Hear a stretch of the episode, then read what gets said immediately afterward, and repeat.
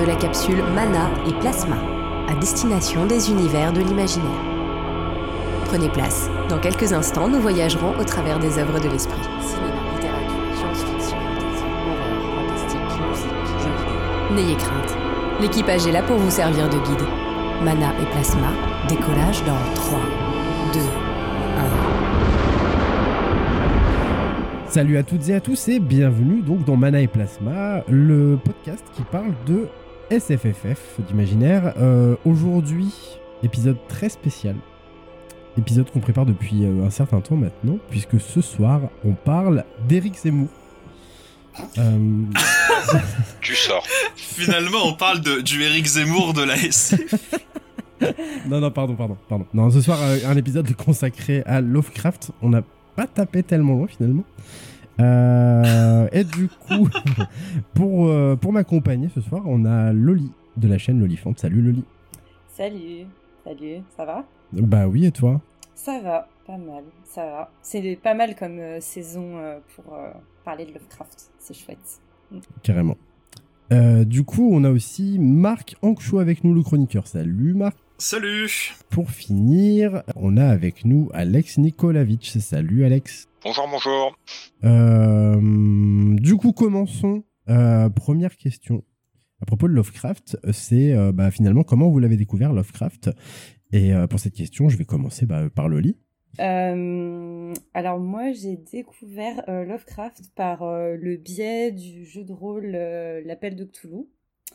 Euh, puisque euh, il se trouve euh, qu'à un moment donné j'ai rencontré un MJ qui bah, masterisait en fait là-dessus. Et je pense qu'avant comme beaucoup de gens qui s'intéressaient à l'imaginaire en fait j'avais comment dire j'avais entendu entre guillemets des échos de Lovecraft bah, compte tenu de son, son influence euh, dans la fiction Mhm. euh, mais non, c'est vraiment via, euh, via le jeu de rôle que je l'ai découvert. Et en fait, bah, tout de suite, j'ai aimé l'ambiance. Et du coup, rapidement, j'ai enchaîné en fait sur beaucoup de ces nouvelles en lecture audio, puisqu'il y a beaucoup de ces textes euh, qui sont tombés euh, bah, dans le domaine public. Alors, euh, pour des anciennes traductions, etc., hein, bien sûr, euh, ou directement en anglais. Et en fait, comme je pense qu'il y a pas mal de fans, il y a de très bonnes lectures audio qui sont disponibles. Et c'est comme ça que, que voilà que je m'y suis que je me suis mise à Lovecraft le texte même dirons-nous. Yep. De- bah, de- bah, je pense que t'es pas la seule. Je sais pas si ce soir autour de la table il y aura d'autres personnes qui auront le même, euh, le même témoignage que toi à propos de, la découverte de Lovecraft. Mais euh, a priori, je pense que c'est un truc qui est quand même assez répandu euh, de passer par euh, via jeu de rôle.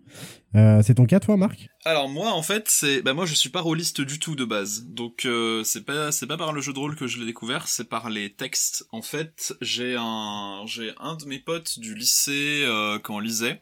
Ouais. Et, euh, et donc on en avait discuté et tout. Et il m'avait filé un vieux recueil de j'ai lu euh, avec qui s'appelait Légende du mythe de Cthulhu où t'avais euh, où t'avais l'appel de Cthulhu, t'avais Clark Ashton Smith et t'avais euh, d'autres trucs. Mhm. Enfin t'avais d'autres auteurs aussi dedans. Et en fait la, la première nouvelle de Lovecraft que j'ai lue ouais c'était l'appel de Cthulhu. Donc dans la traduction de j'ai lu donc une traduction qui est on va dire à chier. Voilà, comme ça c'est dit. Et en fait, bah ça m'a vachement plu, enfin ça m'a énormément attiré. Et, euh, et j'en ai relu, enfin j'ai continué à, à en lire genre à la fac. Mhm. Et, euh, et après, bah, de fil en aiguille, euh, voilà, Lovecraft, les Weird Fiction, euh, découverte de Chain Amieville. Et, euh, et voilà, Je l'ai- j'ai réussi à le placer quand même dans les dix premières minutes de l'émission, je suis très content. et du coup, ouais, non, moi je l'ai, je l'ai vraiment, je l'ai vraiment découvert, ouais, par, euh, par le texte même en fait. Ok, ouais. Du coup, euh, ok, donc j'ai rien dit en fait, probablement que que statistiquement il y a autant de lecteurs, enfin, qui sont euh, qui ont découvert son Non, avant, en vrai, euh, il y a, en vrai, il y a plein de gens. Enfin, dans les années 80, 90, donc typiquement, genre, bah, quand l'appel de Cthulhu a été créé et tout machin, Yep. t'as beaucoup de gens qui l'ont découvert comme ça, en fait. Ouais, je pense. De la même façon que des gens ont été lire Tolkien euh, après avoir lu, après avoir joué à Donjons et Dragons. Ah oui, je pensais que t'allais parler des films. Ok, d'accord. Euh, ouais, et toi Mais ça marche coup aussi avec les films. Oui, ça, ouais, c'est ça. En fait, l'œuvre est revenue euh, sur le devant de la scène grâce au film, probablement. Oui. Euh, et toi, Alex, du coup, euh, comment t'as découvert Lovecraft? Alors moi, ça a été par étage et euh, le jeu a joué un rôle, hein, si je puis dire. Mais euh, au départ, j'ai découvert Lovecraft via Andreas, le l'auteur de bande dessinée, Mhm. qui développait dans le dans les deux premiers tomes de Rorke et puis dans Cromwell Stone développe euh, des ambiances complètement Lovecraftiennes. Et dans Cromwell Stone, il cite même directement Lovecraft puisque le, le il met en en citation au départ la, le la phrase de Lovecraft sur l'émotion la plus profonde et la plus puissante euh, que connaisse Mhm. l'homme, qui est la peur. Ouais. Et, euh, la, et la peur la plus puissante, la peur de l'inconnu. Donc euh, j'étais, j'avais tourné autour de Lovecraft euh, grâce à ça, sans savoir vraiment ce que ça existait. J'avais, j'avais repéré la référence, mais sans connaître vraiment. Et effectivement, j'ai raccroché les wagons quand le jeu de rôle est sorti. Euh, J'y ai pas joué tout de suite, mais dans Casus Belli, dans les catalogues euh, des cartes, il y avait donc l'appel de Cthulhu. C'était un peu mystérieux, un peu effrayant, enfin et donc euh, j'ai un peu, je m'y suis intéressé. Et euh, à la bibliothèque municipale, ils avaient bah, le même recueil en j'ai lu avec le, le- la couverture très chouette de Tibor Xernius d'ailleurs, Oui, les légendes du mythe de Cthulhu. Ouais. Et euh, donc le même que Marc, et euh, je suis tombé dedans après grâce à ça. Donc euh, une fois, une fois lu ce, ce tome-là, j'ai essayé de trouver euh, d'autres choses. La bibliothèque en avait pas, mais d'autres bibliothèques en avaient. Je crois que le suivant, ça a été un Lovecraft et Derlef, le rôdeur devant le seuil, qui m'a pas déplu à l'époque, mais qui m'a laissé à peu près zéro souvenir. Euh, et avant que, mais j'étais bon, j'étais bon public. hein. Euh, et puis jusqu'à ce que je tombe sur les montagnes hallucinées, et là c'était foutu. Il y avait pas mal de mes obsessions qui se retrouvaient euh, là-dedans Mhm. sur l'Antarctique, sur l'exploration, sur ce genre de choses. Et j'étais, j'avais déjà été impressionné parce que le, le fameux recueil euh, Légende du mythe de Cthulhu, il m'a valu une bonne nuit blanche. J'avais Ah cours le lendemain, j'étais pas très très frais, euh, j'étais pas frais frais euh, pour aller en cours. Et euh, derrière, donc les, les montagnes hallucinées, ça, ça a été une énorme claque, euh, peut-être euh, un an ou deux après, quoi. Et là, ça a achevé de. Et là, on, par la suite, bah, en fonction de ce que je trouvais, euh, j'ai poncé un peu Lovecraft euh, petit à petit. Et puis bon, le derrière, peu de temps après, il y a eu la, la collection bouquins qui a commencé à sortir, le, l'édition en trois tomes, qui était à l'époque bah, l'édition définitive. Ouais. Mais bon, euh, toute édition définitive n'est définitive que jusqu'à la suivante, n'est-ce pas? Et euh, donc à partir de là, bon bah voilà, c'était, euh, j'ai pu me, me replonger dedans et m'y replonger. Alors c'était par intervalle, c'était par période. Mais euh, un dans Lovecraft, j'ai trouvé en fait une quelque chose qui était la clé de pas mal de trucs que j'aimais bien parce qu'il y a des choses aussi dans Moorcock, euh, dans Andreas, dans plein de gens comme ça Ouais. qui faisaient référence directement ou pas à Lovecraft. Et euh, ça me l'a fait pour d'autres auteurs, mais euh, Lovecraft, effectivement, était le, le point de rencontre de pas mal d'auteurs que j'aimais. T'attendais, euh, t'attendais de le découvrir avant même de le connaître, quoi. Oui, bah, c'est le, le... Andreas, notamment, m'a pas mal sensibilisé à son esthétique. quoi. Bah ouais. Et du coup, tu t'es, enfin, si tu t'es fait à semi, tu t'es fait à, à moitié avoir parce que t'avais commencé par un faux Lovecraft, du coup, si j'ai bien compris. Oui, euh, les légendes du mythe de Cthulhu, il y a du vrai Lovecraft dedans, et puis bon, il y a effectivement Smith, euh, Howard euh, et toute, Ouais. la, toute la clique. Après, ouais, le rôdeur devant le seuil, euh, par contre, oui, c'est un faux euh, patenté maintenant, mais bon, euh, à l'époque, on ne savait pas. Ouais, il y a plein de trucs à dire à ce sujet. D'ailleurs, c'est cool. C'est un, un sujet, un, un- Ouais. ouais, un sujet qu'on va aborder euh, plus tard, mais Bah, de la captation d'héritage opérée par Derlef, ouais. ouais, Ouais. ouais, carrément, ouais. Ouais, ça va être un, gros morceau, je pense. Euh, moi, alors j'ai découvert Lovecraft en réalité euh, quand même relativement tard. Euh, à vrai dire, je l'ai vu du coin de l'œil en fait Lovecraft apparaître un peu dans ma sphère de potes qui jouaient eux-mêmes au, au jeu de rôle, alors que moi c'est c'est une activité qui m'a jamais vraiment intéressé. Et du coup, je suis passé totalement à côté de Lovecraft en fait, euh, en grande partie parce que voilà, je m'intéressais pas au jeu de rôle. Par contre, niveau jeu vidéo, euh, je me souviens, euh, alors je sais plus quel E3 c'était, mais il y avait un jeu Call of Cthulhu qui était euh, qui était prévu avec une cinématique monstrueuse, moi qui m'avait donné Celui qui est sorti sur. Play euh, plus tard. Euh, alors c'était avant, alors c'était pas sur Play. Il- En fait, il, est, il était censé sortir sur Xbox, si je me souviens bien, donc sur les consoles de génération PS2, Xbox euh, et GameCube. Et en fait, effectivement, il y en a un qui est sorti, un Call of Cthulhu, mais c'était pas celui euh, enfin voilà, celui que dont j'avais vu la vidéo avait été annulé. Mais disons que voilà, esthétiquement, euh, la vidéo m'avait beaucoup marqué, euh, bah, comme beaucoup de bandes annonces de l'époque. de l'E3, l'E3 c'était vraiment un événement et du coup tu, tu prenais pour argent comptant en plus tout ce que tu voyais et du coup le jeu m'impressionnait beaucoup. Donc ce jeu a été annulé et effectivement, il y a eu un Call of qui est sorti peu de temps après, un Call of Cthulhu. Euh, que je vais préciser histoire d'éviter euh, les amalgames. Et là, euh, donc c'était Dark Corner, je crois qu'il s'appelait. Et donc ça a été ma première vraie découverte euh, de l'univers de Lovecraft, donc euh, via via le jeu vidéo.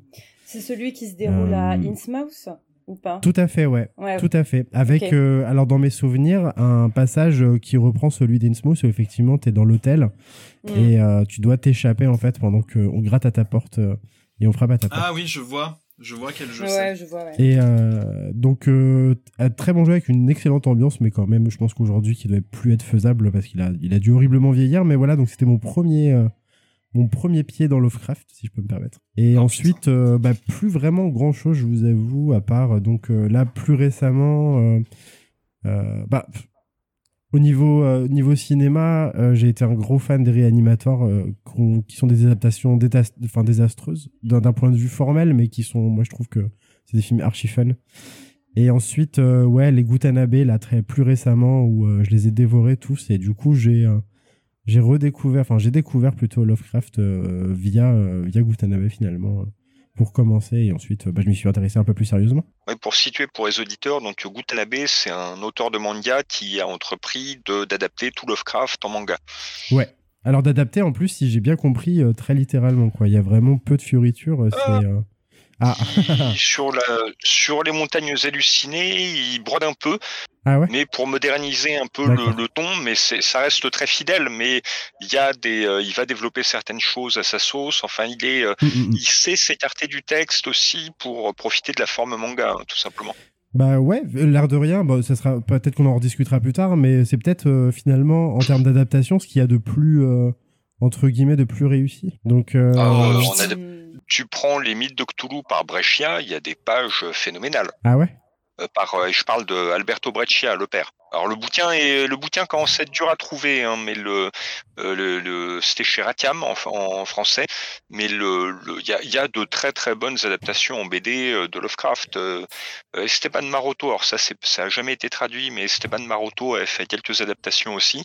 C'est très élégant. Euh, non, il y a, il y a de très très belles choses en, ad- en adaptation. ouais. Bah, chouette, je vais avoir des trucs à rattraper. Et euh, en plus tu me dis que c'est quasiment plus trouvable, donc là t'es en train de typiquement de, de m'hameçonner. Je sais pas de quand date la dernière ré- réimpression, parce que sur Ouais. Ratiam c'est pas une grosse maison, donc euh, Mm, mm, mm. il le réédite de temps en temps, mais je sais pas de quand date la dernière, euh, la dernière réimpression. Ok. Euh, avant de passer vraiment à l'œuvre de Lovecraft, du coup, juste rapidement, on fait un tour de table, de, juste pour savoir quelles sont vos œuvres de Lovecraft préférées entre guillemets. Euh, moi, euh, alors je pense que moi mes, pré- mes préférés c'est les trucs qui sont les plus tardifs en fait parce que c'est Ouais. là que enfin c'est là que toute son écriture est vraiment la la plus la plus puissante et qu'elle a été aussi la plus influente en fait sur euh, sur tout l'après. Mais euh, je dirais du coup l'appel de Cthulhu, les montagnes hallucinées, euh, Dunwich, Innsmouth. Et si je devais en donner un cinquième, ce serait dans l'abîme du temps que je connaissais pas et, euh, et que j'ai découvert en fait euh, pour la thèse. Ah oui et non, il y a aussi le hum, celui qui chuchotait dans les ténèbres L'ensemble de ces parce nouvelles. que parce que non non mais non ça c'est vraiment le top 6 euh, voilà mais Yep.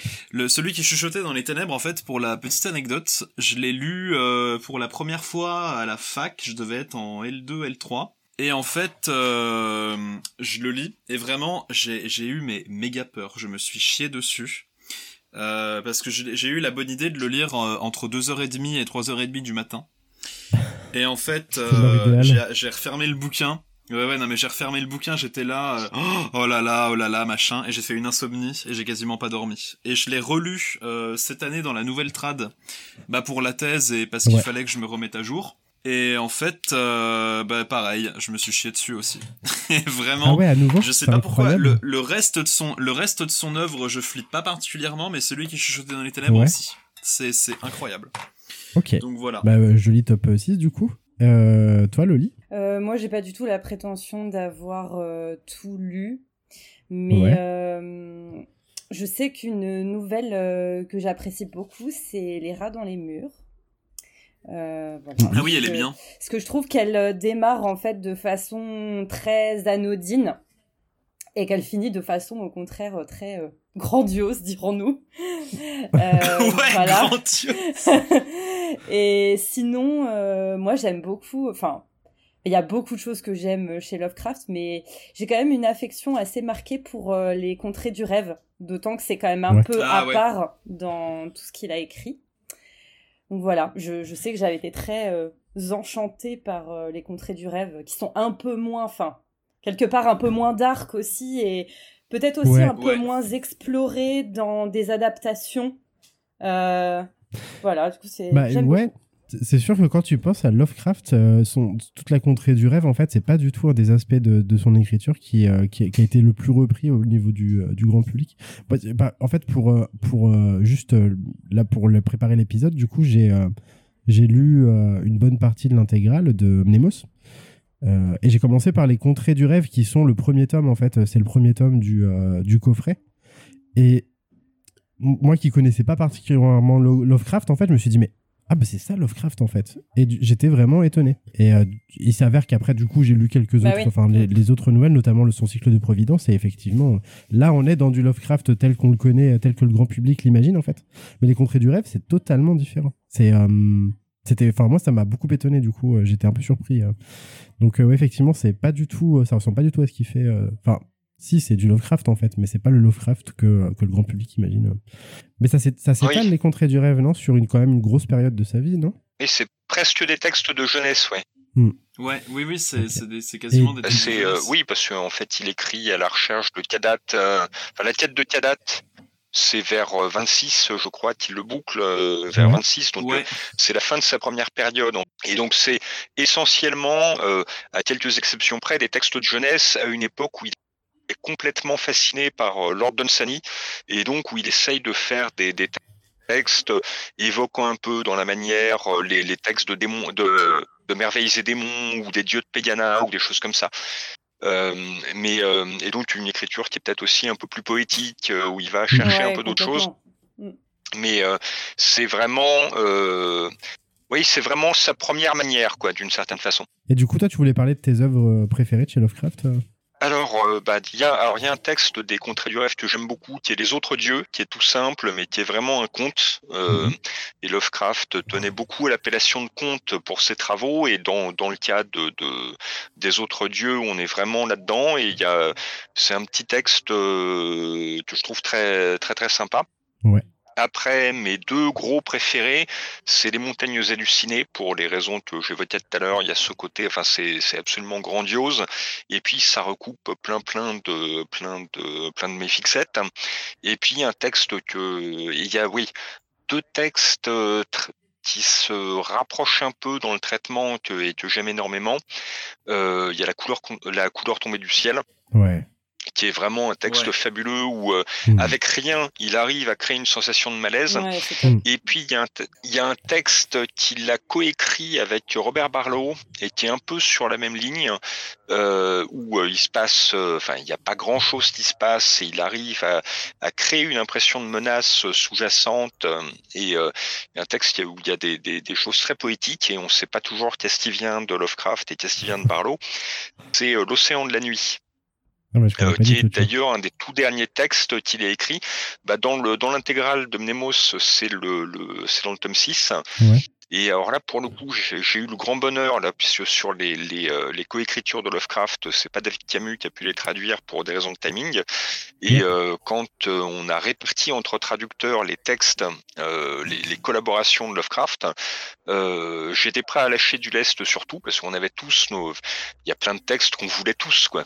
Bah mais j'ai dit, moi, je peux lâcher du lest sur tout le reste, mais je veux faire, je veux faire l'océan de la nuit. Parce que c'est un, c'est vraiment un texte que je vénère et j'ai eu le grand bonheur de pouvoir, euh, euh, de pouvoir faire euh, l'océan de la nuit, ce qui m'a obligé à lâcher le tertre et la malédiction d'Ig, qui sont des textes que j'aime beaucoup, mais nettement moins, nettement moins que, que l'océan de la nuit. c'est vrai que j'ai vu ton nom ouais, à la fin de l'édition du tome 6, effectivement.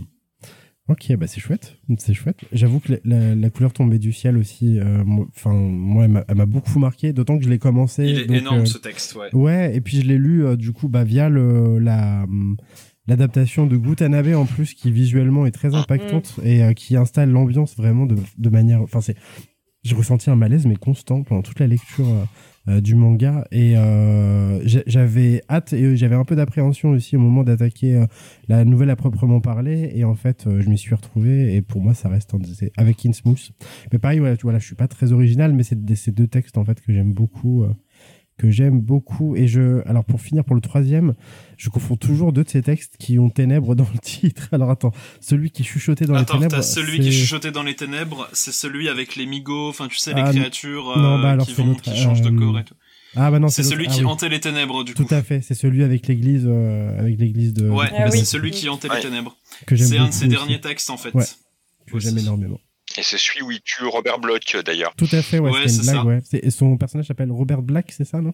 Oui, c'est ça, et c'était euh, c'était sa vengeance parce que euh, Robert Bloch l'avait tué dans le le rôdeur des étoiles, je sais plus comment s'appelle le texte, mais euh, Robert Bloch avait tué un écrivain qui ressemblait quand même diablement à Lovecraft, ce qui avait beaucoup fait rire Lovecraft, et donc en, réponse, dans euh, celui qui hantait les ténèbres, tiens, c'est un de ses derniers textes, hein, c'est de, de, de, 36, et euh, donc il bute Robert Bloch, qui lui rendra l'appareil quelques années plus tard, mais après avoir digéré, le Bloch avait été très choqué par la mort de Lovecraft, mais enfin, il rendra hommage dans le, le L'ombre dans le clocher, je crois, euh, que s'appelle le texte. Oui, t'as un roman de euh, Bloch aussi, euh, t'as Étrange Zéon de Robert Bloch. Euh, oui, c'est ça, le, le où, euh, qui était le, qui est une réédition de Retour à Arkham, où il revient aussi un peu là-dessus. ouais.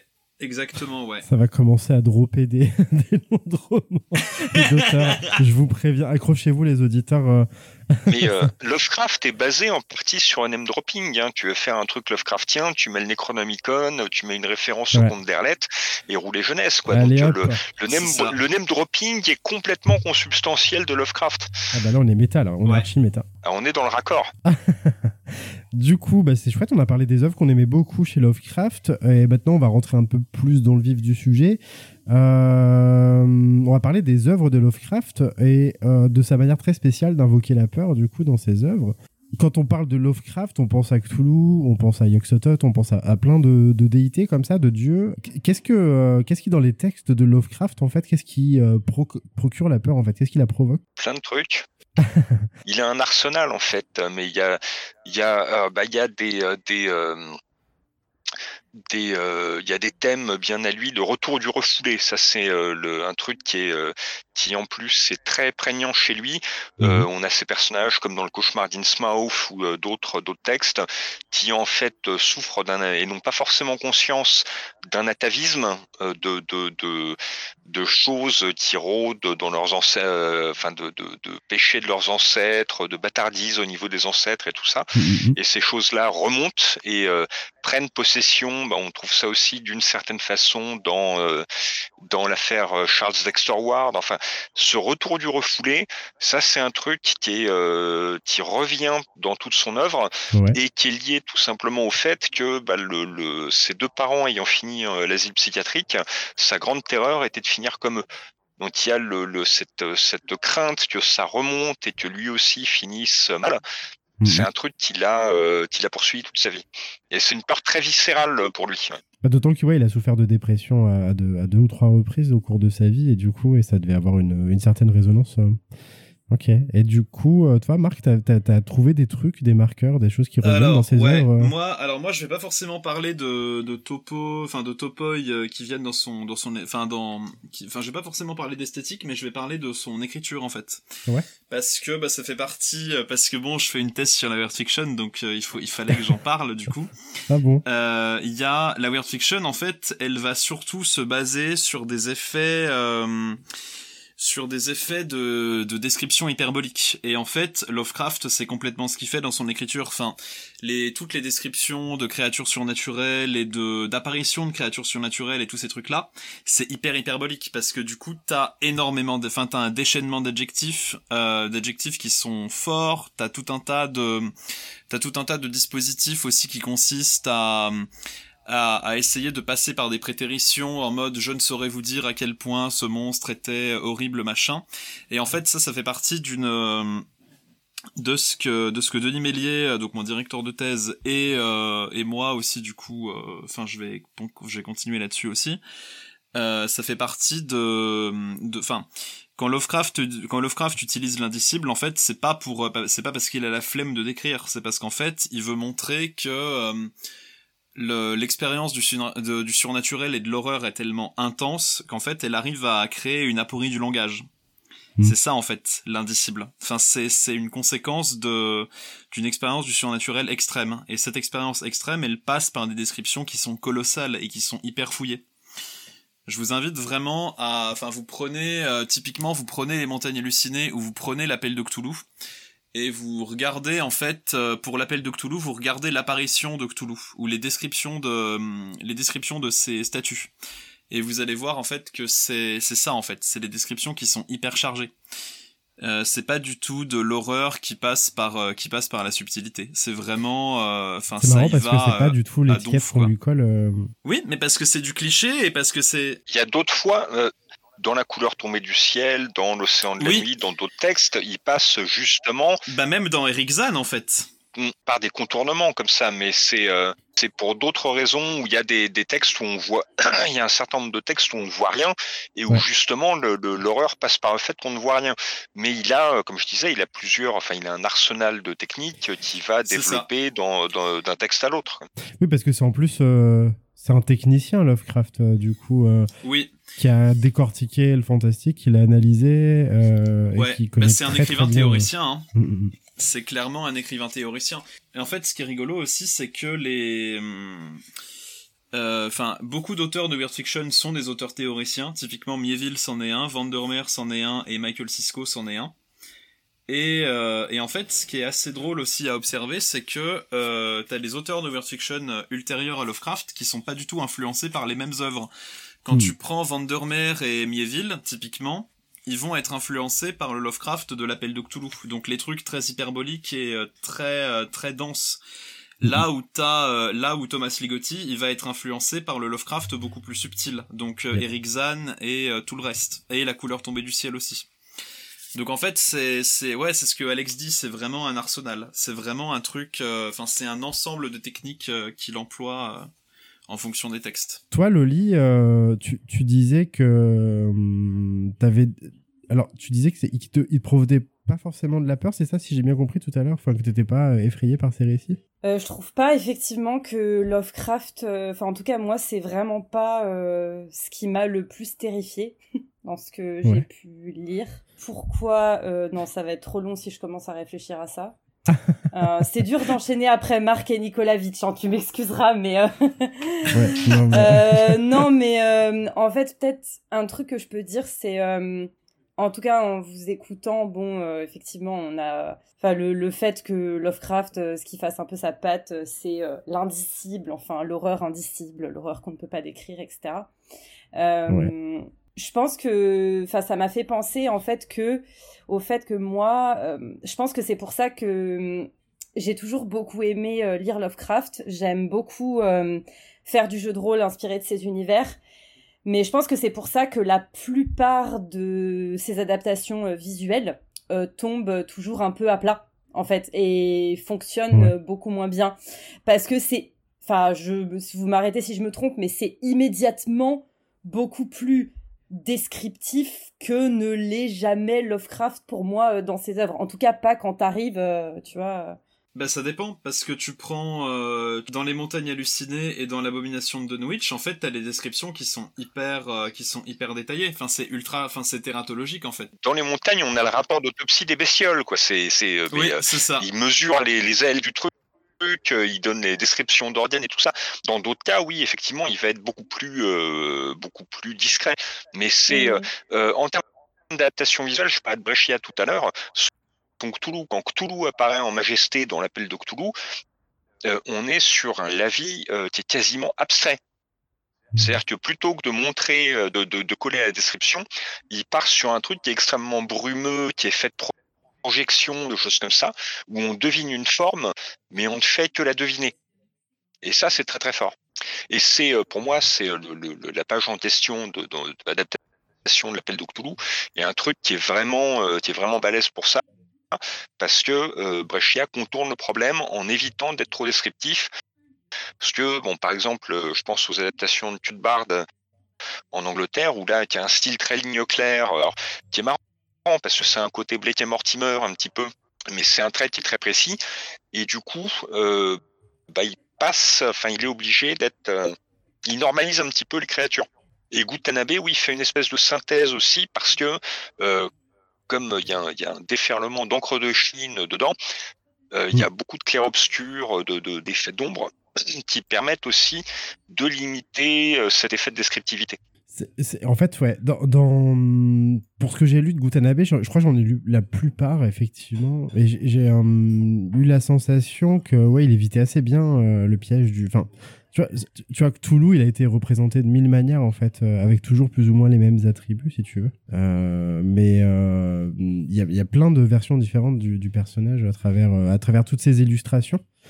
et c'est je pense que c'est une de ses œuvres peut-être qui a été le plus représentée d'ailleurs parce que est-ce qu'on a euh, des euh, est-ce qu'on a des représentations? Est-ce que dans l'inconscient collectif on se représente euh, tu vois d'autres déités de son panthéon je pense à Yoxotot ou Yoxotot, il est pas, enfin, il est pas trop représentable. Ouais, il y a que Cthulhu en fait qui est un bah, personnage. pour moi, il y a Paul Klee. Il a pas fait exprès, mais il y a à peu près à l'époque où Lovecraft décrit Yoxotot, il y a un tableau de Paul Klee qui est, euh, c'est un espèce mmh. d'amoncellement de cercles et c'est assez, euh, je trouve que la coïncidence de date est assez amusante parce qu'il y met le doigt dessus, alors que c'est euh, Yoxosot, c'est un bouillonnement. D'accord, donc il était, oui, il voulait pas le représenter, mais c'est quand même relativement euh, ressemblant, quoi. Ça se, ça colle assez, oui, mais parce que c'est un bouillonnement. Enfin, le, la description qu'en donne Lovecraft, c'est une espèce de bouillonnement. Donc euh, c'est pas, euh, c'est pas forcément un truc, c'est pas des tentacules, c'est pas un machin avec des yeux, avec des pattes. alors que voilà, euh, est plus facile à représenter, même si le, on n'a pas de description très précise. On s'imagine un truc avec des sabots, des tentacules des verrues, euh, que sais-je encore. Quoi. Ça, ça mm. se... Mais voilà, le, le Cthulhu est le plus iconique, ça c'est évident. Bah oui, c'est d'autant plus étonnant euh, qu'il n'y ait pas eu d'adaptation filmique. Il y en a eu, euh, si je me trompe pas, dans le fandom, mais pas, pas dans l'univers du cinéma mainstream hollywoodien. Ouais, le, Lovecraft Historical Society a fait un film muet avec des moyens d'époque qui est vachement bien. Quoi. Ça ressemble vachement à un film des années 20, j'en ai entendu parler effectivement. Mm. Bah, c'est peut-être la meilleure manière d'ailleurs de représenter, euh, enfin tu vois, de, de, de, comment dire, de faire une adaptation d'une œuvre de, Lovecraft. Mais on s'écarte un tout petit peu du sujet parce qu'effectivement c'est un truc qu'on va peut-être aborder à la fin. On a, moi en tout cas, j'ai beaucoup entendu parler euh, avant de me lancer vraiment dans Lovecraft à proprement parler, euh, beaucoup entendu dire qu'il a été difficilement accessible au niveau de la lecture. Tout à l'heure, Marc parlait de, des, des, des amoncellements d'adjectifs en fait. Euh, il y a beaucoup de gens qui disent aussi qu'il a une, une, il est très maniéré dans son écriture. Est-ce que aujourd'hui, un, un, lecteur de fantastique apprécierait de lire Lovecraft? Bah, C'est daté, mais le truc c'est qu'il était déjà à l'époque.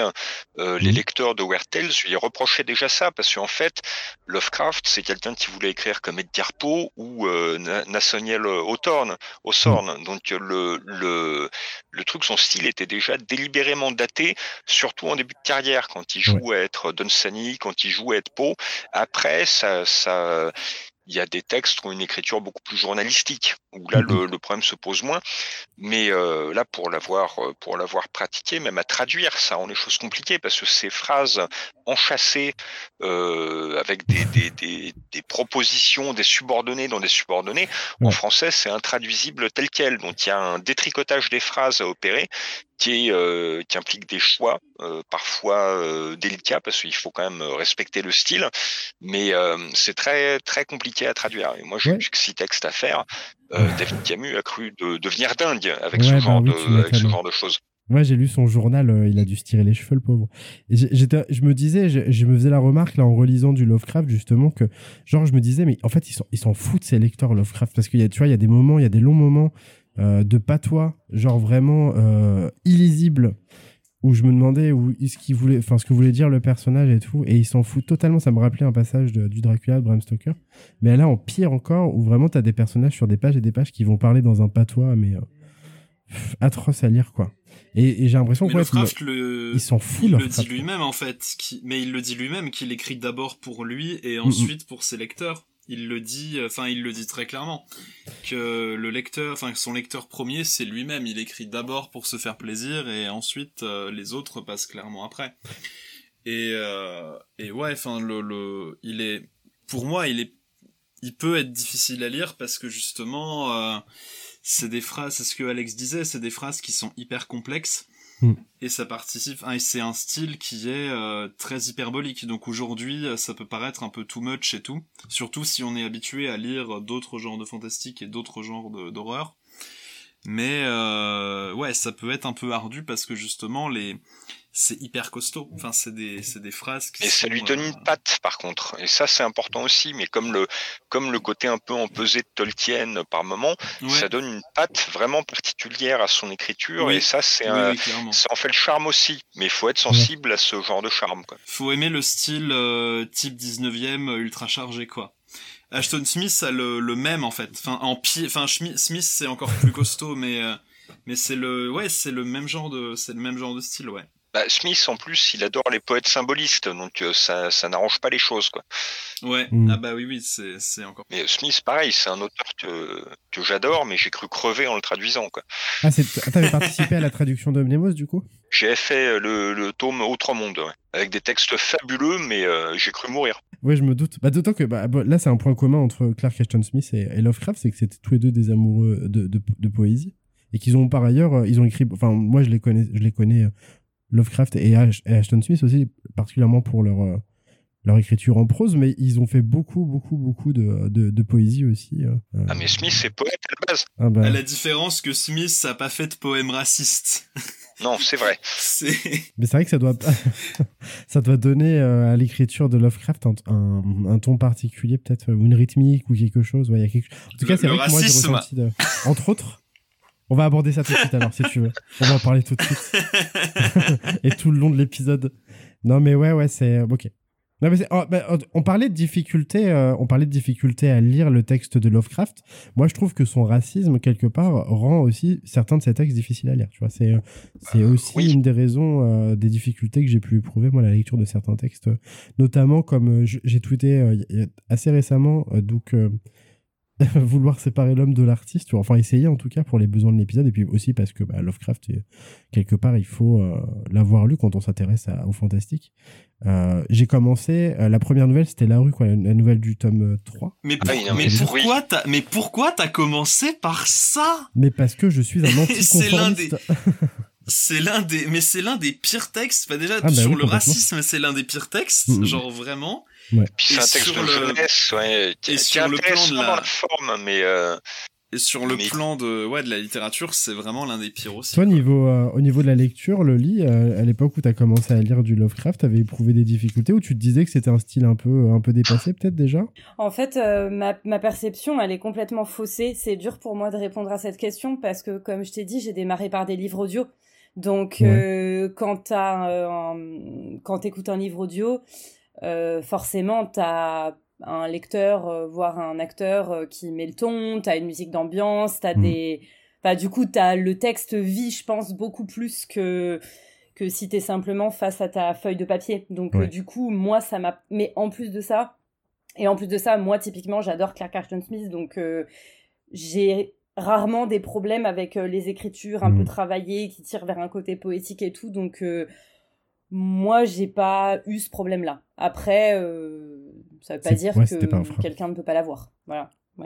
Ok, bah du coup, justement, pour parler écriture, euh, là, j'ai constaté effectivement que par rapport à d'autres auteurs fantastiques de l'époque ou de vraiment juste l'époque euh, avant Lovecraft, en fait, que ces textes étaient, avaient quand même plus ou enfin probablement moins vieillis que d'autres d'autres de ses contemporains. Vous savez à quoi c'est dû? Pourquoi aujourd'hui, euh, par certains aspects, c'est plus facile de lire du Lovecraft que de lire euh, euh, quelques-uns de ses contemporains, bah, Dunsany ou d'autres Parce que, en fait, comme en, en, s'inscrivant dans une époque qui n'était pas la sienne, il devient intemporel. Hmm. Il est daté, mais il est daté tout le temps en fait. Donc le, c'est euh, comme et comme il est délibérément daté, il devient une, euh, je vais pas dire une caricature d'un style d'une autre époque, mais euh, c'est je sais pas, c'est un peu comme quand Arturo Pérez Reverte s'amuse à singer Alexandre Dumas dans Le Capitaine à la Tristée. il s'inscrit dans une autre temporalité. Donc à partir de là, on est sur un objet qui ne vieillit pas de la même façon qu'un truc qui est dans son époque. Mmh, mmh. rien ne vieillit plus vite que le, fait d'être à la mode. Lovecraft se situant en dehors des modes, bah, il est plus tranquille de ce côté-là. Quoi. Ouais. Et en même temps, euh, l'exercice est un peu compliqué, c'est que lui, du coup, il se considère, enfin, on peut le considérer comme un écrit, un, auteur de science-fiction plus qu'un auteur fantastique. Et donc, euh, la manière dont lui perçoit la science à son époque, peut-être. Moi, il y, a certains textes, euh, tu vois, qui, qui, qui, évoquent, qui invoquent la science, qui m'ont bah, qui, m'ont paru immédiatement datés dans la mesure où bah, la science, entre le moment où lui a écrit son texte et aujourd'hui, bah, la, science a beaucoup évolué. C'est peut-être un des aspects de, sa littérature, moi, qui m'a euh, qui m'a paru le plus daté, si tu veux. Bah après, il, utilise les découvertes scientifiques de son temps. Enfin, oui, c'est ça. C'est ce que Joshi euh, dit dans la bio. Enfin, il se tenait très au courant, mais du coup, fatalement, euh, bah, il peut pas se tenir au courant de ce qui s'est passé en, enfin après sa mort. Du coup, bah oui, c'est logique. Bah c'est ouais, c'est le seul aspect moi je trouve qui vieillit dans ces parce que bah fatalement oui quand tu bah, comme les œuvres de SF euh, vieillissent hein, de toute manière. Mais c'est après ce qui est super intéressant, c'est que si tu veux faire un peu de d'histoire des sciences ou d'histoire de la réception des sciences euh, en littérature, bah du coup c'est ultra utile ce que ce que Lovecraft écrivait c'est le premier auteur de fiction qui, euh, qui euh, commence à évoquer Einstein et la relativité générale, par exemple. Et bah, comme tout Einstein est basé sur, enfin, comme la relativité générale, c'est basé sur des géométries non euclidiennes, euh, bah forcément, ça c'est c'est là-dedans qu'il a été pioché le truc, quasiment. Donc c'est euh, euh, cette idée de déformation de l'espace et du temps, euh, il la comprend pas forcément de la même façon qu'Einstein et les et Eddington et les gens qui ont travaillé sur la relativité, mais ça ça enflamme son imagination, c'est clair. Et à côté de ça, bah voilà, il s'intéresse à Hubble et Hubble, bah, en 26, justement, il est en train de mesurer les distances entre les galaxies et de donner les, premiers, les premières distances euh, à peu près cohérentes, euh, la, vraie compréhension des vraies dimensions de l'univers. Et on multiplie la taille de l'univers connu d'un facteur 10 euh, ou 10 000 ou 100 000 d'un bloc. Et au lieu de ressentir un vertige pascalien, parce que Pascal vit la même chose à son époque avec Newton et, et la compréhension des dimensions euh, de l'univers autour du système solaire. Euh, Lovecraft, lui, c'est un truc qui est déjà, c'est un shot qui est digéré. Et euh, lui, plutôt que d'en ressentir de l'angoisse, alors il saura faire ressentir de l'angoisse par rapport à ça, mais lui-même, c'est pas un truc qui l'angoisse plus que ça. Il part du principe que bah, l'univers est trop grand pour s'intéresser à nous, et il se contente d'en prendre acte. Donc ça, c'est très intéressant parce que c'est lié vraiment à un, déclic scientifique de, du milieu des années 20. Mais tu es vraiment passionné d'astronomie? D'ailleurs, euh, ça, ça oui. ces textes. Euh. Oui, oui, il faisait, des, il faisait des observations en amateur, en fait. Mm, mm. Sa première publication, c'est un fanzine, un éphéméride d'astronomie euh, quand il a 13 ans, ouais. Mais il se projette même dans sa littérature, parce que y a, là, tu vois, récemment, je lisais, donc, bah, je l'avais confondu tout à l'heure, mais là, ça me revient, donc celui qui chutait dans les ténèbres où euh, du coup il, il, évoque Yugot en fait qui est Pluton qui est alors à l'époque de l'écriture euh, sur le point d'être découverte quoi. C'est incroyable. En fait oui elle est elle est plus ou moins euh, ouais c'est ils en parlent pendant le pendant la période de l'écriture en fait. Donc du coup c'est trop marrant qu'il intègre ça vraiment le. Mais c'est comme les ben c'est comme l'exploration de l'Antarctique en fait pour, avec les montagnes hallucinées. C'est la même chose. Enfin c'est c'est ça qui est hyper intéressant c'est que les découvertes, euh, les découvertes de son temps, il les a utilisées, euh, il les a utilisées dans sa fiction. Ouais. Donc euh, en, en ça, c'est vraiment un, c'est un auteur de, enfin c'est un auteur de SF de, ouais, enfin c'est vraiment un auteur de SF. Il vieillit pas tant que ça sur les, sur astronomie, il vieillit pas tant que ça ça le date, mais sans plus. Euh, c'est plus sur la biologie ou ce genre de choses où là, ça pique beaucoup plus parce qu'il s'y connaît moins et il utilise, euh, il utilise les, les, les notions d'atavisme, de dégénérescence et tout ça telles qu'on les voyait à l'époque. Euh, et bon, le, les les expériences de Mendel sont déjà faites, mais sont pas encore comprises et n'ont pas encore été rééditées. Donc ça, c'est un truc, c'est le, c'est pas du tout. Euh, il est vraiment dans une perspective. Euh, euh, à l'ancienne, de, autant il a digéré Darwin, autant oui, la compréhension des mécanismes de, l'hérédité, ça, il n'est pas du tout dedans. Et c'est normal parce qu'à l'époque, on n'y est pas. Donc et ça, c'est quelque chose qui a qui a vraiment beaucoup vieilli, alors que sur l'astronomie et l'astrophysique et la, physique fondamentale, en fait, la, grosse révolution d'Einstein, elle a déjà eu lieu et il l'a digérée et on n'a pas, on l'a pas dépassé encore. Donc il est dans un cadre de pensée qui est le nôtre. Mmh. Sur la biologie, c'est pas le cas du tout. Jusqu'à la. Et t'as aussi, euh, ouais, t'as aussi la, la description de, des créatures parce que justement, euh, enfin dans la SF de l'époque, enfin de la SF contemporaine de Lovecraft, tu sais, t'as plein de, créatures extraterrestres qui sont des petits hommes verts, des monstres humanoïdes et tout. Ouais, bah. Et, euh, et c'était hyper caricatural. Et Lovecraft lui-même trouvait ça ultra caricatural et un peu neuneux. Et du coup, en fait, ce qui est assez intéressant, c'est que Lovecraft euh, fait des créatures qui sont qui sont pas du tout humaines au sens où on peut pas les comprendre parce que c'est des formes d'altérité radicale. Et euh, le, après, bon bah cette forme d'altérité radicale, elle est clairement influencée par son racisme. Enfin, c'est clair et net, tu vois. Mais par contre, sur le plan de inventer des formes de vie et euh, créer un choc par la rencontre entre l'humain et quelque chose qui n'est pas l'humain, mais ça, ça, ça irrigue en fait toute la, toute la SF et toute l'horreur et une bonne partie de la fantasy de, de l'après, de l'après lui. Et du coup, ça a pas vieilli parce que, bah, typiquement, tu lis les descriptions de, des choses très anciennes ou tu lis les descriptions de, de, du truc, enfin, de, du monstre de, de Dunwich, euh, ou même de, de Cthulhu.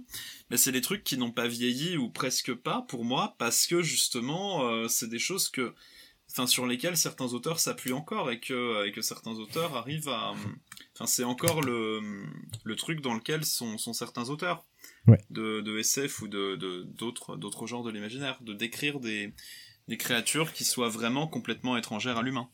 Et du, coup, euh, là, on, évoque le Lovecraft euh, écrivain de SF, entre guillemets, mais ses premières influences, parce que là, on va, on va évoquer ses influences, ses premières influences euh, viennent du fantastique, en fait. On parle de Dunsany, de d'Arthur de, de Poe. Euh, qui sont pas du tout des auteurs de science-fiction. D'ailleurs, à une époque où la science-fiction n'existe pas vraiment totalement encore. Je crois que les premiers pulp SF euh, sont, sont pas encore lancés. Ces premières influences sont pas des influences euh, de science, enfin c'est pas des influences de science-fiction quoi. Les genres sont pas séparés. On parle en France à l'époque, on parle de merveilleux scientifiques, mais en insistant sur merveilleux. Et parmi les contemporains et amis de, de Lovecraft, si on prend Catherine Moore, lisez North, Northwest Smith, c'est un peu Yann Solo. Donc c'est un pilote de l'espace qui va sur Mars, sur Vénus et tout ça, mais qui combat notamment des créatures Lovecraftiennes ou des, des, choses plus ou moins fantastiques. Donc le, le, les genres sont pas encore sont pas encore séparés, sont pas encore définis. Euh, à l'époque. Et en même temps, voilà, le et Northwest Smith, c'est aussi un peu Conan, euh, Conan dans l'espace. Donc il n'y a mmh. pas de, il a pas de distinction franche. Et le Almuric de Robert Howard, c'est, ça se passe sur une planète, c'est plus ou moins de la SF. Ou euh, si on prend William Morris, enfin il y a des, des, des, il y a des passerelles entre les genres à l'époque. Donc le, il se pose pas la question dans ces termes-là euh, il réfute plus le surnaturel, euh, dans, surtout en fin de carrière. Il va réfuter le surnaturel justement pour coller à ses propres idées philosophiques. Mais voilà, alors que bon, en début de carrière, c'est plus, euh, c'est plus, euh, il, est déjà, il hésite déjà à utiliser le, le ce qu'il appelle le, plus ou moins le bric-à-brac du fantastique précédent, le vampire, les effets de cap, ce genre de choses, mmh ça l'intéresse pas. Et quand il utilise la momie, c'est dans, euh, dans euh, Je suis d'ailleurs, et il le traite d'une façon quand même très particulière. Euh, justement sans décrire le, le sans décrire vraiment en jouant sur le, les, les, attentes du lecteur mais un truc qui va l'avoir. Il parle du Horla, notamment de Maupassant. Ça, c'est quelque chose qu'il a. Euh, alors, je sais pas s'il a lu. Euh, je sais pas s'il avait, euh, s'il lisait suffisamment bien le français pour l'avoir lu en français, mais il a lu le Horla. Et ça, c'est quelque chose qui, bah voilà, qui, lui a donné aussi une certaine, une certaine ligne de conduite, quoi. Puis t'as aussi, ouais, le fait que, bah, c'est ce que Alex disait. En fait, les genres sont pas encore cloisonnés, parce qu'il faut se rappeler que les années 20-30, t'as, enfin Hugo Gernsback a commencé à inventer, à utiliser le terme science-fiction. Donc les premiers, mais l'époque des pulps, c'est pas du tout une époque où c'est cloisonné. C'est-à-dire que t'as des auteurs qui font un peu de tout. Et euh, la fantasy est pas du tout celle qu'on connaît aujourd'hui. On est 20 ans, on est 20 voire 30 ans avant le Seigneur des Anneaux. Et, euh, et c'est ce qui est rigolo, c'est que quand euh, le New Weird, je viens, ouais, j'arrive toujours à le, à le caler, mais là c'est normal. Quand le New Weird arrive au début du au début du de, de notre siècle, en fait, au début des années 2000, à la fin, Mhm. fin des années 90, début 2000, T'as euh, dans l'anthologie The New Weird par euh, Jeff Vandermeer, t'avais une euh, critique, ça doit être euh, Malcolm Malcolm Clark qui dit ça. Elle dit qu'en fait le New Weird est une espèce de retour aux sources de l'époque justement où les genres étaient pas cloisonnés et où tout pouvait se mélanger. Et, euh, et c'est ça en fait, c'est très clairement ça. T'avais pas de, de code et tout par Non, rapport à tout ça. à l'exception du policier. Je crois que les policiers euh, ou les, les, des- les récits Oui. d'enquête à l'époque, c'était quand même un, un genre déjà Oui, oui.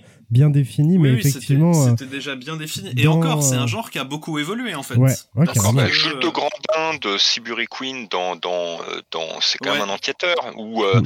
euh, Tiernati alors le, le Tiernati de Oxon euh, ça a été le premier contact de, de Lovecraft avec Oxon euh, qui est un enquêteur qui est chasseur de fantômes Lovecraft déteste ça trouve ça super naze et il ne découvre le reste de la production de Oxon que bien plus tard. La maison au bord du monde, euh, c'est du quand même du proto Lovecraft, ça c'est euh, c'est euh, quoi 1905, un truc comme ça Je ou, euh, ou 1900, c'est du proto Lovecraft euh, à balle, et même le lisez le début des canaux du Glen Carrig, c'est quasiment euh, le début de Dagon. Et c'est Ouais. très étonnant. Alors après, les obsessions de, de pour d'autres raisons, les obsessions de Oxon recoupent celles de Lovecraft. Donc il y a une horreur maritime et liée à la mer chez Oxon, mais qui est uniquement due au fait qu'il a été matelot pendant euh, pendant deux trois ans et qu'il a détesté ça que ça l'a traumatisé, il en a gardé un très mauvais souvenir, mais euh, le, le- une partie, enfin parmi les précurseurs de Lovecraft, euh, mais dont Lovecraft ne prend conscience qu'après avoir écrit notamment l'appel de Cthulhu et certains autres grands textes, euh, il y a Oxon. Oui. Et euh, alors Oxon est peut-être effectivement peut-être un peu plus vieilli, mais euh, Oui, ah oui, ça a vieilli. hein. Il y a des J'avais lu. euh, Ça a vieilli et surtout, enfin, moi j'ai découvert beaucoup, beaucoup d'auteurs fantastiques qui ont influencé Lovecraft et qui à l'époque de Lovecraft étaient en plus des célébrités, des écrivains adulés euh, et qui aujourd'hui sur le plan, euh, enfin, qui ne sont plus du tout connus du grand public, qui n'ont pas été euh, en France en tout cas réédités ou retraduits depuis très très longtemps. Tu vois, là où Lovecraft euh, reste. Oxon, euh, si Oxon maintenant il est traduit, mais c'est confidentiel. Enfin, c'est chez. Calidor et c'est chez Exoglyph. Mais c'était Oxon, il y a eu, euh, il y a eu beaucoup de Oxon aussi chez Terre de Brume, mais avant ça chez Neo. Et euh, Ouais. une partie de Oxon a été publiée de façon contemporaine, alors pas tout, mais un Mhm. certain nombre de textes. Je crois que l'horreur tropicale a été traduite à l'époque ou euh, vers 1900, dans les années 20.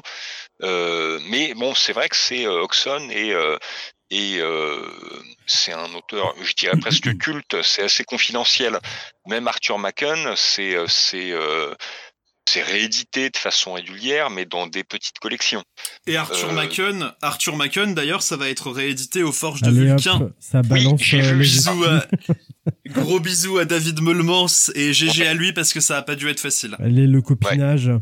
Euh, bah oui, non, mais c'est étonnant parce que effectivement, bah du coup, là j'ai lu, euh, les, deux gros tomes, les deux gros pavés qui m'ont buté euh, de Je suis Providence de Joshi et effectivement, du coup, il y a une quantité de noms qui apparaissent au fur, au fur et à mesure des chapitres. Et je m'arrêtais à chaque fois pour aller checker Amazon ou la Fnac pour voir si les auteurs avaient des éditions récentes de leurs textes. Euh, déjà, une fois sur deux, je trouvais pas grand chose. Et euh, l'autre fois, c'était de l'occasion à, qui s'arrachait à une fortune. Ou alors dans des petites maisons d'édition euh, très, très peu connues. Donc, effectivement, Lovecraft de cette époque, en tout cas, de ce groupe un peu d'écrivains fantastiques, c'est peut-être celui qui a la, la plus grande aura et qui continue aujourd'hui de rester très populaire, voire qui, qui connaît un regain de popularité. Euh. Bah, il est dans la Library of, il est dans la Library of America, quoi. Enfin, c'est Ouais. leur équivalent de la Pléiade. Et il y a Eh ben, que la euh, Pléiade chez nous aussi qui de... euh, Oui. de près à. Mais il y a que les écrivains. Mais pour le, aux US, t'as, enfin, t'as que euh, Ursula Le Guin et Mm. euh, Philou, hein, qui sont dans la, enfin Philou, Philippe Cadic. Hein, le Philou, non, tu peux l'appeler Philou. Moi, je... comme ça. Chez Bon, moi je l'appelle Philou parce que voilà, c'est devenu. bon, Lovecraft, on va l'appeler Lolo à partir de maintenant. Bah... oh non non non. D'ailleurs, autre point Alors c'est l'histoire de Philou et Lolo. Entre Philou, ce gros Philou et, euh, et Lovecraft, c'est que c'était tous deux des, euh, pour commencer, des auteurs de pulp. Euh, mmh, Philou, ouais, mais Philou c'est plus tardif. Hein. Oui, oui.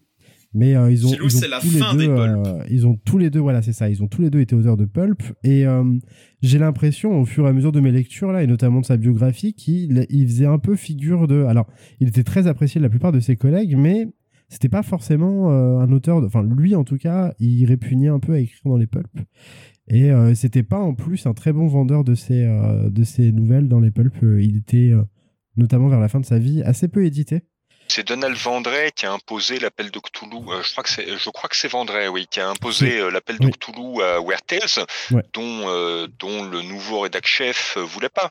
Flûte, comment il Farnsworth Wright, le, nouveau rédac chef qui arrive.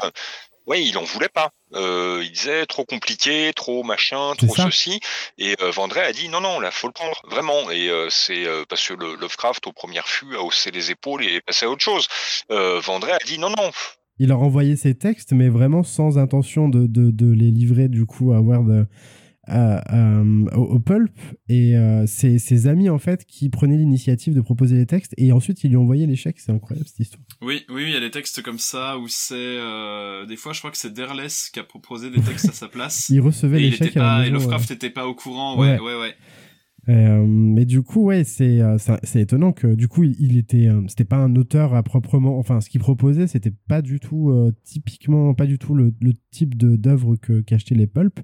Et pourtant, de toute sa vie, il a pas été édité ailleurs que dans des pulps, ou alors à de très rares occasions. Enfin, quand je quand je parle d'édition, c'est je parle d'édition professionnelle. Hein.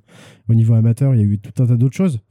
mais au niveau professionnel, c'est un auteur de, bah, enfin, il est connu que comme de son vivant en tout cas, que comme un auteur de pulp. Oui, il en souffrait d'ailleurs, parce que pour lui, le lectorat des pulps était euh, pour euh, à 90% des semi-illettrés.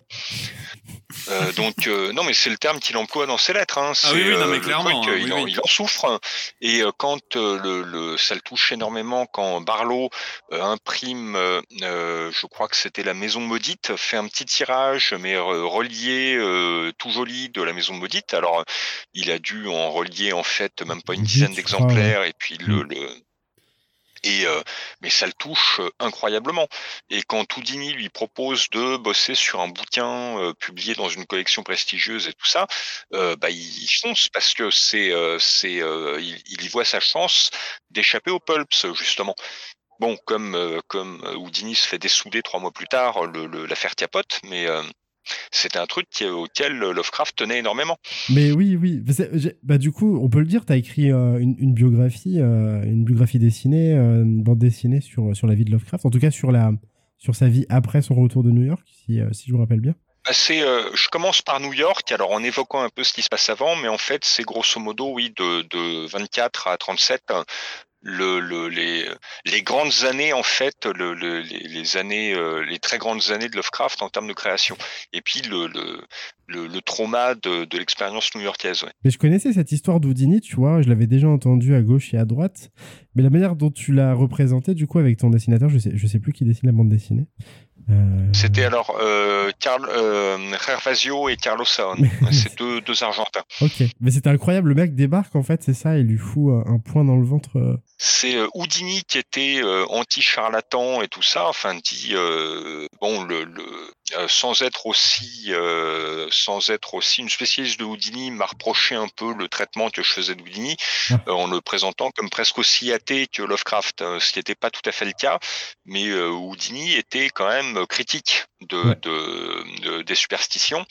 Euh, c'est ça qu'il rapprochait de Lovecraft. Et à un moment, il a dit voilà, le truc que je ne crois pas au miracle de la Bible, ils ont euh, certains ont une explication scientifique et le reste, c'est des fariboles. Et euh, bon, en Amérique, même à l'époque, c'est un sujet, c'est des sujets un peu tendus. Donc le, le il se fait agresser par quelqu'un qui, euh, qui euh, le considère, qui considère euh, Houdini lui-même comme une espèce de charlatan et qui lui tape dessus et en fait, il lui explose la rate et le foie. Ah. Alors que moi, dans mes souvenirs, l'histoire, c'était juste un mec qui disait Ah, c'est vrai que t'es l'homme le plus solide du monde. Euh, genre, il voulait juste tester ses abdos ou un truc comme ça. Parce que je crois qu'Houdini avait l'habitude de se faire frapper dans le ventre pour prouver. Euh. Le type le prend au dépourvu et Houdini s'est déjà blessé lors d'un tour euh, dont il a une, une, jambe dans le plâtre. Enfin, il est absolument pas en état de se défendre. et donc, l'autre le, le, a pas besoin de taper beaucoup pour que, en fait, il met de, quand même il met 2-3 jours à mourir quand même derrière ça. Le pauvre. Oh, putain. Un, Darwin Award pour, pour cet homme. Euh... T'es horrible. non, mais c'est vrai que mourir d'un coup de poing dans le ventre, c'est quand même bon. C'est pas forcément bah, le plus, plus glorieux. Bah, si, tu te fais, si tu te prends un coup de poing par Saitama. Euh, et puis le, le, truc dans le foie, enfin, ça, c'est des, des, des, euh, des, coups au foie, par exemple, ou à la rate, ça peut être, ça peut être dévastateur. Ah, bah ouais, ouais, j'ai constaté du coup. Ok, bah merci. Euh, du coup, on va euh, aborder là dans la suite de l'épisode euh, la vie de Lovecraft. On va parler un peu de sa vie et notamment de son rapport avec ses contemporains, de ses amitiés. je sais pas qui veut se lancer un petit peu.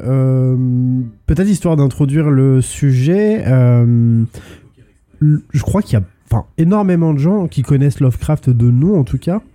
se font une idée du personnage euh, et une idée qui, a priori, euh, n'est pas tout à fait. Euh, est fausse. Tu disais, Marc? Bah déjà, il y a le fait que on a, de manière générale, on, a une idée assez fausse de Lovecraft.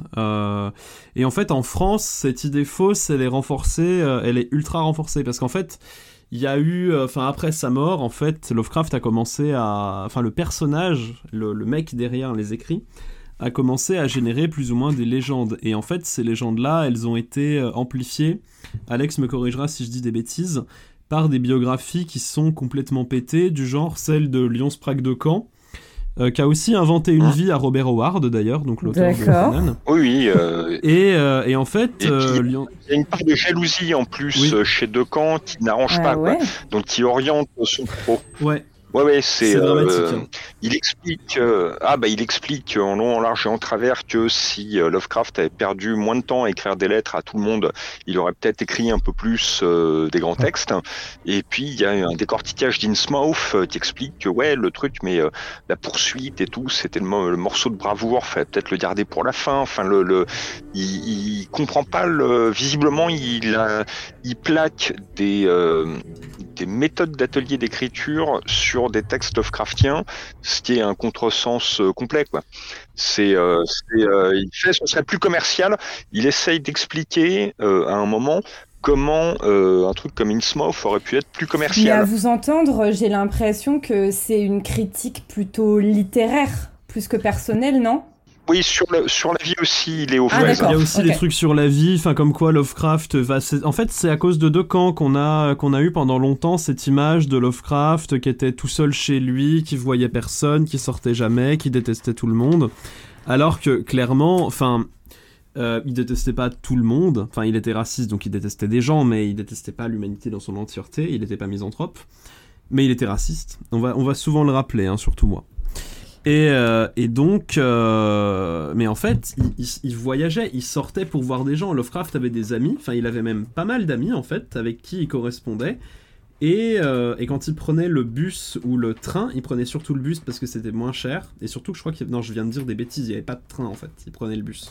si, il prenait le train. il y avait des trains. Si, ouais, j'avais des trains, ouais, je pense. Ouais. Ouais. Mais quand il allait au fin fond de la Virginie, c'était en bus, et notamment le bus, ça avait un avantage. Quand il prenait le bus de nuit, ça lui économisait une nuit d'hôtel. oui, voilà, c'est ça. Ah et en fait, euh, oui, bah on reviendra aussi sur euh, Lovecraft et l'argent. C'était pas forcément joyeux aussi. Et en fait, il a, il a été voir pas mal d'auteurs. Il y a certains auteurs sont venus le voir et ils ont mangé des glaces avec lui. C'est pas une vanne, Lovecraft adorait les glaces. Et enfin, il adorait les sucreries de manière générale, ce qui n'a pas forcément arrangé sa santé d'ailleurs. Ouais. Et en fait, ben, quand on lit la biographie de, de Esti Joshi, enfin, on comprend que Lovecraft était quand même, certes, il avait certains problèmes vis-à-vis de bah, des femmes notamment aussi. Moi j'ai moi j'ai plusieurs hypothèses là-dessus, mais bref. Et euh, mais Lyon Sprague de Caen a monté cette espèce d'image de mec misanthrope, reclus, tout ça, euh, qui passe sa vie à écrire. Et accessoirement, enfin bon, ça c'est pour l'image que les États-Unis et le public anglophone ont, le public francophone a encore une barrière supplémentaire, puisque ce formidable auteur qu'on appelle Michel Houellebecq, c'est Ah de la oui, merde Michel Houellebecq. C'est vrai. Voilà, Ah oui. je le dis publiquement. Il y a un chaînon manquant. Il y a un chaînon manquant Ouais. pour la France. Il y a Jacques fait, Ah ouais. Vergier putain, aussi, oui. qui était un grand amateur de pulp, hein.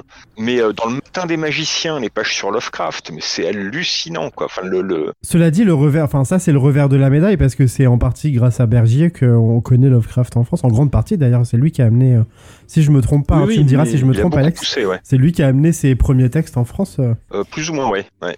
Pour situer, euh, Jacques Bergier, c'était un occultiste euh, français qui a écrit un bouquin du coup qui s'appelle Le Matin des magiciens, qui présente des traits. Avec Louis Powell, qui était, euh, qui était euh, en même temps un afro-réac. Donc ça, c'est un beau mélange. Et c'est un bouquin, ouais, de d'occulte, de, machin. Enfin, c'est une espèce de manuel de magie, si j'ai bien compris. Et dedans, il cite Lovecraft, mais comme étant, euh, enfin, comme étant un mec de l'occulte, quoi. Ce qui est quand même une sacrée. Un grand initié.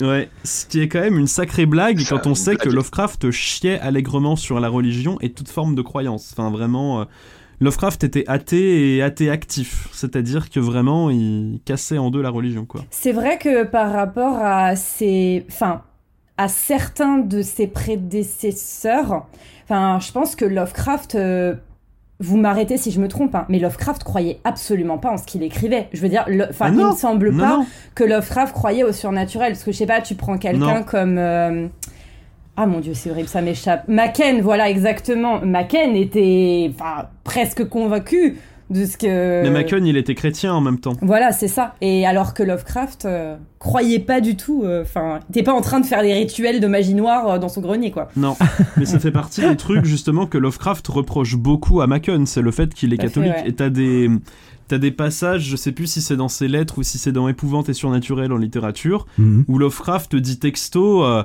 Oh là là, Machen, si c'était pas un chrétien, mais qu'est-ce que ce serait mieux, quoi? Enfin, vraiment, Hmm. c'est des, vraiment, c'est des tacles à la gorge euh, de l'église catholique, hein, euh, Lovecraft. Il était clairement anticlérical. Enfin, Mhm. ça, pour le coup. euh. Et donc, du coup, pour reprendre, donc oui, il y a Jacques Bergier pour la France, mais il y a aussi euh, ce formidable auteur qui est Michel Houellebecq. C'est du sarcasme, c'est de la merde. Voilà, je l'ai dit, public, je l'ai dit publiquement, hein, mais j'en ai rien à foutre. Je serais plus mesuré que Oui, toi là-dessus. Le bouquin est En intéressant. vrai, je, je- Le bouquin en vrai, je suis complètement dans la provoque, mais bon. C'est parce que même Joshi dit que c'est pas une mauvaise biographie en vrai. En fait, bah, le bouquin de Welbeck, alors qui s'appelle Lovecraft contre le monde, contre la vie, c'est euh, Welbeck qui transforme. En fait, c'est comme le bouquin de d'Emmanuel Carrère sur Philippe Cadic. Mhm. C'est le, pour moi, c'est le même Ah. genre de truc. C'est une, euh, c'est une biographie qui est largement romancée et Welbeck transforme Lovecraft en personnage de Welbeck. Hmm. Donc, du coup, il y a des trucs intéressants, mais il y a des trucs intéressants si tu veux étudier l'œuvre de Welbeck, pas celle de Lovecraft. Sauf si tu travailles sur la mise en, sur la mise en littérature du, de, de la vie d'un artiste. Bref. Mm, mm, mm. Mais du coup, on, l'œuvre, enfin, le bouquin de Welbeck a aussi véhiculé certains clichés, comme quoi Lovecraft détestait tout le monde, nanana. Et, euh, et ça participe aussi, du coup, à la mauvaise, enfin, à l'image assez spéciale qu'il peut avoir, quoi. Ouais, il y a un truc, ouais, c'est que Welbeck met quand même le doigt sur le fait que la peur de l'autre est une clé de lecture majeure. Mm. Voilà, et ça, il, le- il, le- il le détermine, il le dégage très très bien. Après, le truc, c'est que euh, il met de côté d'autres clés de lecture qui complètent celle-là. Euh, il a, euh, il a une, euh, une clé de lecture unique. Mais euh, il est le premier à la mettre en évidence de façon aussi, euh, aussi claire. Donc là, il faut, lui, il faut lui euh, le créditer de ça, euh, T'avais une question toi Loli du coup? Oui, j'avais une petite question parce que bah déjà, enfin, c'est vrai que moi vous m'apprenez, des, vous m'apprenez pardon des trucs parce que euh, j'avais cette vision de Lovecraft. euh, pas peut-être pas reclus, mais en tout cas pas pas sociable. En fait, ce que vous avez l'air de dire, c'est qu'il était sociable, bien que pas forcément à l'aise dans toutes les sociétés. Et en fait, c'est ça, c'est un peu la, la question que je voulais vous poser. Par contre, moi, l'image que j'ai de Lovecraft, et c'est peut-être lié aussi peut-être à son racisme, c'est que c'est quelqu'un qui vivait assez mal. Enfin, je sais pas, il y avait un sentiment peut-être de, de déclassement ou de ne pas être euh, à la hauteur de ce, qu'a fa- de ce que sa famille oui. devrait être. Et, Hmm. et du coup, j'ai un peu cette image de quelqu'un qui avait une forme de, je sais pas, de ressentiment en lui. Je sais pas si c'est exact ou pas. Mais parce que hum, il me semble que euh, sa famille avait été, peut-être, je sais pas si c'est aisé le Oui. mot, mais et qu'elle, par contre, elle ne Si, l'était si, plus, oui, si, en si. fait. Bah, par, Oui, par voilà, son, par ça. son grand-père, en fait, euh, du coup, qui était un Oui, entrepreneur. Le grand-père Ouais. Philips, ouais. qui était un entrepreneur euh, qui, qui avait plein de plein d'activités en fait et qui est euh, mort peu de temps après avoir eu, enfin après un gros fiasco en fait euh, euh, entrepreneurial et du coup il est mort euh, peu de temps après avoir quasiment perdu toute toute, toute sa fortune en réalité et il restait Ouais. peu de choses euh, à Lovecraft ouais il a à lui et à sa mère du coup et à ses tantes euh, plus énormément de choses et mais il a quand même vécu euh, quasiment euh, tout le restant de sa vie et sur l'argent qui se faisait de ses euh, euh, de ses ventes de nouvelles au pulp, mais aussi de ses. euh, il faisait de la. Comment ça s'appelle, merde? Euh, Des corrections, enfin, il faisait des. des euh, ah, j'allais dire des featuring, mais c'est pas du tout le terme. Euh, il, il devait, il travailler pour vivre, quoi. Ouais, voilà, il devait dire, travailler ouais. pour vivre, mais il travaillait très peu, et finalement, il vivait sur les restes de la fortune de son grand-père et aussi sur le, ce que lui rapportait quelques. Je crois qu'il lui restait une ou deux concessions de mine et un truc comme ça. Je... Ouais. Il y avait une mine, une histoire de mine, euh, des actions dans Mhm. une mine qui rapportaient un peu de sous, mais c'était euh, c'était euh, ouais. quelques dizaines de dollars euh, par, euh, par an. Alors quelques dizaines de dollars Oui, voilà. de l'époque. ouais. euh, Mm. J'avais fait, le, j'avais fait le calcul, le- c'était 700, à peu près 700 dollars d'aujourd'hui par an, à peu près. Mm. Euh, mais donc oui, il y, a- il y a une forme de ressentiment. Bah, déjà, il y a la, la mort de son grand-père, c'était, ça a été une, une forme de traumatisme de, bah, déjà la de par la perte, parce qu'il était très proche de, de son grand-père, mais aussi parce que ça a occasionné beaucoup de bouleversements dans son, euh, bah, dans son, dans Oui, son dans mode de vie, vie, en ouais. fait, dans, ses, Mhm. dans, ses, dans son, il a perdu euh, du coup la maison, sa maison familiale. Ils se sont installés avec sa mère dans un appartement qui était pas non plus un appartement, de- enfin dans un quartier disons moins euh, moins riche, mais qui n'était pas non plus un quartier pauvre. Mm. Euh, et du coup, oui, là, ça a bouleversé ses habitudes de vie, ça c'est clair, c'est clair. Puis bon, pour ne rien arranger, le père de Lovecraft était voyageur de commerce, donc il aurait pu faire bouillir la marmite. Il a chopé la syphilis, il a fini Ah interné. oui. Et euh, le, la mère a, bon, est partie en dépression, enfin, le, le, et a été internée Ouais. aussi. Donc euh, ça n'a pas, ça ne, donc il s'est retrouvé à la charge de ses Ouais, tantes. complètement. D'accord. Ça n'arrangeait rien. Et euh, bon, le, le- les tantes aussi, c'était un petit peu compliqué, quoi. Le, qui vivaient, bah, qui n'avaient pas forcément beaucoup de, enfin, qui n'étaient pas, euh, qui pas grandi en ayant l'habitude de travailler.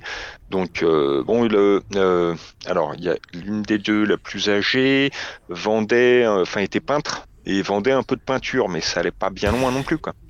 Mais du coup, pour revenir à son image de, reclus, effectivement, c'est absurde quand on connaît, euh, quand on lit l'œuvre euh, de, enfin la biographie de Joshi, en fait, on se rend compte que d'une part, il était effectivement très très entouré euh, par, tout un tas d'amis euh, euh, qui s'étaient fait notamment dans ces années où il était amateur, euh, journaliste amateur, mais ensuite par le passé aussi euh, comme auteur de pulp. Euh, il était, mais euh, genre sans cesse sollicité par ses amis pour venir leur rendre visite. Euh, il était lui-même visité très régulièrement. Il a probablement eu plus d'amis que j'en ai moi-même, par exemple, qui ne me considère pas comme un reclus. Euh, il était très, très, très entouré. Et je pense qu'une partie du succès de Lovecraft euh, post-mort, enfin après sa mort, en fait, vient de l'amitié sans, sans, enfin, de, de ses amis, en fait, de tous ses réserve, amis ouais. sans réserve, Mhm. qui, qui ont. Euh, qui, qui sont consacrés après sa mort en fait à Ah oui, oui, ça, juste ouais. avant son œuvre à travers le monde quoi. Puis il a été le mentor de pas mal de gens en fait, enfin Ouais. euh, de pas mal d'auteurs euh, qui ont été connus par la suite. Mhm. Typiquement Fritz Leiber, typiquement euh, Robert, Ba- Robert, Bloch. Bloch, Ouais. surtout, enfin, euh, qui étaient des auteurs, parce qu'on a l'image de Robert Bloch et de Fritz Leiber comme étant des auteurs vieux, très vieux, mais c'est des auteurs qui avaient, euh, si je dis pas de bêtises, euh, 20 ou 30... Non, mais ils avaient 20, ils avaient 20 ans de moins que Lovecraft. Ouais ouais. Bah, le Bloch, je crois qu'il a 16 ou 17 ans quand il tue Lovecraft dans sa Ouais, nouvelle. hein. c'est ça. Oui, oui, il est tout jeune, en fait. Donc ouais, énormément d'amis. D'ailleurs, à New York, ça- le, le passage de sa vie à New York, c'était un passage très mouvementé, avec beaucoup de, beaucoup de soirées entre, entre amis, beaucoup de sorties, Oui. beaucoup de visites de la ville, euh, des voyages aussi, énormément de voyages où il était euh, convié euh, quasiment gratuitement en fait à, à passer des, des semaines, voire des mois chez des amis. euh. Il était euh, sans cesse très bien accueilli. Donc ouais, c'est très bizarre en fait, il y a cette dichotomie quand tu lis... l'œuvre Oui. de enfin la biographie de Joshi quand tu la mets en rapport avec ce que toi-même tu connais du personnage enfin tu crois connaître du personnage en fait t'es Enfin, il y a rien. Je sais pas d'où vient cette. euh, Enfin, si on, Bah, on la le sait à présent. jalousie visiblement il y a de certaines personnes. que- Oui, oui, et de, la- de leur volonté de vendre un personnage, quoi. Mais il y a deux moments. Alors, le, le truc, le recul de Providence, ça existe. Mais c'est, euh, bon, il meurt à 47 ans et c'est trois ans de sa vie. C'est-à-dire qu'il y a euh, un an et demi, deux ans, quand il est ado, Oui, sa dépression, euh, aux ouais. alentours de 16 ans, il fait une Ouais. grave dépression nerveuse. Et là, oui, il vit reclus, euh, vraiment. Et donc, du coup, ça le le conduit à interrompre ses études. Enfin, le, le- et c'est, euh, ça a été un problème aussi parce que le, le, il était euh, à l'époque fan d'astronomie, il publiait lui-même un petit bulletin, une espèce de fanzine sur astronomie, et il avait ses entrées au, à l'observatoire de Providence, où il était très bien reçu par les astronomes qui lui laissaient regarder, le, qui lui expliquaient les trucs, qui lui montraient le matériel et le laissaient s'en servir. Euh, par contre, bah, le faute d'études, il a jamais eu le bagage en maths pour pouvoir faire vraiment de Mm. l'astronomie. Donc il y a cette période-là qui est euh, qui, a, qui est peut-être une des clés de, de cette image-là. Et il y a surtout les 6-8 derniers mois de sa vie, euh, quand euh, il tombe malade. Et là, oui, il y a un moment où il va se replier. Euh, le, pour, en Noël 36, euh, Frank Belknap Long le, le convie à passer les, les fêtes à New York, euh, comme il le faisait ré- quasiment tous les ans. Et là, il peut pas. Il peut pas, il euh, il reverra plus jamais Long. euh, Enfin, le, euh, je crois pas qu'il meurt en mars et je crois pas que Long ait la possibilité de, de, de passer le voir entre euh, entre euh, Mhm. Noël et mars. Et là, oui, effectivement, le début 37, il vit reclus. euh, et là, comme il est malade, il est, euh, il a tout le temps froid. euh, le- la lumière lui fait mal. Enfin, le- il finit par euh, effectivement par se claquemurer. Mais c'est, euh, c'est vraiment les ouais, trois à six derniers mois de Bah, sa c'est vie. C'est étonnant d'ailleurs l'anecdote de. Enfin, la plupart de ses amis, mais je pense que c'est aujourd'hui ça nous paraît saugrenu, mais à l'époque c'était euh, probablement plus courant. La- beaucoup de ses amis n'ont appris sa mort que bien plus tard en fait, euh, et notamment son ex-femme aussi a appris sa mort euh, des années après. euh. Ouais, ouais, c'est incroyable quand il pense. euh. Euh, mais euh, oui, oui, du coup, ouais, euh, oui, ça, ça lui vient probablement de ça et aussi bah, de certains de ses. bah, je pense à Auguste Derlès aussi, par exemple, qui a, qui a Oui. pris sa succession un peu, un peu, euh, comment dire, de mani- avec la, à la manière forte en fait, ouais, Régulièrement. parce qu'il n'était pas le successeur euh, attitré de, euh, de Lovecraft à première vue. Mais il a construit. euh, Oui, ça, ouais, c'était Barlow. Barlow, ouais. Et il a construit un personnage aussi, euh, en plus de dénaturer un peu ses œuvres, mais il a construit un personnage aussi et qu'il a, euh, qu'il a étoffé au fur et à mesure des années, après la mort de Lovecraft. et dans quel but, je sais pas. Probablement pour vendre du papier, peut-être, je sais, je sais pas du tout, mais. Mais peut-être aussi, le Derlef faisait partie des, des membres, euh, je crois pas qu'ils se soient. euh, alors là, d'un coup, j'ai un blanc. Est-ce qu'ils se sont rencontrés? Non, c'était. Je crois que c'était épistolaire euh, essentiellement, euh, si je me trompe Ouais. pas. Ouais, il me semble. Autant l'associé de l'associé de Derlef, Donald Vendray, oui, le, le couple Vendray et Lovecraft se fréquentaient pas mal à une époque, mais Derlef, oui, il était de, il était du Midwest et donc ils se sont pas vus. C'est incroyable. Quand on sait après que c'est lui qui l'a édité quasiment euh, bah, enfin, dans les, toutes les premières années qui ont suivi la mort de Lovecraft, euh, c'était. Et Ouais, d'ailleurs, il attaquait. euh, hein. Bah, il pendant attaquait. 20 euh, Pendant- ouais, pendant ouais. 20 ans. Ouais, il, avait, pr- il avait menacé d'attaquer Barlow aussi, qui voulait éditer à son tour du Lovecraft. Enfin, c'est euh, vraiment. c'est euh, Ah mais il a, il a surtout, euh, il a surtout euh, euh, établi un cordon sanitaire autour de Barlow jusqu'à ce que Barlow lâche Mm. euh, les papiers qu'il avait quoi. C'est euh, le truc, c'est qu'à un moment Barlow euh, qui est qui est en panique parce qu'il voit que le, pas mal de gens se retournent contre lui, contacte notamment Clark Ashton Smith et le truc c'est que euh, au niveau de Smith, euh, Derlef avait déjà savonné la planche quoi. Ah oui, parce que Smith lui écrit en lui disant Je veux plus entendre parler de vous, blablabla. euh, oui, Euh, voilà, il y a une lettre oui, qui est reproduite à peu près dans Je suis Providence et qui est terrible. Hein, Mm. Oui, je l'avais lu, euh, C'est assez horrible. C'est violent, Ouais, hein. c'est ultra violent. Hein. et c'est euh, et là ça vient de Derlef en fait. Ah, putain. Euh, je sais pas si on a fait. Alors, on va évoquer aussi, bah, on l'a pas encore fait, mais enfin, ou alors euh, juste comme ça en passant, euh, peut-être un peu le, euh, le racisme de Lovecraft. Ah, yes. C'est On pas- y il, fa- arrive. il fallait en parler, il faut en parler. Oui, en fait, oui, ça fait partie de. Bah, c'est comme quand on avait fait l'émission sur euh, Phil Dick. Euh, on avait dit qu'on ne passerait pas à côté de toutes De les son traitement des descriptions euh, Mm. très. euh, intéressantes des personnages féminins. Et là, bah, de la même façon que pour Phil Dick, on n'a pas mis, on n'a pas mis les seins sous le tapis, MDR. Ouais. Euh, J'ai vraiment osé dire ça, vous le couperez au montage Oh. ou pas. Et euh, on, euh, en fait, on ne va pas passer à côté du racisme de Lovecraft puisque euh, bah, il est établi de manière claire et nette hein, dans sa correspondance privée et dans des nouvelles comme Horreur, à de- comme euh, Horreur, euh, À Red ah, Hook. Horreur ouais. à Red Hook. donc, Horreur à Red Hook et euh, La, La rue, rue, ouais. que Lovecraft avait une aversion assez profonde envers les personnes de couleur et Ouais. de manière générale tout ce qui n'était pas blanc.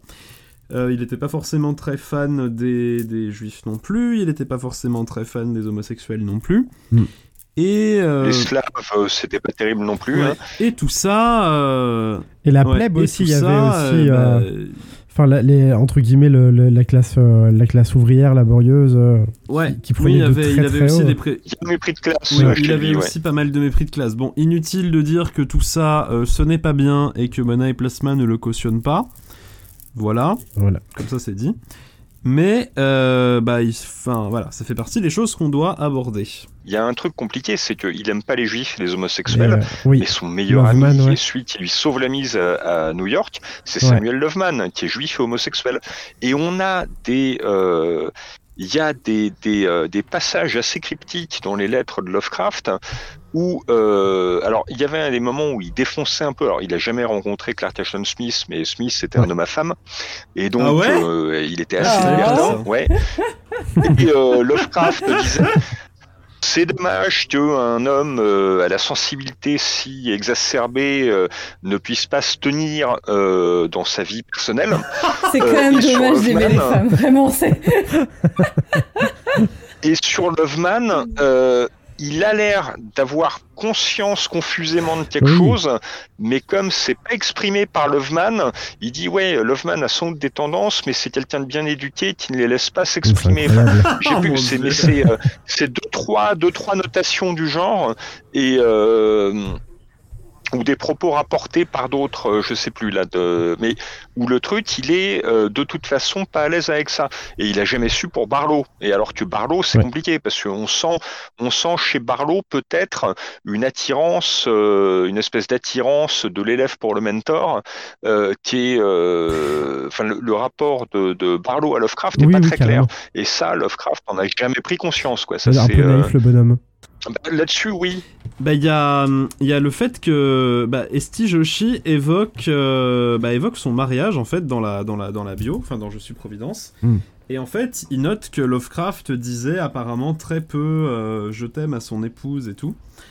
Et, euh, enfin, et qui montrait très rarement ses sentiments, en fait. Et il y a. euh, Il y a.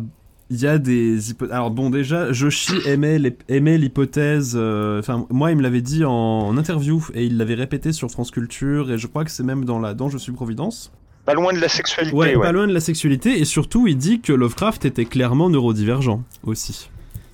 C'est Ah oui, clair et- oui, enfin, c'est. c'est clair et net. C'est c'est vraiment euh, voilà. Il y, a, il y a des choses, il y a des Ah, mais il est, euh. Après, on dévie. euh, ouais. Par moment, il est Sheldonesque, ouais. Oui. Ah, mais, oui, oui, complètement. Oh, putain, Sheldon. En fait, même, tu sais, pendant que la lecture de, de la biographie de Joshi, en fait, j'arrêtais pas de m'imaginer une adaptation de cette biographie, en fait, jouée par l'interprète de Sheldon. euh, Je, je, je, je voyais Sheldon, en fait, oui. en Lovecraft, c'était ouf. ou par Mark Zuckerberg aussi parce que il se ressent. C'est vrai qu'il y a un délire, j'y pensais pas, merde. La quête du costume parfait. Quand il Ah fait oui. piquer ses costumes dans son placard. Ah. Et le, qui passe des semaines à faire les friperies pour trouver le bon costume, avec le bon nombre de boutons, le bon tissu, la bonne coupe, la bonne épée, le bon grain de tissu, et qu'il trouve le moyen après de négocier, de faire négocier la mise au, le- le- le- la mise à la taille. Mais c'est un truc, c'est une odyssée, le machin, euh, qu'on a par les, les lettres envoyées à sa tante. euh, et le truc, mais un- une espèce d'obsession maniaque absolue euh, d'avoir exactement le costume qu'il veut, mais qui est démodé depuis Mm. 30 ans. Plus le euh, plus l'histoire des faux euh, cols aussi. Oui, bah, les faux cols ou bah, le truc euh, comme euh, du temps de son mariage, euh, Sonia le, le fait manger, euh, lui prépare à bouffer, le remplume, et là il voit qu'il est obligé de changer de faux col parce qu'il prend de la largeur. Et ça, ça le et appara- dès lors qu'elle se barre, Il fait un Et ben, le régime, truc, ouais. il envoie des comptes rendus à euh, Annie Blackwell euh, en expliquant Ah, ça y est, je viens de perdre une taille de faux col. là, Je peux rentrer dans mon faux col de l'année dernière.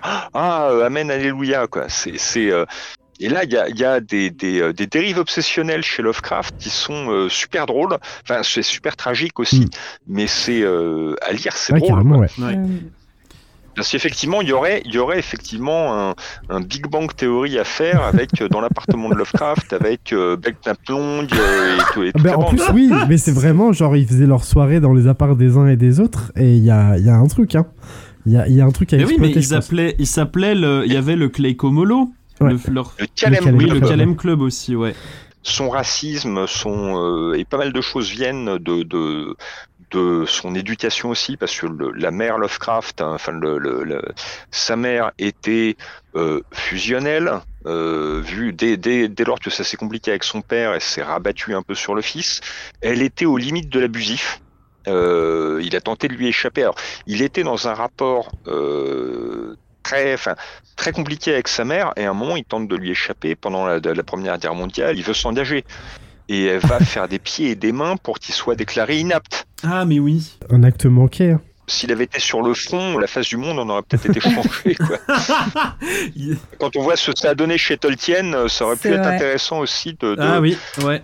de voir les, les lettres d'Ypres de Lovecraft, enfin l'horreur à Ypres, tu vois, c'est... euh, Ceci dit, euh, il y a peut-être juste un truc quand même euh, pour nos auditeurs, je sais pas, qui n'auraient pas du tout lu Lovecraft ou pas beaucoup. Enfin, on, on a parlé genre de sa correspondance privée et de quelques textes où, en fait, il, il est, il est assez transparent. Enfin, il, il parle de, enfin, de New York, enfin, d'une ville. Et enfin, il est assez transparent sur le fait que Mhm. bon, euh, il estime que certaines communautés sont pas, euh, enfin, pas les bienvenues. euh, dont la présence n'est pas la bienvenue. Mais il y a aussi un autre truc, c'est que parfois c'est plus pernicieux. Euh, Il y a plein de cas aussi dans des nou- enfin je pense à des nouvelles de Lovecraft et peut-être un peu à des adaptations Oui, Ou, bah comme euh, le typiquement. mal vient euh, d'une destination euh, exotique. euh, Ouais. forcément, il y a quelque part euh, une tribu avec euh, des pratiques qui, en fait, sont euh, Mhm. liées à des grands anciens et sont pas souhaitables. Enfin, il y a plein de. Enfin, c'est Ah, pas oui, que oui. dans quelques textes, quoi. Il y a. Non, non, ça. Ah, non, non. Voilà. euh, le retour à Tavik de trucs qui hantent les gènes d'un personnage et finissent Voilà, par ouais. se réveiller. Alors c'est une métaphore de plusieurs Ouais. choses, de la folie de ses parents dont il a peur qu'elle lui ait été transmise, hein, ça c'est un truc qui le hante, et aussi effectivement de la dégénérescence euh, par Ouais. métissage qui va se réveiller au plus mauvais moment. Et ça on le retrouve dans le Arthur Jennings, on le retrouve dans le cauchemar d'Innsmouth, euh, dans c'est pas dans les rats dans les murs aussi, Oui. euh, Les rats dans Euh, les murs, ouais. dans celui où au pays de Les Galles, rats dans ouais. les murs, Euh, Innsmouth, et- Dunwich, euh... Bah, Dunwich, c'est plus frontal, Dunwich, c'est à une génération, Dunwich, alors que sur les autres, Mais oui, oui, sur les autres, c'est... mais même dans Alonso Typer, le, qu'il a coécrit dans le, le- le journal d'Alonso Typer, il y a aussi ce motif-là, et donc cette espèce de retour du refoulé atavik, hein, qui est vraiment un, truc, un, un thème, euh, mais ultra, ultra récurrent Mm. chez lui. Quoi. Et même dans les montagnes hallucinées, hein, il montre que les anciens euh, ont dégénéré, blablabla. Enfin, t'as tout un truc de... Enfin, c'est ça aussi, hein. Lovecraft, quand il décrit des civilisations, euh, des civilisations extraterrestres, elles sont immanquablement marquées par la décadence. hmm. Et euh, c'est ultra marqué par les, les ekphrasis. Alors, les- une ekphrasis, c'est la description d'une œuvre d'art en littérature. Mhm. Et en fait, euh, c'est hyper marqué que typiquement les, les choses très anciennes des montagnes hallucinées, euh, les trucs qui décrit dans le tertre dont j'ai oublié le nom, et euh, les, la grande race de Yis de, dans l'abîme du temps, Ouais. t'as tout un truc de euh, oh là là, euh, ils étaient grandioses, leurs œuvres d'art, elles étaient super belles, nananana. Mais après, la euh, fin, ils ont ouais. commencé à dégénérer. Ouais, et le art était dégueulasse, euh, dessiné euh, comme trop Après, trop, voilà, faut le, sa- blablabla. faut le savoir, oui, c'est ça, en Et, fait. C'est non, seul- voilà quoi. non seulement il est voilà il est raciste et ça c'est euh, c'est évident de par ses euh, de par sa, sa littérature mais aussi par ses correspondances Euh, il est aussi réac hein, il est archi réac Ah mais il est Il est- extrêmement réac, Il et, est, très euh, très réactionnaire. ouais Son fanzine politique s'appelait le le, Nouveau ouais, Conservateur. conservatif, Ah bon, bah, au c'est moins. Ouais. donc Ouais, là non, comme mais ça oui, c'est oui, clair non, mais il était. ça s'invente pas Ah mais il a voté, il a voté républicain jusqu'en 36, hein, Ouais. donc jusqu'à un an avant sa mort. C'est que vers la toute fin de sa vie qu'il a commencé à vaguement envisager de commencer à peut-être changer d'opinion. Et oui, parce que euh, sous l'influence de ses camarades, et puis on s'aperçoit que le New Deal de Roosevelt fonctionne. Oui. Et là, ça. oui, le, le, le, il se dit, là, il y a un truc qui se passe, et effectivement, euh, j'ai peut-être, il reconnaît, ses, il reconnaît ses erreurs. Il y a un moment où, en matière de boutade, il dirait, vous pourriez peut-être même maintenant me qualifier de socialiste. Alors bon, oui, c'est un peu fort. euh, alors socialiste à la valse peut-être, mais bon, c'est. L'appel de Cthulhu, mais avec la tête de Valls à la place de Cthulhu. Oui, parce que du coup, T'avais cherché du travail. En... en, en- quand on entend parler de Lovecraft, en fait, donc t'as les gens qui le disent ouvertement raciste. Ça, c'est- maintenant, ça commence à être quand même relativement bien Ouais, établi. bien sûr. mais t'as quand Mais même aux une. États-Unis, c'est complètement établi. Hein. T'as quand C'est- même une partie euh, du public qui continue de dire quand même que, bon, quand même, vers la fin de sa vie, c'est quand même pas mal assagi, ce qui est pas en, en réalité tout à fait le Ce cas. qui, est, ce qui est en soi pas faux, mais, ça, mais c'est pas parce que tu t'assagis à la fin de ta vie Oui. que ça excuse toutes les saloperies que t'as dit excusable. pendant toute ta vie, en fait. Ouais. Je veux dire, il y, a des- il y a des lettres et des poèmes qui sont, mais... Oh, c'est chaud, mais franchement. atroce. ouais. Abominable. Et, euh, et typiquement, euh, enfin, il y avait eu une polémique euh, sur le World Fantasy Award, puisque le World Fantasy Award est un, Ah oui. le, enfin, c'est un prix, euh, Yes. c'est l'un des plus grands prix de, li- des littératures de l'imaginaire aux États-Unis. le, c'était le buste de Et il avait été décerné à. Andy Okorafor, enfin Ouais. Andy Okorafor. Et en fait, le la refusé La le prix. statue- et, C'est en- Lovecraft. En, s'expliquant. la, sta- statuette du prix, c'est un buste de Lovecraft. Et. Andy Okorafor avait dit, mais en fait, c'est c'est hors de question que je prenne la, la statuette d'un mec Bah ouais. qui, qui me Ouais. déteste en fait. Mm. Et, euh, et de la même manière que Lovecraft détestait le métissage, il y avait euh, Aliette de Baudard, donc qui est une autrice qui est franco-vietnamienne, je crois, si je dis pas de bêtises, Ouais. qui avait écrit, mais en fait, euh, pour les mecs comme Lovecraft, je devrais pas exister. Donc en fait, à quel moment est-ce que ce Mm. serait logique d'accepter cette statuette Et pour le coup, en tant que, en tant que personne métisse, moi je suis d'accord avec, enfin je suis d'accord avec ça. Mm. Quand bien même, euh, enfin quand bien même. J'aime beaucoup ce qu'il fait, mais ça n'excuse, mais c'est pas parce que t'aimes l'œuvre d'un auteur que tu dois Que tu dois l'excuser, ouais. Complètement. que Mais tu dois excuser toutes les saloperies qu'il a dites et qu'il a faites, de la même façon qu'on doit pas accepter le fait que euh, Isaac Asimov ait harcelé sexuellement des dizaines de meufs, Mm. typiquement. Fait déjà moins connu, je, trouve, je pense aussi. Ou que Marion Zimmer Bradley ait violé ses enfants, aussi. Voilà. Ouais. Comme, Oui. ça, on a vra- comme ça, on a Surtout vraiment fait que tour. c'est pas des Je crois que c'est pas la première enfin, fois qu'on donc, en euh, parle en plus de, de Marion Zimmer Bradley. ouais. Oui, non, non.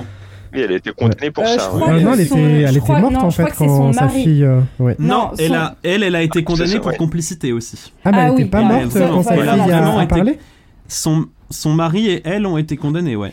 T'es sûr que Ouais, je pensais que ça avait été révélé Non. après sa mort euh, par sa fille. Mm. Non, non, non, non, non. Attends. Moi, j'avais entendu effectivement que son, son mari avait été condamné et que elle, effectivement, c'est- sa fille l'avait accusé euh, après coup, effectivement. Oui, je pense. Hein. Je crois que c'est c'est comme ça que ça s'est passé. Mais Elle ceci pas- dit, peut-être Vérifier. qu'elle elle avait déjà été Non, condamnée oui, non, par vous avez- euh, pour complicité. Non, non, vous avez raison.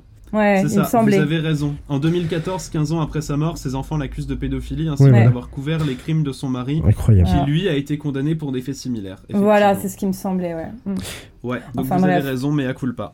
Euh, non, mais, Mais de toute façon, elle ne bien, disait pas. euh, Oui, vas-y, euh, Loli. Non, c'est clair. Ce qui est, comment dire, euh, enfin, ce qui est bien, entre guillemets, avec euh, Lovecraft, c'est que, euh, genre, c'est, en fait, ça, à force, à force d'en parler, d'en parler, ça, enfin, je pense que ça commence à se savoir. Enfin, je me demande, est-ce Oui. qu'aujourd'hui, il y a encore beaucoup de gens qui abordent Lovecraft sans savoir, euh, je sais Bah, pas.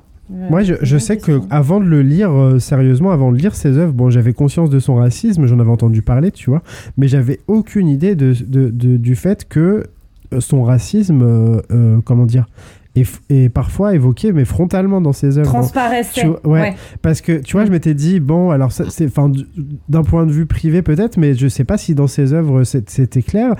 Et Ah bon, bah, déjà, j'ai commencé, je vous avais dit, hein, j'ai commencé par la rue, déjà, ça m'a, ça oui, m'a t'as sauté t'as aux yeux. vraiment Ah commencé ouais. par l'un des pires, quoi. Et plus tard, en fait, euh, dans une nouvelle là, qui a pas de, qui est pas formellement, enfin, qui a, qui a pas, comment dire, qui véhicule pas formellement de messages racistes, mais c'était euh, Reanimator, je crois, où au bout d'un moment, il fait la description d'un d'un personnage noir, euh, mais qui est atroce en fait. Où il, il évoque des Ah bah, traits euh, simiesques, Mm. euh, des bras extrêmement longs qui Oh, descendent sous les genoux. ouais. Et je me suis, putain, je me suis dit, mais enfin voilà, c'est impossible que tu passes à côté de son racisme. En fait, son racisme est évident, il est, Ouais, il est écœurant en fait. Et moi, ça m'a coupé l'envie de finir cette nouvelle. Que, par ailleurs, en plus, j'avais vu, enfin, j'avais vu les films et j'avais bien aimé les films, je les avais trouvés pas mal drôles et j'étais ravi de tomber sur cette nouvelle. Et ben, ça m'a juste dégoûté en fait de, son, de, de cette nouvelle.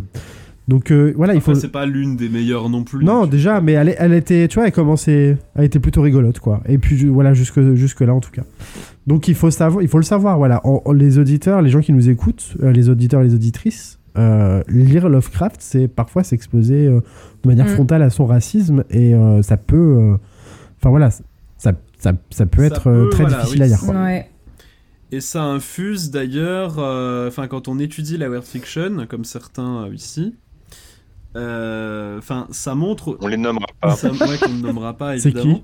ça montre aussi en fait qu'il y a toute une vision de l'altérité qui est influencée en fait par Lovecraft. Bah, Et c'est une vision de l'altérité comme l'altérité égale caca égale le mal absolu. Mm. Et en fait, maintenant, les auteurs de weird fiction contemporains, euh, depuis pas mal de temps en fait, hein, c'est pas que depuis euh, très récemment, T'as as toute une subversion des figures de monstres chez Lovecraft, t'as toute une as tout un tas de réécritures de Lovecraft aussi. Parce que typiquement, t'as des auteurs, enfin t'as des militantes féministes, enfin t'as des autrices féministes et des, enfin qui sont militantes en fait aussi. Et t'as des militants antiracistes qui se sont emparés en fait de l'œuvre de Lovecraft à la fois pour dénoncer euh, le, racisme dont il fait preuve, mais aussi en fait pour réécrire certains récits. Typiquement, t'as euh, la balade de Black Tom. Ouais, la balade de Black Tom de Victor Laval, t'as de Victor Lavallée d'ailleurs, je crois en fait. Et t'as la quête onirique de Villitbo de Kish Johnson. Ah oui. Hmm. Qui, qui raconte, enfin qui est une réécriture slash suite de la quête onirique de Cadas l'inconnu avec un personnage féminin.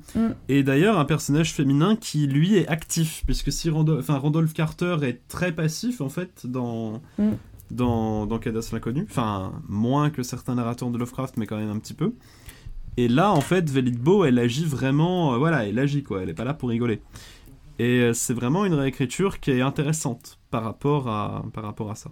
Soit dit en passant, euh, on n'en a pas beaucoup parlé, mais c'est vrai que, genre, pour info, les femmes n'existent pas chez Lovecraft. Enfin, quasiment pas. Enfin, je veux dire, ok, ah bah à, part pour venir d'un. Enfin, comment dire, pour, pour je sais pas, se, se, marier et être la représentante de. de comment dire d'une mhm. espèce hybride mal intentionnée. Enfin, je sais pas comment dire ça. Euh. Ouais, c'est ça, ouais. Oh, il y, a quand même le, le, personnage dans le monstre sur le seuil qui est quand même assez marquant dans le genre de personnage. Ouais, mais elle est pas, positive du tout. Enfin, je veux dire.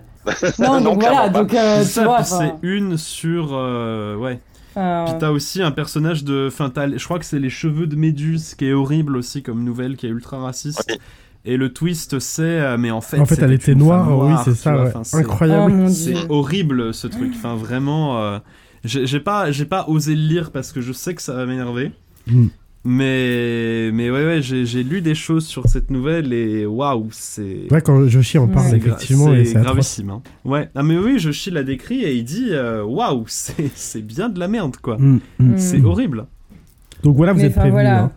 Pour info. Alors, que dans, dans, les chevelures de Méduse, il y a des séquences d'ambiance drôlement chouettes aussi, quoi. C'est ça qui est, dommage. C'est ça qui est tragique. C'est une révision, hein, on est d'accord. Hein euh, oui, c'est avec euh, Bishop, je crois. C'est possible, ouais. Et euh, bon, enfin, c'est une révision. On sait que la plupart des révisions de Lovecraft, en fait, c'était quasiment des textes intégrales de Lovecraft. Même, ouais. Donc, euh, bon. Euh, ok, et eh ben, écoutez, on va continuer un tout petit peu sur la vie de l'artiste. On passera ensuite à son héritage. Vous voulez parler un peu de son mariage ou pas du tout? Est-ce que c'est intéressant ou important pour vous, selon vous? Bah. bah c'est. Ouais, vas-y, Alex. C'est un moment clé de sa vie parce que ça coïncide avec la période new-yorkaise et euh, qui, est, euh, qui est un moment euh, qui est un moment très dur dans la vie de Lovecraft parce qu'en fait bon il s'avère assez rapidement que la vie de couple lui convient pas des masses euh, pour les notamment le fait que il est le, le, on lui fait à manger et pas forcément enfin le on le gave enfin le Sonia le gave un peu euh, parce qu'il est tout sec euh, de base que le le truc, c'est qu'il est très conservateur, euh, il, adore Sonia, mais c'est une femme très indépendante, très mmh, moderne. Alors, divorcée, d'origine ukrainienne, juive, enfin, le, le, et qui, euh, qui mène sa barque, quoi. Et donc, qui à un moment euh, est obligé de quitter New York pour le travail. et donc, c'est compliqué. Et elle aurait peut-être pu trouver du boulot à New York, mais il y a un moment, elle s'éloigne peut-être aussi parce que je le soupçonne d'être invivable, le, le Howard. Lovecraft. Et, euh, et le, du coup, euh, et dans la période new-yorkaise, euh, il y a aussi le fait où euh, son racisme, qui était théorique jusqu'alors, euh, devient, se retrouve confronté Ouais. au réel. C'est-à-dire qu'il est, il vit à Brooklyn. Les, euh, alors ce qu'il appelle les Syriens, donc qui sont euh, euh, des Levantins, ça va être des Syriens, des Libanais, des Arméniens, mais qui regroupent un peu sous cette, euh, cette étiquette-là, euh, des Italiens, euh, des Noirs, et euh, là ça fait beaucoup. Euh, il n'est pas du tout à l'aise euh, à ce Ouais. niveau-là. Quoi. C'est euh, et plus, outre le fait qu'en plus il se fait braquer son euh, euh, le son- le placard où il range enfin sa, sa réserve où il range ses vêtements Oui, oui.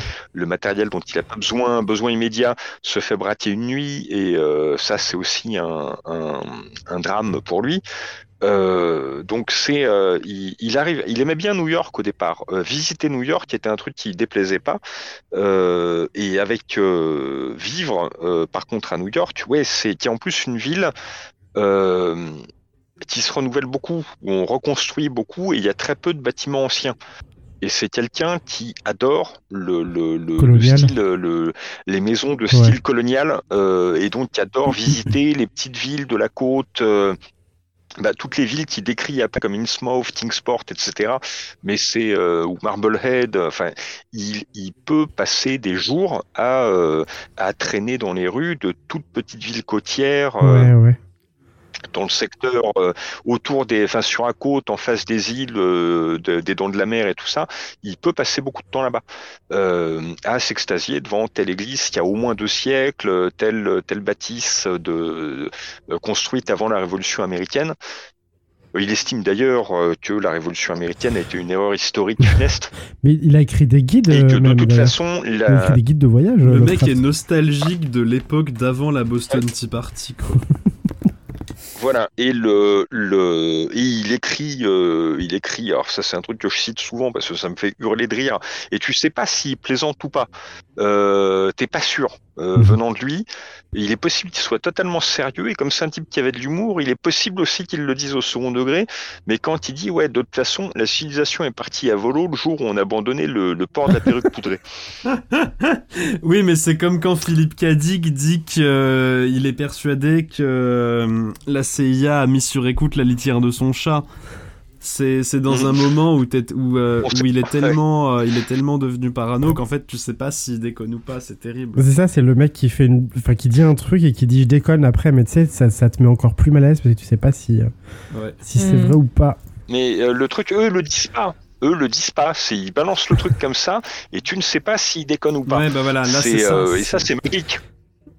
C'est ça qui est magique dans le truc. Et euh, aïe. ouais, du coup, grosse, la période new-yorkaise qui correspond à la période où il a été, euh, enfin où il a vécu son mariage avec. euh, Voilà, où avec il était Sonia, c'est et, euh, et le- ça se désintègre, le mariage se il désintègre il l'a très délaissé vite. pas mal aussi, Et, hein, coup, parce que même quand elle était là, il, il, il- en fait, il s'en foutait, il va drouiller à longueur de journée. euh. Mais il- non, il vadrouillait avec elle aussi. Oui, de hein. temps en c'est temps, le oui. truc, il faisait des sorties au parc, euh, mais. Mais bah, le truc, c'est qu'il il vadrouillait aussi parce qu'elle travaillait, des fois. Oui, alors que lui, du coup, il a, Incroyable. il a jamais bossé. C'est-à-dire qu'il essaye, à New York, il essaye de bosser. Euh, Loveman lui trouve du boulot, euh, le, le- Ah, il se retrouve ouais. à faire euh, À remplir à- des des, enveloppes, des étiquettes pour enveloppes, pour envoyer des catalogues. Il écrit des, il écrit des prospectus pour des fabricants de meubles à façon, des trucs comme ça. On a Joshi ressort ces trucs-là et bon, ouais, c'est le, le- c'est, euh, bah, il y a plein d'écrivains ont eu à faire des trucs comme ça. Hein. euh, le, le- moi, mon premier, mon premier boulot publié professionnellement, ça a été des notules dans un dico de diététique et de matériel médical. Donc, c'était pas non plus de la grande littérature. Euh, mais j'étais super calé, j'étais super calé en poche astomie à l'époque. Ah, hein. Euh, et en bas varice. Incroyable. Le bas va. Euh, mais si tu fais, si quelqu'un fait une thèse sur toi, Alex, il pourra ressortir. dans le dico en question, euh, dans le dico en question, c'est pas crédité. Donc, aller déterminer Mmh. euh, seule une analyse stylistique très approfondie Mhm. permettrait de permettrait de, de déterminer Euh, mais le, le, truc, ouais, il, il, fait partie de ces gens qui hein, écrivent des trucs, des trucs de ce genre-là, bah, pour gagner leur croûte. Ouais. Et en plus, ça rapporte pas des masses. Il a du mal à se faire payer. Enfin, le. le il avait et du puis, mal à bon, jouer le- debout. Hein. euh, enfin, je bah, c'est pour ça qu'il euh, se nourrit avec euh, 25 cents par jour à une époque ça, et il voilà. s'en vend devant sa tente hein, et que le reste des 2 dollars euh, qu'il peut ramasser parfois en fait euh, sert à payer des timbres ouais. pour, sa, pour écrire aux pour gens. sa correspondance euh, de milliers et de Mm. milliers de lettres. 100 000 lettres, c'est ça Bah, tu, euh, Joshi dit entre 60 000 et 100 000 c'est lettres. Incroyable. ouais. Incroyable. mais C'est- 100 000 lettres c'est le chiffre classique et qui est probablement exagéré mais euh, Ouais, le, le la réalité est probablement plus autour de 60 000 mais 60 000. Mais c'est impossible à estimer parce qu'une partie a été perdue. Loveman, quand il a. Alors, Loveman découvre, c'est Sonia qui explique à Loveman des années, genre dix ans après la mort de Lovecraft, que Lovecraft était violemment antisémite. Ce que, euh, ce que Loveman ne Ouais, savait pas, il fou. s'en était jamais rendu compte parce que euh, euh, Lovecraft était un type bien éduqué. Il savait que Loveman était juif, mais il tolérait. Love- Enfin, c'était un de ses- c'était son meilleur ami. Et euh, le truc, il savait, et c'était un truc qui n'entrait pas en ligne de compte. Donc, devant, euh, devant Loveman, il se comportait comme un parfait son, gentleman. son Donc, juif. les euh. paradoxes de Lovecraft sont là aussi. C'était un, il pose, enfin, il était déclassé, mais il continuait à avoir un habitus de gentleman de Nouvelle-Angleterre. Mm. Donc c'est très, euh, c'est très, euh, avec un côté presque ridicule et en même temps très touchant, je trouve. Mm. De, ces- de, de, de- d'essayer de maintenir ce côté très presque anglais. Euh, il estimait que l'Angleterre était le sommet de la civilisation, ce qui le mettait souvent en conflit avec Robert Howard, qui lui était plutôt pro-irlandais, pro-écossais. Donc euh, vous imaginez les correspondances enflammées parfois. Mais oui, ils s'embrouillaient tout le temps. les les Écossais les meilleurs. Non, c'est Mais ce côté, euh, ce côté justement vieille Angleterre et un peu bourgeoisie, enfin noblesse, euh, plus bourgeoisie que noblesse. euh, Enfin, c'est- en partie ce qui a causé le, euh, le- la fin de son mariage, son divorce, c'est qu'en fait, juste euh, quand il a été question pour Sonia de, la re- de le rejoindre à, à Providence, euh, elle a été repoussée, euh, notamment par la famille de Lovecraft, par ses tantes, en fait, sous, au prétexte oui, que le- euh, les euh, il fallait pas que Lovecraft vive au crochet d'une dame. Enfin voilà, il fallait que ce, fallait pas qu'il soit, euh, euh, comment dire, qu'il soit Entretenu, ouais. entretenu, ouais, par une femme. C'est complètement fou. euh. C'est complètement fou. mais Ah bah, par une femme divorcée de surcroît. Quoi, parce que-. Et juive. Oh là là. Non mais c'est c'est atroce. Ah bah oui, bah c'était des, C'est atroce. c'était des, oui bah c'était pas des rednecks parce que euh, ils avaient du goût, tu vois, mais, mais voilà quoi. Non, c'était Pierre, c'était euh, c'était vraiment de la bourgeoisie, enfin le, Mm. le- de la bourgeoisie euh, chabrolienne quoi. C'est euh, Ouais.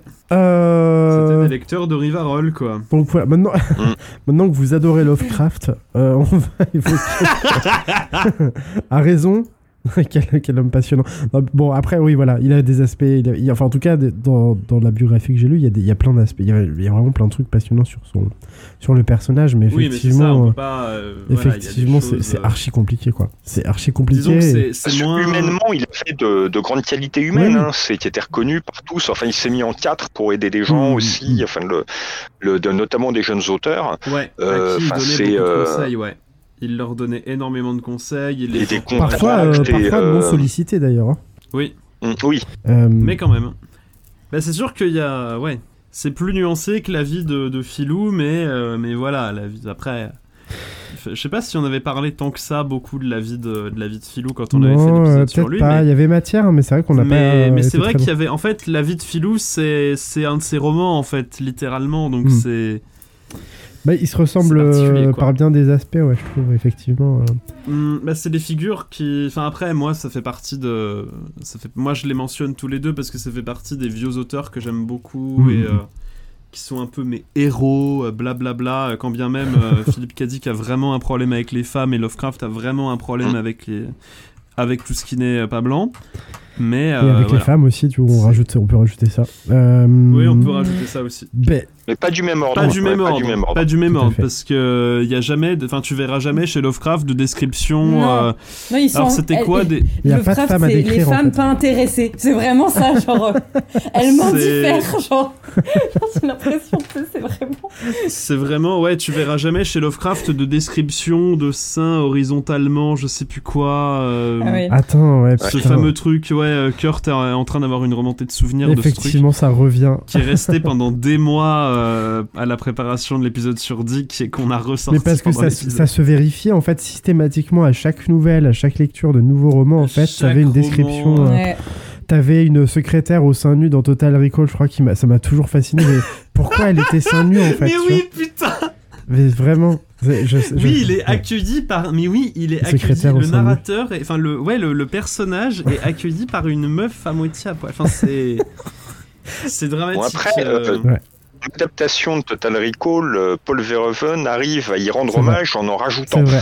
C'est Ouais. quand même formidable. C'est vrai. D'ailleurs, heureusement qu'il n'y a pas eu de suite parce que voilà, il y en aurait eu tellement plus. euh, parce qu'on sait toujours dans les films les suites, euh, ils en rajoutent toujours.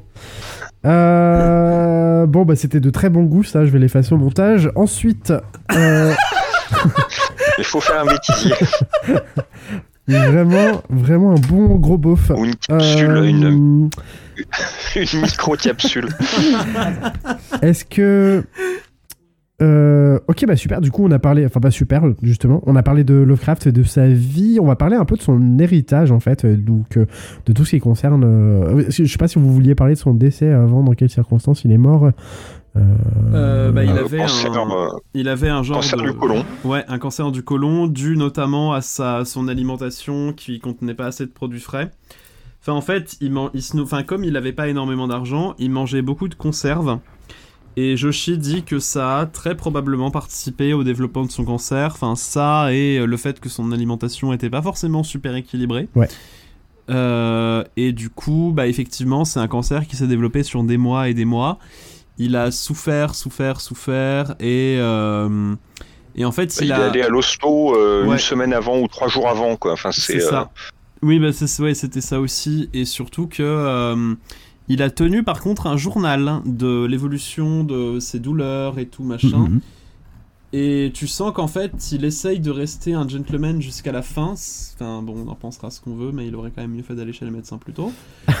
et euh... bah non, mais bon, enfin, c'est c'est c'est- enfin, c'est dramatique parce que il est il est mort à 47 ans euh, parce que en fait, euh, bah parce qu'il était parce qu'il s'est pas, enfin, Bon, après, après, un cancer du côlon. un, euh, cancer dans, ouais. un cancer dans les années 30, ça aurait pas été soignable un de toute du façon, côlon, ouais. presque.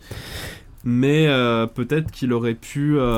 surtout, il y, y avait une un part de. Il niait un peu sa maladie. Enfin, y a. Moi, j'ai- j'avais. Ouais, il y avait peut-être un peu de ça. Il y a. Joshi qui, euh, qui, euh, qui retranscrivait un de ses courriers où il parlait d'une d'une grippe euh, intestinale, tu vois. Et c'est poignant parce que tu, Ouais. c'était un des- et probablement. Alors, il me semble que Joshi disait que c'était une des premières mentions en fait de ses douleurs. Et euh, tu sens que le gars, il a, soit il a pas conscience de ce qui est en train de lui arriver, tu vois, soit euh, il en a conscience. Soit il est mais dans le ouais, déni, il- oui. Ouais, voilà. Donc c'est euh, très particulier, quoi. Et il meurt relativement, à partir du moment où le diagnostic est établi, il meurt relativement rapidement. Il meurt, il Ah meurt bah oui, très bah, rapidement. Pour la semaine, ouais. Bah, cancer- Enfin, oui, non, mais de toute façon, un, un cancer, de, manière, de manière générale, c'est. Ouais. Surtout, enfin, surtout dans les années 30, on se rend pas compte, en fait, du, des progrès absolument colossaux qui ont été faits là-dedans. Hein. Tout à fait. C'est. c'est Enfin, même là, euh, je sais plus avec qui j'en discutais, mais en, même en 20 ans, les progrès qui ont été faits euh, par rapport à ces traitements-là, Mm, mm. c'est énorme. hein. Et t'as des, t'as des trucs qui sont devenus complètement guérissables, enfin complètement guérissables. On peut, on peut y survivre ou on peut accompagner les malades beaucoup mieux que- qu'avant. Alors que euh, il y a, bah, justement, il y a 90 ans, euh, à l'époque de Lovecraft, c'était, enfin, c'était même pas la peine. T'en attrapais un, tu savais que t'allais, euh, tu savais que t'allais y passer, quoi. Ouais, sur un cancer du côlon, on pouvait éventuellement faire euh, de la résection colique, enfin virer les parties abîmées, mais c'est, euh, ça ne faisait que prolonger Ah oui, en oui, fait. le hein. cancer du côlon, même aujourd'hui, survivre à c'est, euh, l'opération, c'est un ouais. des, Ouais, c'est un des c'est ça. cancers les plus meurtriers encore. hein. C'est, c'est le cancer le plus meurtrier. Euh, bien Ah, ça, je savais bien pas, même ouais. avant les poumons, euh, c'est enfin c'est pas le meurtrier en termes en termes de chiffres en fait, mais c'est le cancer dont le oui, pronostic de voilà survie, dont le ouais. pronostic en fait est le plus euh, est vraiment le, Ouais. le plus déplorable. Bah, il y a le, oui, il y a le pancréas aussi, Ouais. euh, qui est bien, Ouais. bien vénère. maintenant. Donc voilà, ça Ouais. c'était le petit encart euh, colo- cancer du côlon. Euh, on C'était va. C'était la minute joyeuse ouais. cancer. Donc désolé aux auditeurs qui ont été confrontés, enfin ouais, Ouais, navré. qui ont été confrontés à ça. C'est pas forcément la joie non plus. Non. Mais on va passer à des choses un peu plus chouettes tout de suite. Son héritage. Comment faire une transition après ça? Euh, Du coup, euh, ouais, on va évoquer un peu l'héritage de Lovecraft parce que Lovecraft, du coup, de son vivant, Lovecraft, c'est un auteur qui a, a priori, alors à une exception près, il me semble, jamais été édité en dur, euh, qui est un auteur donc essentiellement soit amateur, euh, soit semi-pro, soit pro, mais euh, en pulp Mais essentiellement. dans les pulps, ouais. Euh, ouais, Mais c'est le cas de beaucoup Mm. d'auteurs de l'époque en tout fait. à fait, absolument. Euh, Howard, euh, enfin le même euh, Smith s'était publié dans les collections de poésie avant de, de, de Ouais. bosser dans Weird Tales, mais euh, la plupart en fait, euh, Et je sais plus si c'est ici que je l'ai dit ou si c'est dans Untitled, dans Untitled.mp3, euh, l'émission du, l'émission de, de Doctrice. Yep. Mais Smith en Ah. fait a été publié dans les collections de poésie et en fait c'est ouf parce que euh, la poésie de Smith elle est étudiée dans les manuels scolaires américains. Je sais Hein pas si c'est encore le il cas, est, euh, mais il y a eu toute une période, il y a au moins eu toute une période où il était étudié dans les manuels, dans les manuels scolaires. hein, mais il était primé, enfin c'était un Ouais. poète symboliste, enfin très inspiré des symbolistes, euh, et euh, oui, c'était un un poète avant tout. Le, le- les nouvelles, les nouvelles euh, euh, fantastiques, c'est euh, une parenthèse d'une, de même pas une dizaine d'années dans son œuvre. Hein. C'est 7-8 ans, pas plus, Mmh. je crois. Alors qu'il est morfieux, hein. il, lui il est mort dans Ah les oui, années oui, lui, 60. il est- oui, euh, c'est ça, lui il est mort à 60-70 piges, ouais. Alors que c'était. euh, il, il bu- bu- buvait énormément, non? Il, il- Je crois qu'il. euh, Non Non, pas, hein. Smith? Il me semblait avoir lu ça, euh, qu'il brûlait un peu la chandelle euh, des deux côtés, mais euh, peut-être que je me trompe. Des deux bouts de la Bah, il a fait une vie bohème, mais euh, Un peu dissolu. Euh, Ouais, il était. Bah après, il vivait tout seul. Enfin, il vivait dans une. Pour le coup, lui, il vivait tout seul dans une. ca- Enfin, dans une cabane. Et il vivait Ouais. en. auto- Il a tout appris en autodidacte. Ouais, c'est un Il a tout autodidacte, un truc tout de seul. fou, ouais. Mm. C'est assez ouf, ouais. Ouais. Et en fait, il y a un truc comme quoi il a appris le français pour pouvoir lire Baudelaire dans le texte. Incroyable. Oui, il est incroyable. Il aurait mieux fait de lire autre chose, mais bon. oh. Non, Baudelaire, c'est cool en vrai. Euh, mais pour en revenir à Lovecraft, du coup, on disait qu'il avait été euh, quasiment euh, jamais édité en dur de son vivant. Par contre, très peu de temps après sa mort, très rapidement après sa mort, du coup, là, sous l'impulsion, on en parlait tout à l'heure de Auguste Derlès, il se met donc à être édité en dur. et c'est quasiment immédiatement, vous me direz si je me trompe, l'explosion en fait. Au niveau. au- au- Non, non, c'est confidentiel. au- ah ouais, aux États-Unis. Arkham House, c'est Ah confidentiel. ouais Pourtant, il, a fait- il faisait des gros oui. tirages, Non, non, si me pas Ah non, non, Arkham House, non, c'est c'est confidentiel. Au départ, surtout, enfin, c'est euh, le truc, c'est que euh, il y a alors une, il y a une, un côté captation d'héritage avec Dorlef, mais Dorlef était d'une famille aisée et heureusement, parce qu'en fait, euh, il a euh, mis de la thune. C'était pas une, euh, il a pas, il s'est pas emparé de l'héritage Lovecraft pour faire du fric dessus. Au contraire, ça lui en a coûté plutôt, surtout au départ. Les, les dix premières années, oui, ça lui coûte des ronds. Oui, il monte, il monte la boîte que pour lui d'ailleurs à la base. C'est vraiment que pour éditer Lovecraft, Oui. Arkham. Lovecraft et puis les copains. Euh, C'est-à-dire qu'ils sont deux. hein. Il y a Donald Vandrey qui est l'associé et qui va reprendre les rênes à la mort de Derlef. Et euh, il publie, enfin de- de- dès le départ, il publie aussi euh, Robert Bloch, il publie du Smith, euh, il publie pas de Howard, je crois, ou pas tout de suite. Euh, et, et puis il va y avoir aussi des curiosités. Il publie du Van Vogt à un moment Ah donné. ouais.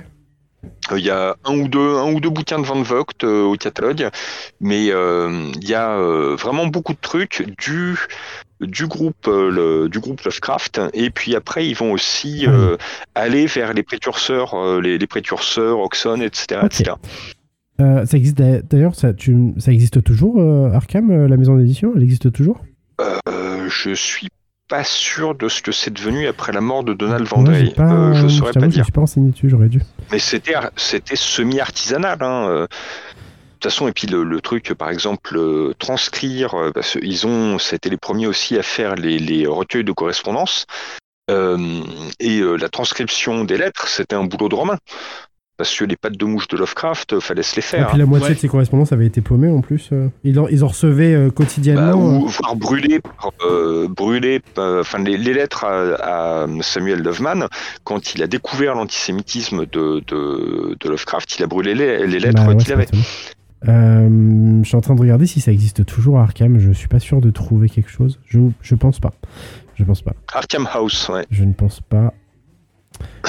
Mais euh, voilà, pour en revenir donc euh, à cette euh, donc à, hum, à la diffusion de ces œuvres en fait. alors d'abord aux États-Unis, ça, ça, a commencé vraiment à prendre aux États-Unis.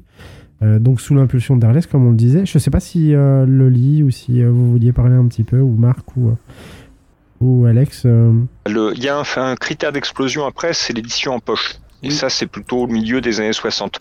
Mais comme pour Robert Howard, euh, Puis il y a la critique aussi qui commence à se mêler de son œuvre un peu. Ouais, Euh, et qui est en plus pas mauvaise du tout. De, de son vivant, euh, il a vendu très peu de ses nouvelles en fait.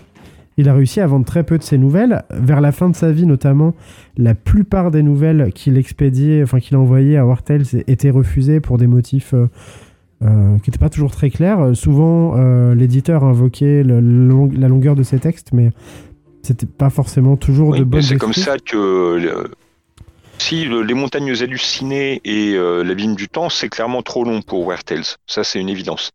Mais Qu'est-ce qui euh, explique, euh, qu'est-ce qui explique pardon, que Weird Tale, du coup, ait euh, publié d'autres auteurs moins, tu vois, moins talentueux que Lovecraft? Enfin, Parce qu'il vendait Mais, plus, euh, enfin c'était dans, c'était plus oui. dans l'air du temps que Lovecraft en fait.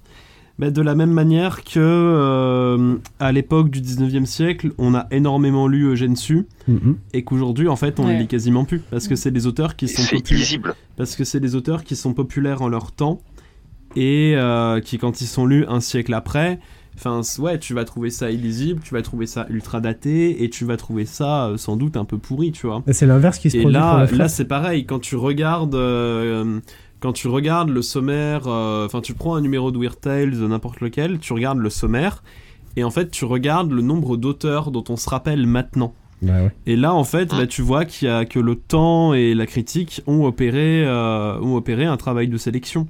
De la même manière que, ben ouais, euh, enfin, de la même manière que pour absolument tout en littérature et en art en général, en fait. Et, euh, Mais le- et La vedette de Weird Tales, c'était Sibury Queen. ouais. Que je ne connais pas du tout, c'est pour vous dire. euh. Que Et si personne ne lit. Oui, que plus personne, ne- personne ne lit Sibury Queen. Parce que c'est ouais, c'est devenu. Enfin, moi j'avais essayé, tu vois, j'avais réussi à en trouver euh, vaguement. Euh, tra- Je sais plus si c'était traduit ou pas d'ailleurs, mais c'est illisible hein, maintenant. C'est c'est chiantax. Enfin, vraiment, c'est c'est plus du tout. euh, À l'époque, c'était euh, à l'époque, tu, enfin, quand tu le lis avec le avec le regard de l'époque, tu vois pourquoi ça vendait, parce que clairement, c'est complètement calibré pour ça. Mais maintenant, tu peux plus le lire. Enfin, c'est c'est pas bien. Mais euh, du coup, c'est c'est. ça. Et en fait, euh, enfin ouais, tu vois en fait ce que fait le passage du temps en littérature. Mais c'est étonnant qu'il soit resté du coup un, un auteur de pulps alors qu'effectivement il correspondait pas du tout au standard. euh. Parce qu'il était apprécié quand même de certains lecteurs. Enfin, il avait des, il y avait des retours. euh, il y avait, il y avait quand même des bons retours. Ouais. Mais euh, c'est vrai que Farnsworth, oui, euh, Farns, ouais, je vais pas y arriver. Farnsworth Wright. Farnsworth Wright, le rédac chef de Weird Tales, euh, alors qui euh, à un moment, euh, enfin, ne l'aimait pas, euh, n'aimait pas particulièrement son boulot. Euh, et le truc, alors il y a en plus une histoire, ouais, quand quand Lovecraft est à New York, alors j'ai plus le nom de l'ancien, euh, j'ai plus en tête le nom du précédent rédacteur en chef de, de. Weird Tales, qui aimait bien le boulot de Lovecraft et qui l'avait mis en avant. Euh, et euh, qui à un moment, euh, je me demande s'il casse pas sa pipe ou s'il est pas, s'il tombe pas malade et qu'il peut plus Oui, assurer ça, le truc. Et on propose à Lovecraft, hein, qui a une expérience de rédacteur en chef, notamment des bulletins de l'association de journalistes amateurs. On lui dit, mais euh, dans ce cas-là, enfin, voilà un boulot qui pourrait vous correspondre. Venez prendre la rédaction en chef de Weird Tales. Il y a un problème, c'est que ça veut dire déménager à Chicago. Et euh, Lovecraft aime pas Chicago, a pas envie d'y aller, euh, donc il, il les envoie paître. Putain, il y a un univers parallèle où Lovecraft est directeur Ouais. de Weird Tales. Ouais. Et euh, ça aurait été... alors là, oui, la phase du fantastique, et on aurait peut-être été changé aussi. Et donc euh, Wright, est-ce que Wright le savait? Je ne sais pas, mais en tout cas, ouais, le Wright aimait pas particulièrement Lovecraft, ça c'est clair. Ouais.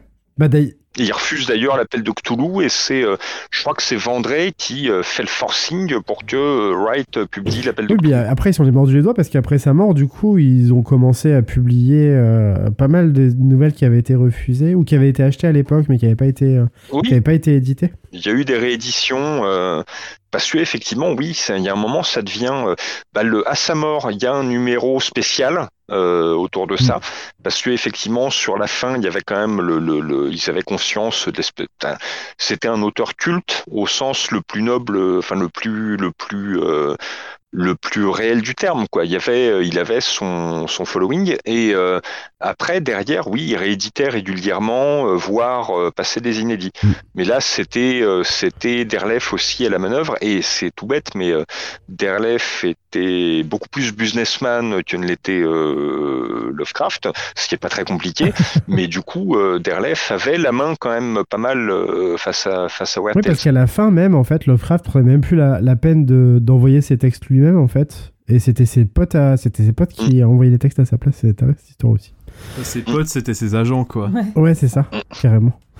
Bah Alors, pour la petite histoire, et à un moment, il a pendant six mois, il avait pris un agent littéraire qui était un mec qui bossait dans les pulps, et ce mec, c'était Julius Schwartz, qui a été le rédacteur, le, le- le responsable des titres Batman après chez DC Comics pendant toutes les années 50, 60. Trop bien. Et alors, le- l'anecdote rigolote, c'est que dans, dans les années 80, donc Schwartz est plus ou moins à la retraite, mais il apparaît encore en convention. Et Alan Moore, qui est grand fan de Lovecraft, euh, va à bord de Schwartz, qu'il avait croisé déjà une fois ou deux. Il fait, mais dis donc, Julius, j'ai appris que tu avais été, euh, t'avais connu Lovecraft. hein. Et il était comment? Parce qu'effectivement, le, le Moore connaît les, les œuvres de Lovecraft et n'a pas accès forcément à l'époque au, euh, à la personne Mhm. de Lovecraft. Et là, Schwartz, qui était un type assez désagréable, enfin qui a- a des bonnes casseroles et des bons bails, euh, lui fait mais qu'est-ce que mais le truc mais Lovecraft pour moi enfin c'est un type que j'ai croisé enfin dont euh, on n'a pas fait affaire longtemps j'en avais rien à foutre et j'allais pas retenir comment il était euh, juste parce que euh, 50 ans plus tard un roast beef à la con allait me poser la question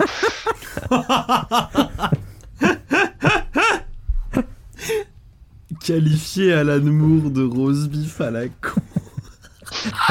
C'est incroyable. alors je paraphrase mais c'était l'esprit de la chose hein. Ouais.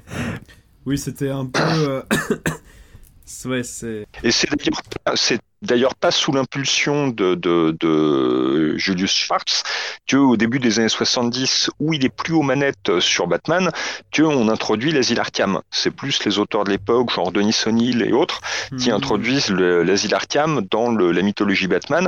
Pour nous, ça nous semble complètement évident Ouais. maintenant, mais ça apparaît genre en 72. hein. Bah, comme euh, Ah, beaucoup ouais. de choses euh, d'items de Batman, enfin d'items entre guillemets, de Batman. euh, je pense à Harley Quinn notamment qui a été introduite très très récemment dans le les années Batman. Ah 90. bah, euh, Harley Quinn, ça c'est euh, 90, c'est tout récent. qui, euh, qui fait partie du canon, 92 euh, mais c'est vraiment, j'ai du mal à imaginer aujourd'hui qu'elle n'a jamais existé. Enfin, tu vois, qu'il y a eu une grande période de la vie de Batman où, Mm. où elle n'existait pas parce que c'est devenu un personnage iconique de la série. Mais euh, bon, et on va revenir sur. Bientôt un épisode sur Batman. hein. Franchement, ça serait stylé en vrai. Je suis en Mm. train d'y penser là. Je me dis putain, ça Ah, serait Il y a cool. de quoi dire. Ça ouais. Et ça me ferait découvrir l'univers que je connais finalement de manière assez superficielle. euh. Ça serait pareil. vraiment cool. Ah bah, j'en suis, hein, là, le, le Ah truc, bah oui, euh, moi, oui, oui, toi il, faut, participer. toi, il faut que tu sois là. Faudrait que tu me fasses une Oh là liste là. des comics. J'ai commencé à faire une liste Ah, des ce comics Batman serait à, à rattraper là pour, euh, Ah, pour me faire une serait culture. Mais... mortel, un épisode sur Batman. Ouais, ouais, carrément. Oh là là. Carrément. Euh, Lovecraft, du coup. On va même invité Jack Nicholson, MD. Ah, Oui, ou pas. trop chaud. On peut l'inviter après, on sait pas ce qui se passe. Réponds. Il va recevoir un, un mail de, de Mana et Plasma. Mais qui sont ces bouffons? Allez. Euh, Bon, Donc oui, l'héritage de Lovecraft. l'héritage de Lovecraft. On en était à la période donc où, euh, après sa mort, très rapidement, Derleth, donc euh, euh, via euh, sa maison d'édition Arkham House, qu'il a créé tout spécialement pour l'occasion, se met à éditer du Lovecraft. Et comme le disait Alex, du coup, c'est pour le moment relativement confidentiel. Qu'est-ce qui fait du coup exploser Lovecraft aux États-Unis finalement? Ça s'installe dans la durée euh, déjà, et puis euh, le fait est, euh, le, le, il y a un moment, alors il y a des, des, des avatars là-dessus, enfin certaines des éditions poche se font de façon pirate, parce que Derlef prétend avoir les droits, et en fait c'est beaucoup plus compliqué, parce que le, le, le, le c'était normalement sa tante qui devait, enfin la tante avait un papier de la main de Lovecraft qui transmettait les droits à Barlow et euh, il les récupère, mais euh, en fait personne n'a vraiment les droits euh, sur Lovecraft. Hein. mais il y, a il y a une espèce de terrorisme de, de, de Derlef qui fait, voilà, vous passez par moi. bon, il y a quand même des éditions. Alors, il arrive à négocier avec des éditeurs pour faire des sorties en mhm. poche. Il y a aussi des sorties en poche qui se font dans son dos et avec des embrouilles, des embrouilles à la clé. Mais mais c'est le, de toute façon pour tous ces trucs-là, les années 60 et avec l'explosion le, du livre de poche, ça fait découvrir plein d'auteurs à, euh, à toute une nouvelle génération. Et ça, c'est un, facteur vraiment important parce que c'est euh, pareil, euh, Robert Howard est complètement oublié à l'époque. Tolkien, mais même Tolkien, a été, même Tolkien, est diffusé par, par livre de poche. Enfin, c'est à partir de, de la sortie poche du Seigneur des Anneaux que ça explose. Bah, la première édition du Seigneur des Anneaux, c'est 500 ex hein, qu'ils n'ont pas épuisé tout de suite. Et Mais il y a aussi une édition pirate, hein, même, du Seigneur des Anneaux. c'est celle-là d'ailleurs qui l'a fait exploser. Oui, c'est celle-là qui fait exploser le truc, oui. Et euh, ça, oui, le, aux États-Unis, le, le, retour de Lovecraft, c'est concomitant. Euh, du livre de poche, alors qui existe parce qu'il y avait quand même des gens qui entretenaient la flamme, hein, que de, des, euh, pas mal de gens qui avaient lu les pulps, qui avaient la nostalgie de ça, enfin le, le, le milieu, le fandom savait que ça existait, mhm. mais le, le, le, grand public, un, plus large public, le découvre via le poche. En France, il y a les, les, euh, les premières éditions, notamment avec Démons, Démons et Merveilles, ou Merveilles et ah, Démons à chaque fois, voilà, ah. qui va marquer qui est remarqué notamment par Cocteau, par des gens comme ça, de la même manière que la génération précédente, les surréalistes se passionnaient pour Fantomas en disant euh, ce qui, ce qui euh, stupéfiait Alain et Souvestre, euh, qui n'était pas du tout dans cet esprit-là, mais les, surréalistes disaient mais Fantomas c'est le, le summum de l'écriture surréaliste. Bah, Cocteau va se passionner, Cocteau et d'autres vont se passionner pour euh, Lovecraft en disant voilà il y, a un, y a un côté baroque, il y a un côté, enfin le, le ils y voient effectivement digne héritier d'Edgar Poe. Et Edgar Poe a meilleure presse en France du fait des traductions de Baudelaire qu'aux États-Unis. Euh, et le, le donc il y a, y a un, et du coup le, le cahier de Lerne il date de quand? C'est les années 60 c'est un peu plus tard ah, mais euh, c'est tôt je crois. mais c'est pas 68 ou un truc comme ça? je vais vérifier parce que là tu me poses une belle colle alors, tac tac. Mais le, pas non plus, les cahiers de Lerne qui font un spécial Lovecraft, c'est pas rien. 69, d'accord. Mais 69, c'est super tôt en fait, puisque le, ah bah on est. Euh, et là, ouais, le, le... et ça c'est pas rien parce que c'est quand même, c'est quand même prestigieux, c'est quand même très intellectualisant. Enfin, le, le, Lovecraft rentre par la grande porte dans le, dans le, et du coup, il est pas, enfin le, le, il explosera vraiment en France. Alors, pareil, Lovecraft est connu des lecteurs, mhm. euh, parce que dans les, dans les années 70, il y a les légendes du mythe de Cthulhu dont on parlait le, euh, plus tôt. Ouais. Euh, qui sont publiés au livre de poche et puis de Rôdeur devant le seuil. Enfin, il y a, y a quelques bouquins qui sortent au. Lu, ouais. Euh, pas au livre de poche, j'ai lu, j'ai lu, euh, j'ai lu. Il y a quelques bouquins de Lovecraft et Lovecraft Left qui sortent chez J'ai lu. Il y a aussi le les très mauvais. Il y en a qui sortent chez Pocket, ouais, de Lovecraft. C'est plus tard. Ah, c'est plus, tard. Ok. Ouais, mais le, le, il y a un peu de présence du futur aussi. Oui. Mais le, il y a euh, notamment en Derlef, il y a les, euh, le masque de Cthulhu et oh, la trace de Cthulhu. Oui, il faudrait que. Alors, dans le masque de Cthulhu, il y a, si, il y a une ou deux nouvelles. Le, les Engoulevents, par exemple, mm. c'est une nouvelle qui est plutôt cool dans le masque de Cthulhu.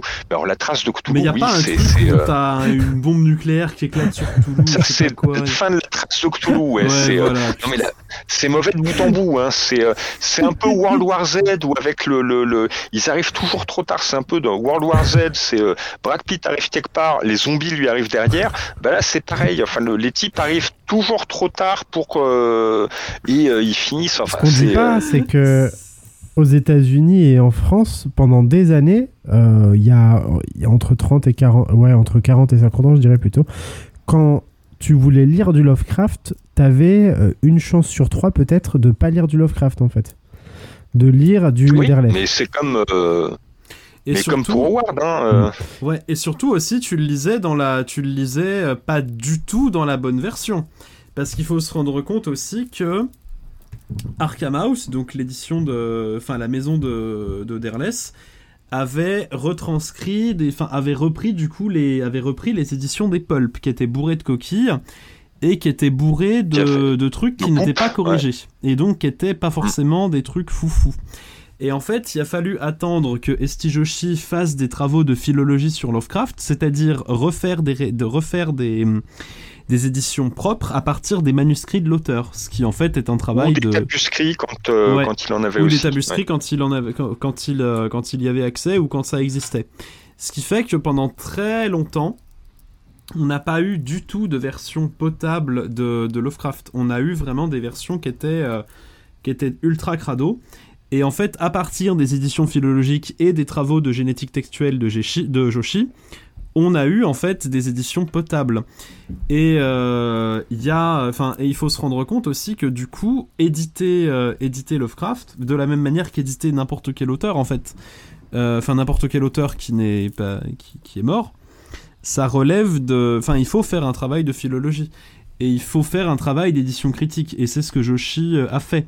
Là, la dernière édition en date des travaux de Lovecraft, qui est une, enfin, qui est une édition qui se veut définitive, c'est la Variorum Edition des, de l'intégrale des œuvres de Lovecraft, où justement Joshi renseigne toutes les variantes qu'on trouve dans les manuscrits. Et ça, c'est un travail que, qu'on retrouve. C'est un truc qu'on fait normalement pour la Bible ou des trucs comme ça. C'est un truc qu'on euh, fait pour la Pléiade, typiquement. Les éditions Pléiade, par exemple, pour l'édition Pléiade de Molière, vous avez euh, dans les pièces de Molière tout un tas de variantes qu'on trouve dans des manuscrits, qu'on trouve dans différentes éditions critiques de l'époque. Euh, où euh, justement aussi ouais. ouais où justement le, les éditeurs scientifiques enfin notent en fait les variantes pour pouvoir faciliter les travaux de recherche et donc justement maintenant on a des éditions qui sont critiques et scientifiques de Lovecraft bah, Camus euh, commence je crois que c'est son septième tome je suis pas sûr oui il commence bah, en disant que la plupart des gens qui ont adoré Lovecraft adolescent, des gens qui ont son âge, la quarantaine ou la cinquantaine, nous en fait jamais lu, Lovecraft. C'est euh, ouais. Il y a et il y a c'est incroyable quand il pense en fait. Euh, mm. D'ailleurs, David euh, Camus, c'est ce qu'il dit. Il se base sur la Variorum Edition sa traduction. Mm et que des fois il découvre des trucs. Il a, on a, j'en ai parlé avec lui. Enfin, il a découvert des trucs euh, sur des des euh, euh, des, expressions qui lui posaient souci. Il va vérifier, il s'aperçoit que d'une édition à l'autre, c'est pas le même terme et que ça n'a pas le même sens. Et que du coup, oui, il y a eu des choses où il a fallu qu'il aille au plus près et même qu'il qu'il sollicite Joshi pour avoir le, le quel était le terme. je sais plus ce qui était le, le et j'en avais euh, ah, plus non plus. Euh, Maxime Ledin aussi, qui a galéré sur des trucs du même genre à un moment donné. Euh, à s'apercevoir qu'il n'avait pas les mêmes, les mêmes versions des textes. Ouais. bah oui. Parce que d'une part, donc il y a ça, il y a cet aspect-là. En France, donc Lovecraft, pendant très longtemps, il a été mal traduit, mal édité, mal traduit. Notamment par Jacques mal Papy, c'est ça si je me trompe pas. Ouais, Jacques Papy. Alors Jacques Papy, et puis après c'est euh, Bernard Noël, que je dise pas de bêtises, euh, qu'on a fait beaucoup. Euh, ouais, je crois. Donc un peu saccagé. Jacques Papy. Les, les, traductions de Jacques Papy ont été révisées par Simone Lamblin pour la collection. Oh là là, putain, ça lâche des noms. Et les révisions de les révisions de Simone Lamblin, elles sont vachement bien parce que par exemple, typiquement pour la couleur tombée du ciel, Jacques Papy avait coupé la fin pour la rendre plus abrupte. Ah. Et en fait, la, dans la bouquin et toutes les trades révisées par Simone Lamblin, justement, elle, la fin a été rétablie. Ouais, mais il y a un passage euh, justement de, du bouquin de Joshi qui est incroyable où il explique qu'en fait, en gros, vu que, tu me diras si je me trompe du coup, Alex, quand on, un texte anglais euh, arrive en français, en fait, souvent, euh, de par les, les, particularités de la langue française, il, est, il se retrouve considérablement allongé. Oui, et, 20%. Euh, tu comptes 20%. Ouais, voilà. Et du coup, euh, les éditeurs, en fait, les premiers éditeurs de Lovecraft disaient, mais en fait, on, on, on, veut pas plus de texte, donc on coupe. En fait, donc ils traduisaient. Ah bah, il y a des problèmes de format. Ils euh, traduisaient et ensuite. Mais c'est dans la série noire. C'est un truc typique, la série noire, le, le, la série noire dans les années 60, 70, ils avaient un nombre de pages. Ouais, voilà, c'est ça. Donc si le bouquin d'origine était plus long, bah, il taillait. Et donc, c'était souvent, euh, bah, on va garder l'action et puis le développement psychologique, euh, c'est peut-être là-dedans qu'on va couper ou dans les descriptions, les choses comme ça. Les montagnes, euh, les, les montagnes hallucinées, une, la moitié du début, la moitié de la partie du début avec les descriptions techniques de l'expédition, la moitié dans le, les premières éditions, la moitié de, de, du, de, de, de cette première partie saute. Et même dans la, même la, la traduction de science-fiction dans les années 50, 60, 70, 80 et même jusqu'à 90 pour certains. Ouais. C'était, c'était comme ça aussi. Hein. Les traductions étaient certaines étaient vraiment faites par-dessus la jambe. Et euh, Alors, enfin, Il y a alors ça, pas- caviardé. Euh, alors pas toutes. Il y avait pour évidemment. Vence, pour euh, il y a eu euh, pour Vence, il y a Il y a eu des, la des, censure, des ouais. éditions caviardées. Euh, pour c'était sur le, les, les chroniques de Thomas l'incrédule, il y avait parfois un tiers du bouquin qui sautait. Et, enfin c'était et puis bon après il y avait alors là le, le bon il y avait un éditeur je vais peut-être pas le parce que je sais pas si le- la personne qui m'avait confié ça aimerait Ah. que je la cite. Il y avait un éditeur où le, le directeur de le directeur de collection de l'époque se mêlait de traduction, euh, mais n'était pas euh, particulièrement anglophone lui-même. Donc il y avait des Ah. machins qui le gênaient, qui étaient des Oh, chiens de traduction. Et il se mêlait, Oh, du- il rajoutait des contresens dans le texte parce Oh, qu'il disait mais euh, c'est ce mot-là? Enfin, le- mais euh, mon dieu. Donc voilà. il y a des euh, voilà et puis il y avait donc des habitudes et euh, et puis il y a un truc tout bête aussi parce que là pour euh, pour défendre Papy et les ancêtres euh, le, le truc c'est que quand quand je traduis des textes difficiles Mhm. Avec de des tournures des tournures anciennes des références euh, des références Oui, on a euh, Internet un peu obscur. J'ai Internet, j'ai des foultitudes de dictionnaires. euh, je peux passer un coup de fil à deux trois personnes ou envoyer un mail à deux trois personnes ça, voilà, euh, ouais. que je sais spécialistes du sujet. Euh, ben Jacques Papy, il avait un dico euh, d'époque qui est peut-être pas à jour euh, Ouais, voilà. et sa machine à écrire. C'est ça. Donc le le on est euh, l'artisanat, traducteur à l'époque. euh, c'est c'est quand même c'est quand même un, aventure. un ouais. sport de l'extrême quoi. Ouais. Donc le, le moi en tant que traducteur, je sais que j'ai la vie belle et, euh, et je vois même en 20 ans, ça fait plus de 20 ans que je fais de la trad, euh, je vois même comment euh, un truc comme le Urban Dictionary, ça existait même pas il y a 20 ans, enfin ça doit avoir Ah putain, 12, Urban 13 ans quoi. Diction. Ah, j'en reviens pas que tu Mais connaisses ça- ça, mon dieu. Ah ben eh, attends, je suis traducteur de Garfénis, c'est sans le je serais mort si si j'ai traduit Garfénis sans le Urban Dictionary. Bien sûr que je connais. En tant que traducteur, c'est un outil mais essentiel. Enfin, en tout cas pour certains auteurs. Pour Marc Millar, euh, Garfénis, euh, Warren Ellis, ouais, tu peux pas faire l'impasse sur le Urban Dictionary. C'est euh, Pour. euh, Ouais. c'est des gros mots qu'on connaît pas. Je-. Ouais, pour C'était- ouais, juste pour peut-être revenir, situer euh, le Urban Dictionary, ouais. Parce que en fait vous êtes non mais en Ah. plus vous êtes passionnant mais juste euh, effectivement on va jamais on va jamais s'en sortir. On va jamais s'en sortir parce que là on parlait de l'héritage on n'y est pas encore tout à fait. Euh, donc juste voilà Lo- Lovecraft euh, un peu saccagé dans ses euh, dans ses éditions déjà américaines euh, par un Derleth qui euh, hésitait pas euh, à euh, signer des œuvres euh, du nom de Lovecraft alors que c'est lui qui les avait écrites.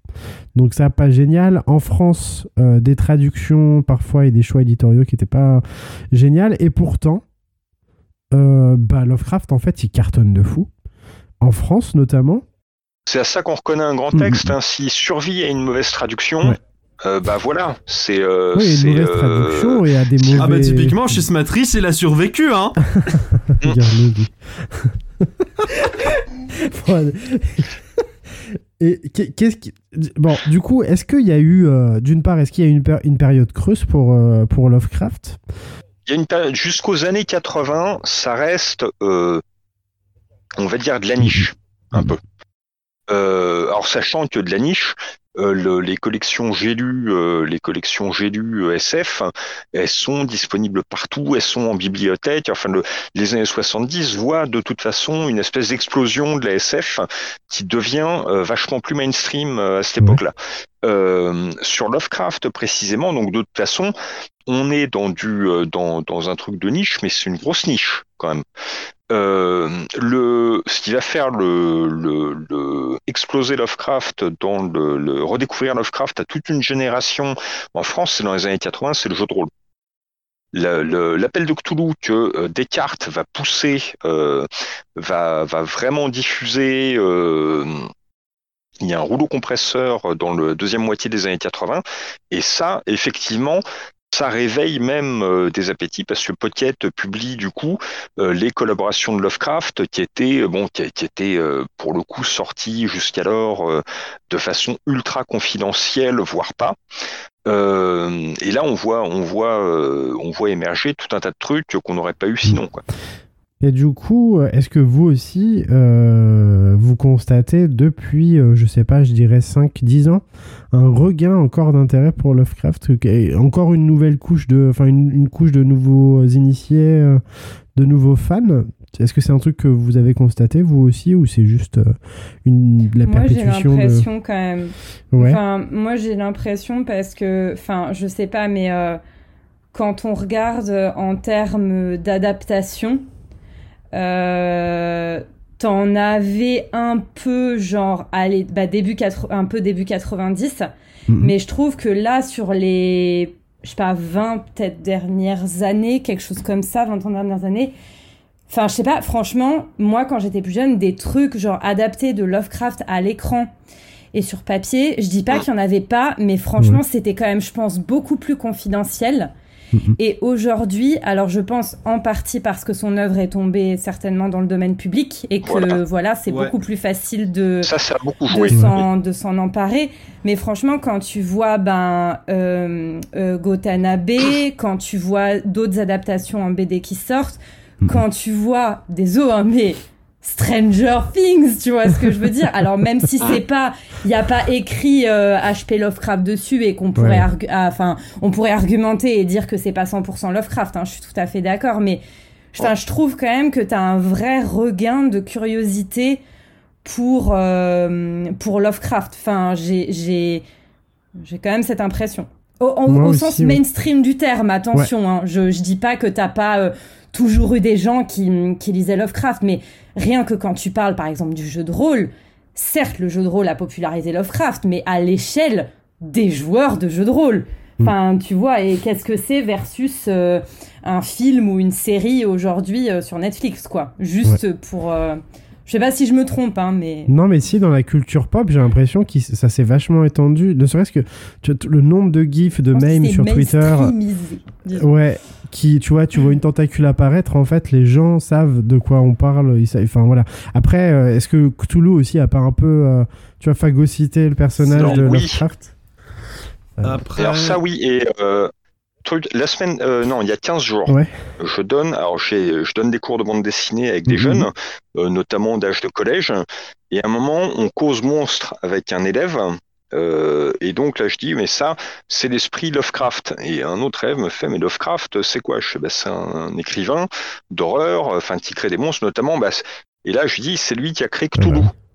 Et là, ah, tu le dis, ah oui, Cthulhu, oui, je vois. Et Cthulhu, plein de gamins, plein de gens voient très bien. Euh, c'est un truc que j'ai repéré. Euh, Cthulhu est complètement passé dans le. Mais c'est ma théorie de la boîte à outils culturelle. C'est-à-dire que Lovecraft est devenu un outil culturel au même titre que les, les, les orques euh, et les nains et les elfes de, de Tolkien. Parce que le truc, vous lisez les sagas scandinaves, les nains et les elfes, c'est pas ça, hein. Mm. mais du mm. tout. Euh, simplement, on parle de, de nains et d'elfes. Maintenant, on a la vision euh, de Blanche-Neige, mais aussi le Dimly, et on a les elfes à la Tolkien, euh, version Tiet Blanchette et Orlando Bloom. Et c'est rentré vraiment dans le dans le dans la culture mainstream ouais. dans des trucs qui sont tout de suite reconnaissables euh, qui sont euh, qui sont euh, complètement identifiables en dehors au-delà de la culture geek mais vraiment dans la dans le, le, dans la culture dans la la, culture mainstream oui vraiment mainstream ouais. ceci dit par contre moi j'ai l'impression enfin après, euh, tu, tu vois pas ça, comment dire, dans des médias euh, spécialisés en SFFF, mais genre Lovecraft, du coup, euh, bah en fait, peut-être qu'on en reparlera un jour, mais il a phagocyté beaucoup de monde. C'est-à-dire qu'aujourd'hui, enfin moi qui, enfin genre, qui aime bien tout ce qui est Lovecraftien, de Lovecraft ou ouais Lovecraftien, t'as plein aujourd'hui de films, de séries qui sont qualifiés de Lovecraftiens, en fait, ouais, enfin, c'est juste de l'horreur, quoi. Mais je veux dire, je veux dire, d'autres gens ont, enfin, il y a pas que Lovecraft, quoi. Tu vois ce que je veux dire euh, C'est pas parce que, je sais pas, c'est du folk horror que c'est Lovecraft. Enfin, je sais pas. Oui, mais c'est parce que c'est un, c'est parce que c'est un influenceur d'influenceurs en fait. Oui, voilà, c'est ça. Au sens mm. où euh, Lovecraft a influencé Carpenter, tout à Dick, fait, tout à fait. Euh, Kentaro Miura, l'auteur de Berserk, l'auteur de Devilman. Euh, il a influencé Junji Ito, il a influencé toute la, enfin il a influencé tout un pan aussi de la littérature de SF, d'horreur et de fantasy. Et en fait, du coup, il a influencé des gens qui, à leur tour, sont devenus des pointures. Enfin, quand t'as influencé des types comme euh, Ridley Scott et euh, Kentaro Miura, bah, en fait, tu t'arrives à infuser. Ouais, mais je pense aussi qu'on colle. Quand un type du calibre de. Et quand t'as aussi influencé. Ah, et même quand t'as influencé Michael Moorcock. Ouais. Oui, oui, ah. Je, je, pense quand même que y a, y a, je suis d'accord avec toi, il y a des vraies œuvres avec une vraie influence y a, Non, mais bien sûr, il y, a aussi un, il y a aussi tout un côté commercial. Voilà, c'est ça. Mais quand tu regardes, euh, enfin, typiquement, quand tu regardes en SF, euh, et oui, euh, je vais, c'est maintenant que je vais le, le, placer, mais quand tu regardes en SF, enfin, quand tu regardes en littérature par exemple. Non, toute la, toute la mouvance du New Weird qui, euh, qui justement est complètement dans l'acceptation de, des codes de Lovecraft et en même temps dans le rejet. Mais c'est des types qui sont devenmeer des pointures. Jeff Vandermeer, c'est une pointure. Euh, M. John Harrison aussi. Euh, oui, c'est devenu des pointures, mais dans l'esprit du grand public, c'est des noms que tu cites là. Les noms que tu ah cites sont inconnus en bah fait. Alors, dans le, pour le public anglophone, c'est des gens. oui, oui. Moi, le public, pour le public anglophone, c'est des gens qui sont connus. Mais en France, tu vois, on va qualifier de, je pense, de, de Lovecraftien des choses qui ne le sont pas nécessairement. Parce que euh, Lovecraft est devenu ah un étalon en fait. Oui, mais c'est comme, mais c'est comme la, c'est comme quand tu vois sur des bandeaux de romans de fantasy euh, le trône de fer à la sauce exotique, oui, ou le nouveau le trône de fer mexicain, le trône de fer avec des pistolets. Enfin, tu vois, c'est, c'est un argument je Veux lire, je veux lire le trône de fer mexicain. ouais, alors bon là je vannais, mais il y a vraiment des trucs. Il y, y, a eu toute une période où tu avais vraiment des bandeaux c'était euh, le trône de fer, mais en fait avec ça. Et tu sentais que les mecs, ils faisaient du forcing pour placer le trône de fer et vendre, quoi. Non, mais t'as pas tort, parce que c'est vrai qu'en fait, sur la scène. Enfin, si tu regardes sur la scène, entre guillemets, grand public, que ce soit fantasy, SF, euh, horreur, tout est résumé à euh, quelques auteurs clés. Enfin, tout ah est, oui, enfin, on ramène tout bah, à euh, quelques. King. voilà, King et Lovecraft. c'est Stephen. Voilà. L'horreur, c'est Stephen King et Lovecraft. Le, la, science-fiction, tu vas, Asimov, tu vas avoir, bah tu oui. vas avoir Asimov, Clark, tout ça, ou Damasio en France. Et Damasio, ouais. Et en, et en fantasy, tu vas avoir Tolkien et George Et Martin. maintenant Martin. Ouais, mm-hmm. ouais là, le nouveau, le nouveau mélange entre Tolkien et et le, et le, et le trône de fer. Waouh, le, le, Seigneur des Anneaux, mais avec des fusils. Enfin voilà. Et là, je, me moque des euh, bandeaux, je sais à quel point c'est nécessaire. Mais mm. s'il vous plaît, quand vous faites des bandeaux, trouvez des meilleurs trucs. Ouais, mais c'est pas, ouais, mais c'est pas aux fans de SSFF qui connaît déjà tout. Euh, tu vois, qui connaît déjà tous ces, euh, tous ces auteurs en fait qui veulent vendre leur bouquin. Non mais bien sûr, ça permet, ça permet clairement d'amener un public. Non mais clairement. Mm. Mais c'est juste que des fois tu sens le forcing. Et du mais vous voyez, ah. euh, Gravity, qui est, euh, Gravity a été vendu comme étant le nouveau 2001. Oui. Ah putain, c'est ah, ouais, le contraire de 2001. C'est le, le, contraire absolu de 2001. Ouais, Mais euh, dès que vous avez un film spatial qui a l'air un peu ambitieux, bah, c'est le nouveau 2001. Tu voulais dire quelque Soit chose dit en passant. Bah en fait euh, non je, je pense qu'on a on a enfin comment dire on a un peu sous-entendu euh, l'idée déjà mais euh, je pense aussi que le, le regain de, de entre guillemets, le, un peu le regain de popularité de Lovecraft, c'est, enfin, tient aussi au fait que, entre guillemets, il est finalement populaire depuis un certain temps. mais il est digéré. Voilà, mais je pense aussi que euh, aujourd'hui, on ose, parce que on ose plus de manière générale, dire en fait, ce type avait des côtés hyper problématique, ses œuvres avaient des côtés hyper problématiques, et c'est hyper intéressant de se les euh, réapproprier, je pense. Et en plus, euh, les thèmes qu'il aborde sont, euh, comment dire, hyper intéressants à reprendre en, en y mettant peut-être un message différent, tu vois. oui, bah c'est... voilà, quoi c'est comme ça qu'on passe d'une vision justement de l'autre qui est ultra diabolisé chez Lovecraft à une vision euh, dans la world fiction ultérieure de l'autre comme étant un avenir possible ou un voisinage possible. Mm.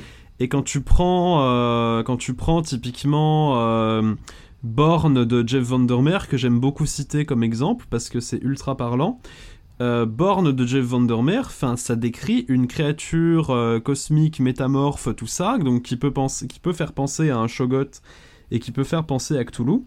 Sauf qu'en fait, le côté monstrueux de Born, il est désamorcé parce qu'en fait, il est éduqué par une humaine. Et, euh, et en fait, elle lui montre que euh, bah, tuer des gens, c'est pas bien, que tout ça. Et t'as littéralement une créature cosmique qui a une espèce de crise psychologique due au fait que elle sait que tuer c'est pas bien, mais pour se nourrir elle doit tuer. Mm, ouais. Et donc euh, t'as tout un désamorçage de bah en fait l'autre est l'autre est effectivement un monstre, mais c'est possible de dialoguer avec et c'est possible même de vivre avec. Et ça engendre tout un tas de questions et tout un tas de enfin de questions qui sont d'ailleurs plus ou moins tragiques, mais ça entraîne tout un tas de questions autres que euh, enfin qui ne sont pas l'affirmation l'autre égale caca euh, qui est Mm. cher à Lovecraft quoi. Ça fait penser euh, à une BD que j'aime bien qui s'appelle Monstress et qui est exactement dans, Oui, cette, bah, dans c'est ce même aussi. esprit, ouais, où t'as bah, un peu des grands ouais. anciens et justement euh, t'as ce rapport à C'est la. si cool Monstress. Ouais, t'as ce rapport justement, comme tu dis, à, à la monstruosité et t'as cette question de. euh, euh, bah, en fait, il faut se nourrir, mais en même temps, j'ai pas envie de tuer des humains, etc. Et euh, du coup, euh, tout un côté beaucoup de. Enfin, traitement de la monstruosité beaucoup moins manichéen, quoi, si tu préfères. Ouais, bah c'est ça. Ouais. mm. Bah, du coup, ouais, c'est intéressant de voir euh, aujourd'hui que Lovecraft, il a fait des petits, entre guillemets, que ce soit de la pure Ah bah, appropriation, beaucoup, euh, beaucoup, beaucoup. voire du rejet, ou, euh, mais... ou alors juste euh, voilà, des, des gens qui ont digéré son œuvre et qui, euh, sans vouloir forcément euh, se la réapproprier, en fait, euh, euh, continuent de diffuser ses, ses, ses, euh, ses récits ou, euh, ou ses obsessions. Euh, vous, aujourd'hui, est-ce que vous lui voyez elle est peut-être un peu con cette question en vrai, mais soit des successeurs potentiels, soit euh, des représentants, euh, ou est-ce que vous avez des œuvres d'aujourd'hui que vous avez lues récemment, des œuvres contemporaines, qui nous sont contemporaines, qui vous ont rappelé du Lovecraft, ou qui vous, vous ont évoqué, ouais. Le problème, c'est que cette question, mec, c'est littéralement mon travail, donc je peux te faire une liste, mais ça va durer longtemps. pas une liste, mais bah, non, on va, on, va, on va éviter la liste. mais genre, je sais pas, est-ce que vous voyez aujourd'hui, on va citer une œuvre ou deux, histoire de pas que ça dure pas des heures, mais quelles œuvres récentes vous avez lues, vues ou entendues euh, vous ont vous ont fait dire genre euh, putain c'est du Lovecraft ça ou euh, ça me rappelle beaucoup Lovecraft. Alors, le, le truc, ouais, c'est quand c'est trop référentiel, le problème c'est que justement, ça devient, euh, ça devient du référentiel à Lovecraft, donc c'est pas la même chose. Mais euh, je sais pas, le film The Lighthouse, Ah ouais, c'est euh, clair. avec, euh, voilà, c'est, on est, Ah, on est dans quelque chose Ah, de, de très Lovecraftien, mais avec, bah, c'est avec, euh, Robert Dafoe Pattinson et, et, William ouais. Dafoe Ouais. Qui sont gardiens de phare et qui, qui partent en sucette. Mais euh, il y a des trucs, euh, notamment les euh, l'obsession malsaine de Pattinson pour la figurine de sirène et donc du coup les branlettes subséquentes sont pas du tout Lovecraftiennes euh, et procèdent de la mise à jour effectivement du logiciel, euh, si je puis dire. Mais l'ambiance, euh, cette ambiance de bord de mer, d'isolation, de gens complètement bizarres et euh, avec un pet au casque et tout ça, c'est très, euh, c'est ça, ça reprend l'imagerie Lovecraftienne sans le citer directement. Et euh, c'est ça qui est, euh, c'est ça qui est fort, parce que dès lors que ça cite directement, euh, on est, euh, on devient dans un autre, enfin c'est, euh, ça devient méta. Et euh, alors bon, Lovecraft lui-même est méta à son époque, il joue euh, sur des jeux de référence, mais on, le, le truc, c'est que euh, est-ce qu'il y a un auteur qui concentre euh, au point où Lovecraft le concentrait toute une tradition et en même temps une reformulation d'un imaginaire euh, d'un bloc? Euh, pas forcément parce que c'est le, le, le, le genre de phénomène qui se produit quand même pas forcément euh, T'as fréquemment. beaucoup de gens qui disent euh, Thomas Ligotti quand même. Oui, mais alors que j'ai pas encore lu ça, il faut que, il va falloir que, Alors, il va falloir a- que j'attaque ça. Il y a un recueil dispo chez Dystopia et je sais de sources très sûres qu'il va y en avoir un deuxième. Allez. Ok. Voilà.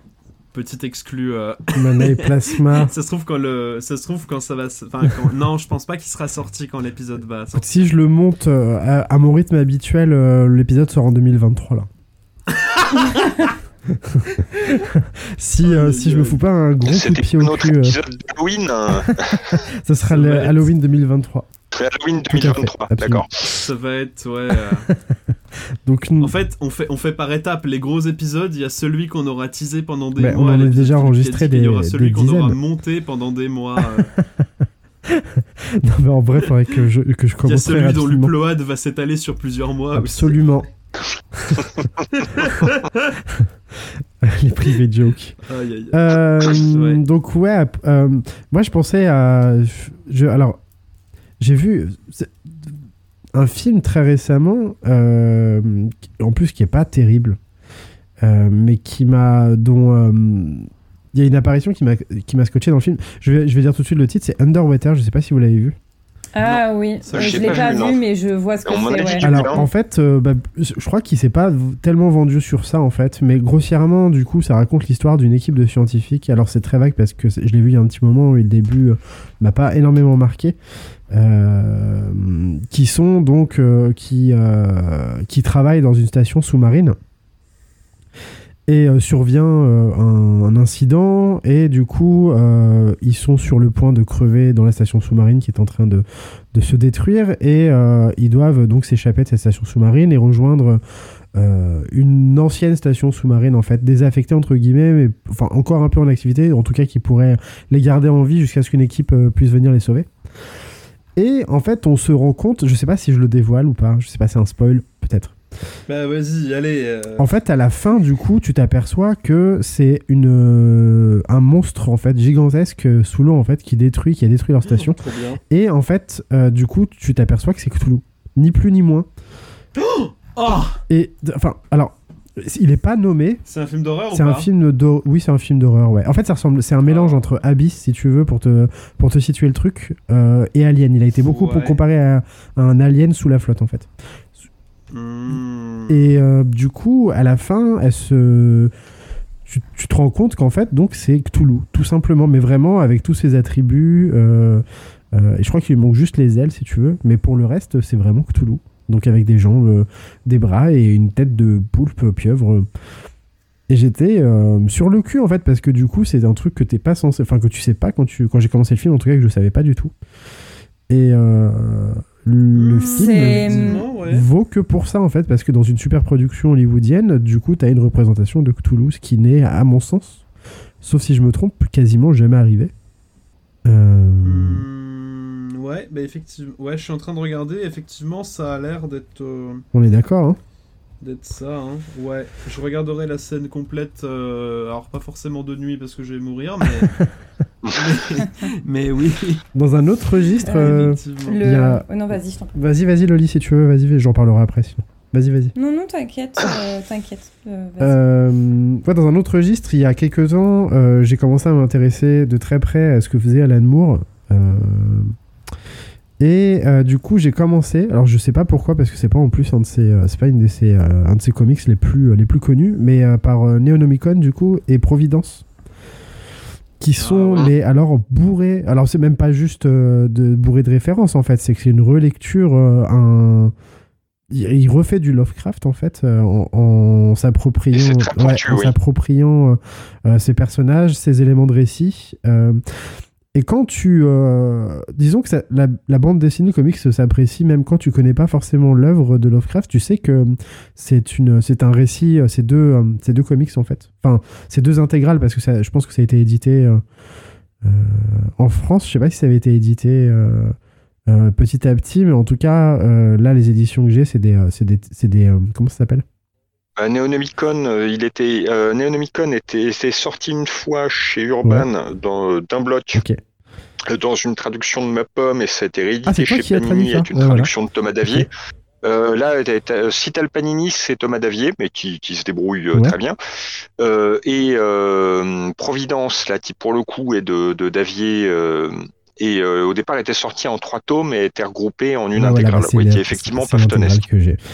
Et, euh, et du coup, c'est mais bourré, bourré, bourré de Lovecraft. Et en fait, c'est marrant parce que j'ai là donc recommencé à lire vraiment sérieusement du Lovecraft très récemment.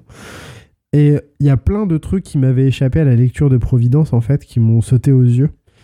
Euh, qui, m- qui me sont apparus comme comme enfin c'est vraiment euh, c'est une, réécriture en fait euh, sans être vraiment une redite mais c'est il, il s'est réapproprié évidemment il y a foutu énormément de sexe parce que bah, c'est Alan Moore Euh, Ah bah le, le- la reprise du monstre sur le seuil, Ouais. elle est ultra dérangeante, hein, on va Ouais, pas carrément, se mentir.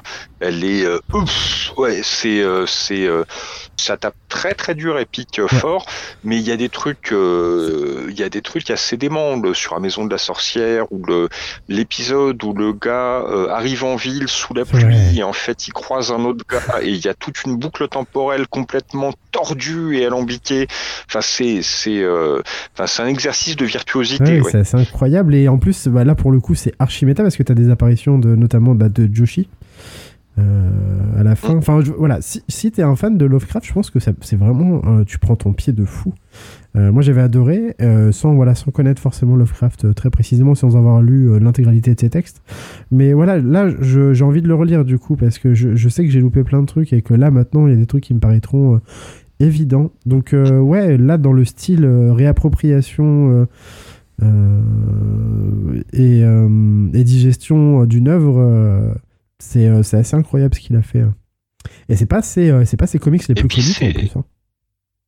Non, mais, euh, mais le truc, ce qui est intéressant, c'est quand on lit Watchmen maintenant, en voyant la passion de, de, de, de Moore pour Lovecraft, hein, Ah euh, la créature qui apparaît, euh, c'est euh, euh, une créature très Lovecraftienne, et que derrière, le concept de l'île avec les scientifiques et les artistes, etc., qui, qui sont amenés à se lâcher, euh, le, il y a un écrivain qui s'appelle Max Shea et qui est une référence à Vernon Shea. Enfin, il y a, y a tout un tas de trucs. Et là, on est, en fait, il y a déjà une référence Lovecraftienne avec en plus ce surgissement de l'imagination, d'un truc qui surgit de l'imagination vers le monde Ouais, réel.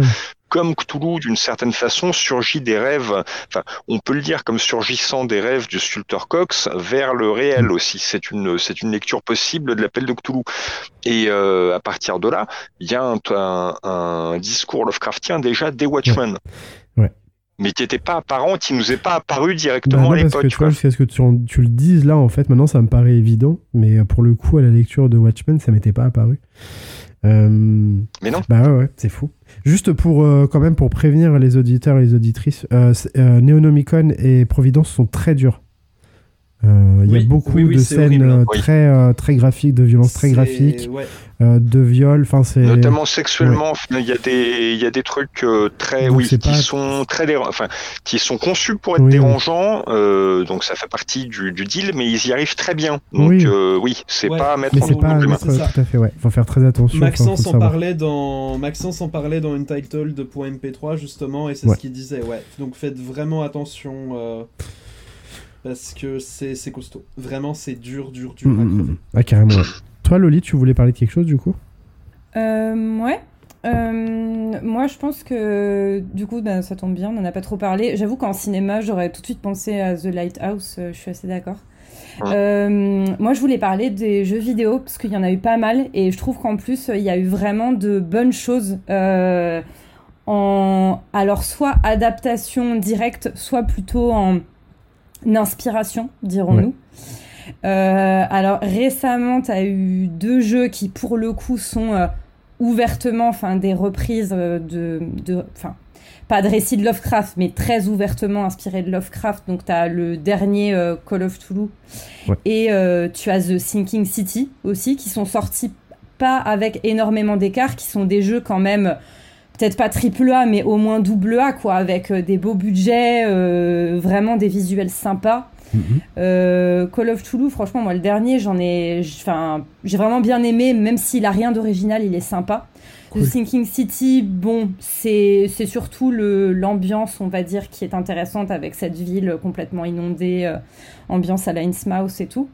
Mais dans des choses plus anciennes, bon, tu peux penser à des jeux dont peut-être beaucoup ont entendu parler, comme euh, Alone in the Dark ou euh, les Bah ouais. Amnesia aussi.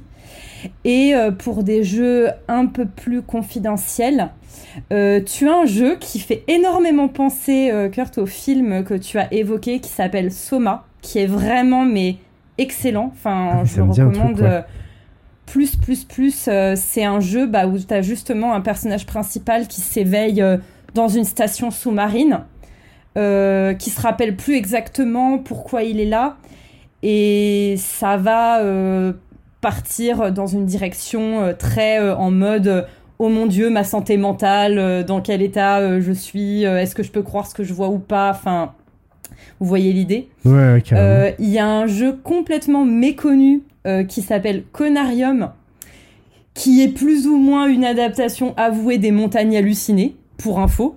Ah ouais Euh, ouais, qui a pris, alors bon, euh, euh, je veux dire, on n'est clairement pas sur du triple A et je sais plus de quand il date Conarium, mais bon, on n'est pas sur des graphismes au top du top, mais c'est quand même, quand même sympathique, voilà. Les tests disent que ça se base ouais, vraiment sur les montagnes hallucinées. hein. Ah Oui, ouais, oui, non, oui. vra- vraiment, c'est, euh, bien. enfin, c'est vraiment ça. Et bon, c'est pas, euh, je, je, je dis pas non plus que c'est incroyable, hein, mais franchement, quand t'aimes bien euh, les montagnes hallucinées, tu, tu passes. Franchement, Bah ouais, tu passes carrément. plutôt un bon moment. Peut-être pas si t'es un connaisseur et que tu veux retrouver exactement le truc dans le texte, mais c'est franchement pas mal.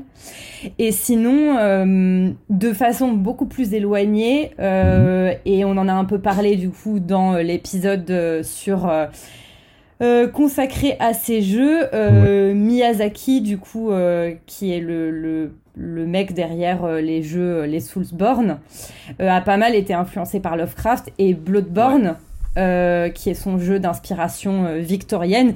Ouais. Et aussi du coup Lovecraftienne euh, est très influencé par Lovecraft. On a euh, des, ils s'appellent pas les grands anciens, mais ils s'appellent the old ones, the great ones ou the Ah old ouais. ones, un Ouais, truc comme peu ça. comme ça, ouais. Donc c'est et c'est vraiment, euh, on est vraiment dans, dans cet esprit-là, quoi. Voilà. Donc, En euh, termes de design, ouais, clairement. ouais, en termes de design et de, on va dire et de manière, ouais. tu vois, de dire il y a quelque part euh, des euh, grands anciens qui sont enfouis, cachés, euh, mais qui ont encore une influence, euh, qui cherchent à revenir. Enfin, tu un peu cette idée, quoi. Ouais, Ouais. c'est clairement cette idée-là, ouais. incroyable, euh, d'ailleurs, Bloodborne. Ouais. Et la série euh, et la série Archive 80 aussi, où il y a un peu la, il y a un peu une petite statuette aussi. Ah ouais? Ah, c'est la série euh, avec les VHS, non? Ouais. Ou je me trompe?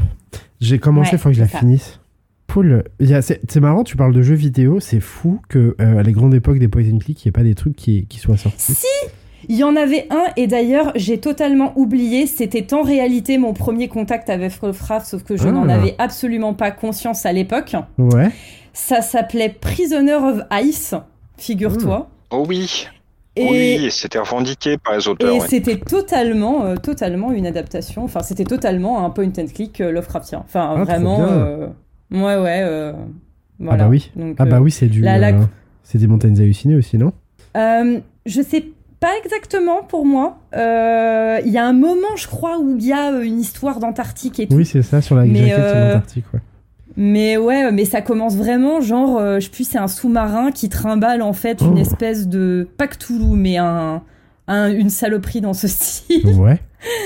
Et euh, enfin voilà, même tu regardes la, la jaquette du jeu à l'époque, c'est enfin c'est hyper, euh, c'est hyper il y a le. Necronomicon aussi sur, l'autre- sur une autre jaquette, ouais. Enfin, un, pseudo Ouais. Necronomicon. Le jeu, il est joli en plus. euh, je vous invite à aller regarder les images sur Google. Il était. C'est un, un bien grand mot. Ah, ça a pris un petit coup. mais, Ah ouais Peut-être en animation, c'est moins Jojo, mais là, les photos, je trouve ça mignon. Il est en abandonware d'ailleurs, si ça intéresse les gens. là Il est chopable en abandonware. Ouais. Ouais. Donc jouable gratuitement et légalement sans pirater. Tout à fait. Ouais. Euh, Et du coup, Ouais, ouais, vas-y, Marc. ouais, moi j'ai des, ouais, moi j'aurais, euh, moi ça va être de la littérature du coup. Ouais. Euh, bah, comme je le disais tout à l'heure, il y a beaucoup de gens, enfin beaucoup de gens qui écrivent de l'horreur et de la fiction qui considèrent que Thomas Ligotti est un bon héritier de Lovecraft. Alors, ce qui est rigolo, c'est que Thomas Ligotti n'est pas forcément dans les... Il est surtout inspiré par le Lovecraft subtil, donc celui de, de la musique d'Eric Zahn, surtout. Mhm. Et euh, si vous voulez vous faire une idée de, de ce qu'écrit euh, Thomas Ligotti, il y a un recueil en français qui s'appelle Chant du cauchemar et de la nuit qui est sorti chez Dystopia. Et il y en aura bientôt un deuxième. Bah écoute, j'en avais pas du tout entendu parler, donc Ouais. euh, super intéressant, merci. Ensuite, vous avez euh, Livia Lewellyn, qui est une autrice américaine qui est incroyable, enfin qui fait des trucs vraiment incroyables que moi j'aime beaucoup.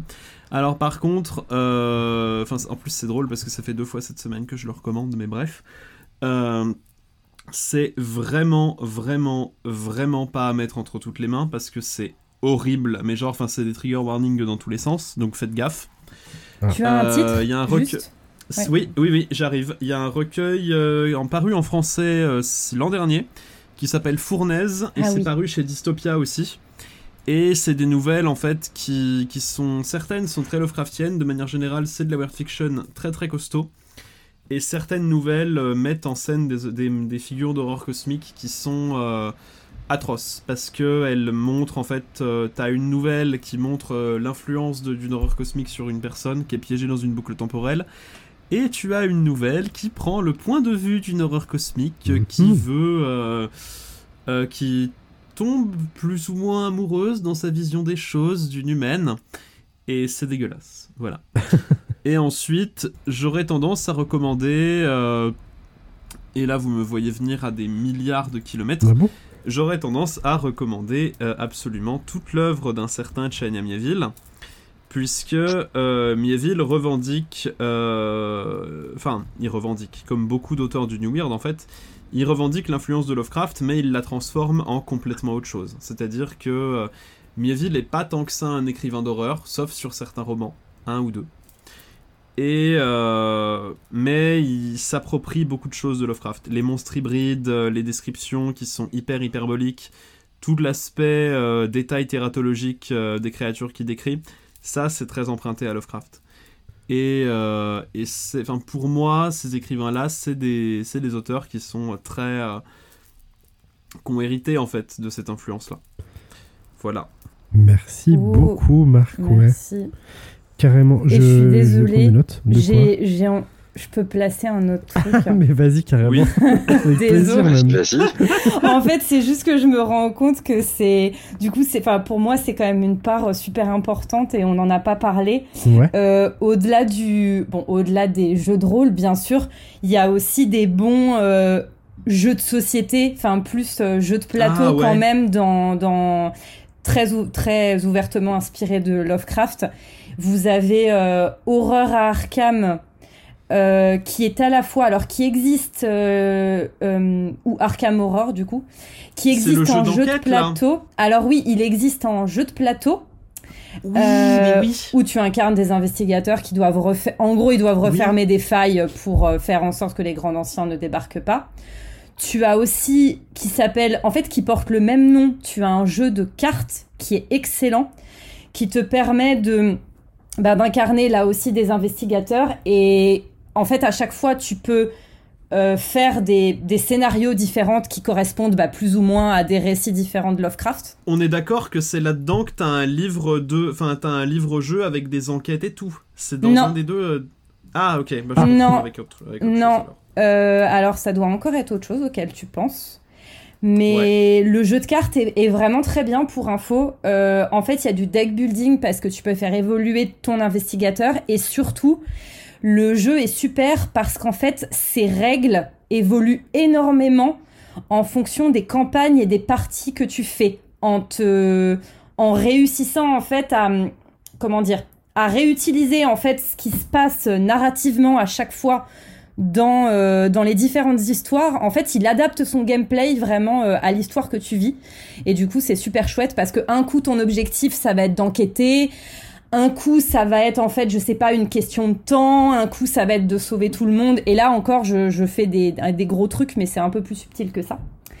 Et sinon, si vous avez toujours rêvé euh, d'incarner euh, un grand ancien, vous avez le jeu de plateau euh, Cthulhu Wars, où vous pourrez faire Ah. s'affronter euh, tour à tour. Vous pourrez vous affronter en étant euh, soit Cthulhu, euh, soit Nyarlathotep, soit Yoxotot. voilà, Trop bien. Ah, C'est stylé faut ça. quand même le citer. Il y en a certainement fun. d'autres, hein, mais, euh, mais voilà, pour en citer quelques-uns. Bah, merci Loli. Euh, Alex, je sais pas si on t'avait demandé toi ou si t'avais déjà parlé d'œuvres. T'en as parlé un petit peu. Euh, mais- bah, le truc, c'est que moi, en contemporain récent, enfin, je suis pas, je suis super en retard en fait. J'ai des, des piles à lire qui, dont on fait des murs. Euh, donc le, le truc et je lis plus en ce moment de la soit de la fantasy, soit de la SF que du, du fantastique. Donc le, le j'ai pas forcément de référence pertinente là dans le. Non mais quand je dis contemporain, euh, ça au. Si, si, tu me sors un truc qui a une trentaine Mais après en t'inquiète. Ouais, en, en, BD par exemple, moi le, le, le gars qui m'a initié à Lovecraft, c'était Andreas, c'est euh, Mm. le Rourke, Cromwell Stone et tout ça, c'est vraiment formidable. Euh, après, il y a des adaptations en BD très sympas. Euh, Il y a euh, Patrick Pion et Mathieu Sapin qui ont fait, qui ont adapté et modernisé les rêves dans la maison de la Mhm. sorcière, et c'est très très très chouette.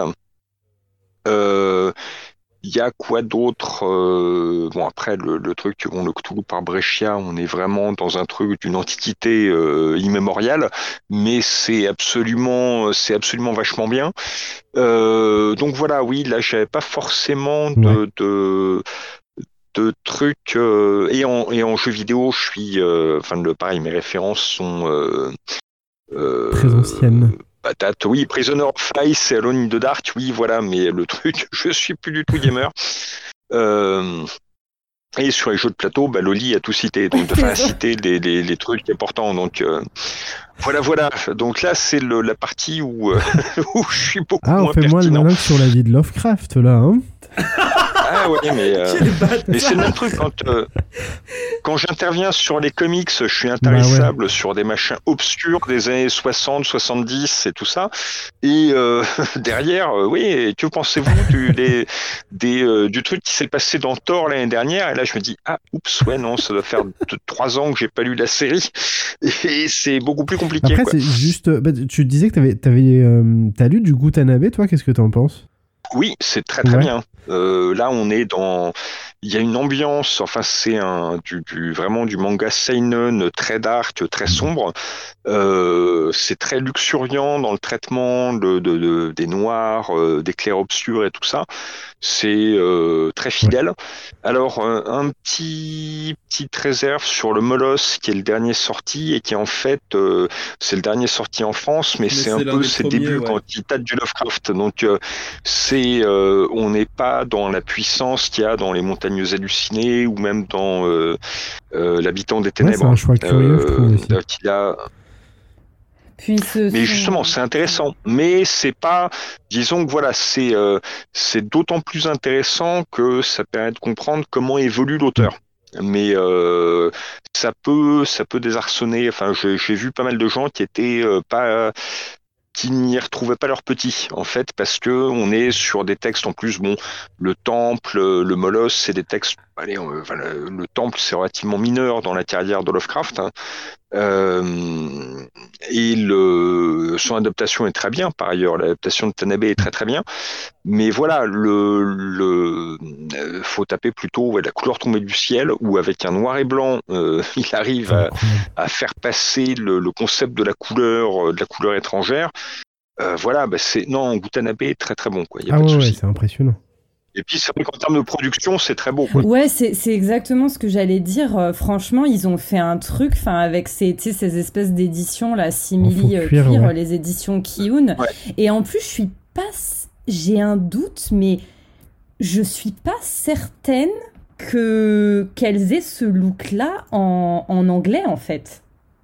Pour moi, oui, euh, ni en japonais elles, elles n'ont pas ce, ce, elles n'ont pas cette, cette belle, enfin ce beau côté Eh bah, justement. euh. Attends, attends, attends, c'est ultra drôle parce que cette semaine dans untitled.mp3, donc qui est, les- qui est le podcast qu'on enregistre sur Twitch, de, enfin c'est le podcast de, de Doctrice qu'on enregistre en direct sur Twitch. Et en fait, justement, euh, Albin a parlé de, a parlé de Gotanabe et des adaptations de Lovecraft. Et du coup, bah merci à Albine parce que elle nous, elle dit, enfin, elle disait que justement en France, on était les seuls à avoir ces éditions-là ultra belles, belles. ouais. Ouais, voilà. Parce que, euh, parce que en fait, euh, nous, on a voulu faire des trucs, euh, on a voulu vraiment, enfin, faire des trucs de ouf. Enfin, Kiyun a voulu faire une belle édition. Avec un format un peu plus grand et c'est pas du tout le cas ailleurs, même au Japon en fait, je crois. Bah oui, mais en plus on a même des, mais voilà. on a Mais même du des coup, Alvin coffrets. en euh, parlait dans, dans l'épisode de cette semaine euh, de Untitled, le point MP3 qui sort dans deux semaines. Bah là j'ai une. euh, Mais qu'on a enregistré en live sur Twitch. sur Google, Ils sur ont, euh, Google tu peux. ils ont une très bonne chef de fab euh, chez Ouais, Tune. ouais. Ouais, sur bah, Google, tu peux voir ce qu'ils une- font. hein. Enfin, Ouais, ouais, carrément. Il y a beaucoup de trucs. euh. Bah là tu peux voir une couve de la, de la version japonaise euh, d'un des volumes de Gutanabe et effectivement c'est pas Jojo quoi. Ah bah, c'est du manga standard. bah quoi. ouais on dirait Ouais, que c'est bah, édité de manière traditionnelle peut-être au Japon. Mm. euh. Euh, je regarde si je vois d'autres coups histoire d'être sûr de pas dire des bêtises en disant que c'est pas foufou.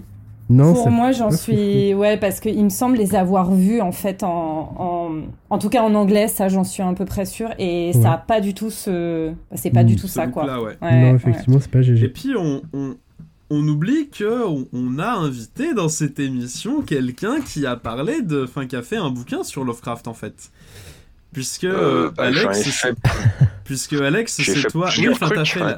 la, fait la bio, mais t'as aussi t'as aussi fait le dossier Arkham qui est sorti il y a Oui. un ou deux ans aux éditions Léa et où en fait tu parles complètement de où tu te réappropries euh, l'univers de Lovecraft pour faire un enfin pour faire un une espèce d'enquête polytextuelle euh, ultra drôle avec plein de blagues. Et, euh, le, et euh, bah, je joue aussi, par exemple, il y a un des personnages, Jérusalem Watley, euh, qui me permet d'adresser le racisme et le sexisme de Lovecraft. Parce qu'on est dans, le, dans la partie qui s'appelle le projet Dunwich. Euh, on a des étudiants paumés en forêt à l'occasion d'un- voyage d'études et on retrouve le journal, le journal intime d'un des étudiants qui est euh, qui est un connard euh, clairement et euh, mais qui suit pas à pas le, le, le, le- la dérive de ces étudiants paumés dans la forêt. Euh, et je joue en fait chaque partie est un, un élément d'un dossier. On a des articles euh, des articles de journaux. Alors c'est très euh, comme la construction de l'appel de Cthulhu, on a trois récits enchâssés, Ouais, les, voire même plus, enchâssés les uns dans les autres. Je joue avec ce genre de truc, mais on a des, des, des coupures de journaux, des extraits de thèses en anthropologie, euh, des euh, nouvelles découpées dans des pulps, dont une nouvelle d'un d'un archéologue aventurier qui s'appelle Dakota Williams. Euh, qui finit pas très bien d'ailleurs. Euh, et bon, après, le, le, bien évidemment, au fil de ces trucs-là, le, le, le lecteur est censé, euh, est censé reconstituer un puzzle sur une invocation qui a eu lieu et un truc qui doit s'incarner, mais est-ce qu'il va s'incarner dans Adolf Hitler ou dans un chanteur de charme? C'est pas sûr. Enfin, ce genre de choses, quoi. Hmm. Ouais. Et avec, on reconnaît des personnages. euh, Enfin, on, on reconnaîtra Ouais. des personnages genre Lovecraftiens, parce qu'on et puis des personnages de la de la pop culture aussi. Enfin, il y a Oui. il y a quand même les origines euh, secrètes de Waldorf et Statler, qui sont, pour ceux qui les connaîtraient pas, les deux petits vieux du Muppet Show. Ah oui effectivement je connaissais pas. Il y a aussi Ah des... ouais. ouais, il y a, il y a une référence absolument incroyable à Michel Sardou. Ah. Il y a une vanne, euh, il y a des vannes sur du il y a des vannes sur Dupont et Dupont. Enfin, en fait, vraiment, si vous voulez découvrir l'univers de Lovecraft sans forcément euh, de trucs, euh, sans forcément li- le lire directement ou lire de l'horreur, le dossier Arkham, c'est une super bonne porte d'entrée. C'est ce que disait aussi Maxence sur Untitled. Oh là là putain mais Oh incroyable. là là, Ça fait mais quatre sérieux fois. Pancho qui, Ça fait Pancho quatre qui est devenu une espèce d'être hybride entre deux podcasts. Tu es un homme sandwich. Pour Zelda. C'est un crossover, mais c'est la, la poly, la. Non mais c'est Voilà, incroyable. c'est euh, Quel vendu. métapodcastuel. J'espère que euh, quand t'as fait tes, podcasts avec Zelda, tu euh, t'as cité, euh, t'as cité Mana et Plasma aussi souvent, mec. Est-ce qu'il a dit genre oui, euh, Kurt l'avait dit dans Exactement. Je, je- Journal, je veux, je t'entendre dire cette. Bah, tu sais quoi, je vais écouter chacun de vos épisodes s'il n'y a pas une mention à Mana et Plasma. Mais mec, mais je vais faire un scandale. Elle est où notre citation? Elle est où? C'est ça. Je vous, vous vais. battrez pour, vous vous battrez pour moi aux utopies. Oh là là, mais pff, le gars. a- a Ça y est, Le combat de catch On euh, dans la perdu. boue, ouais, ça va être magnifique. Aïe aïe Le aïe. gars a pris le melon.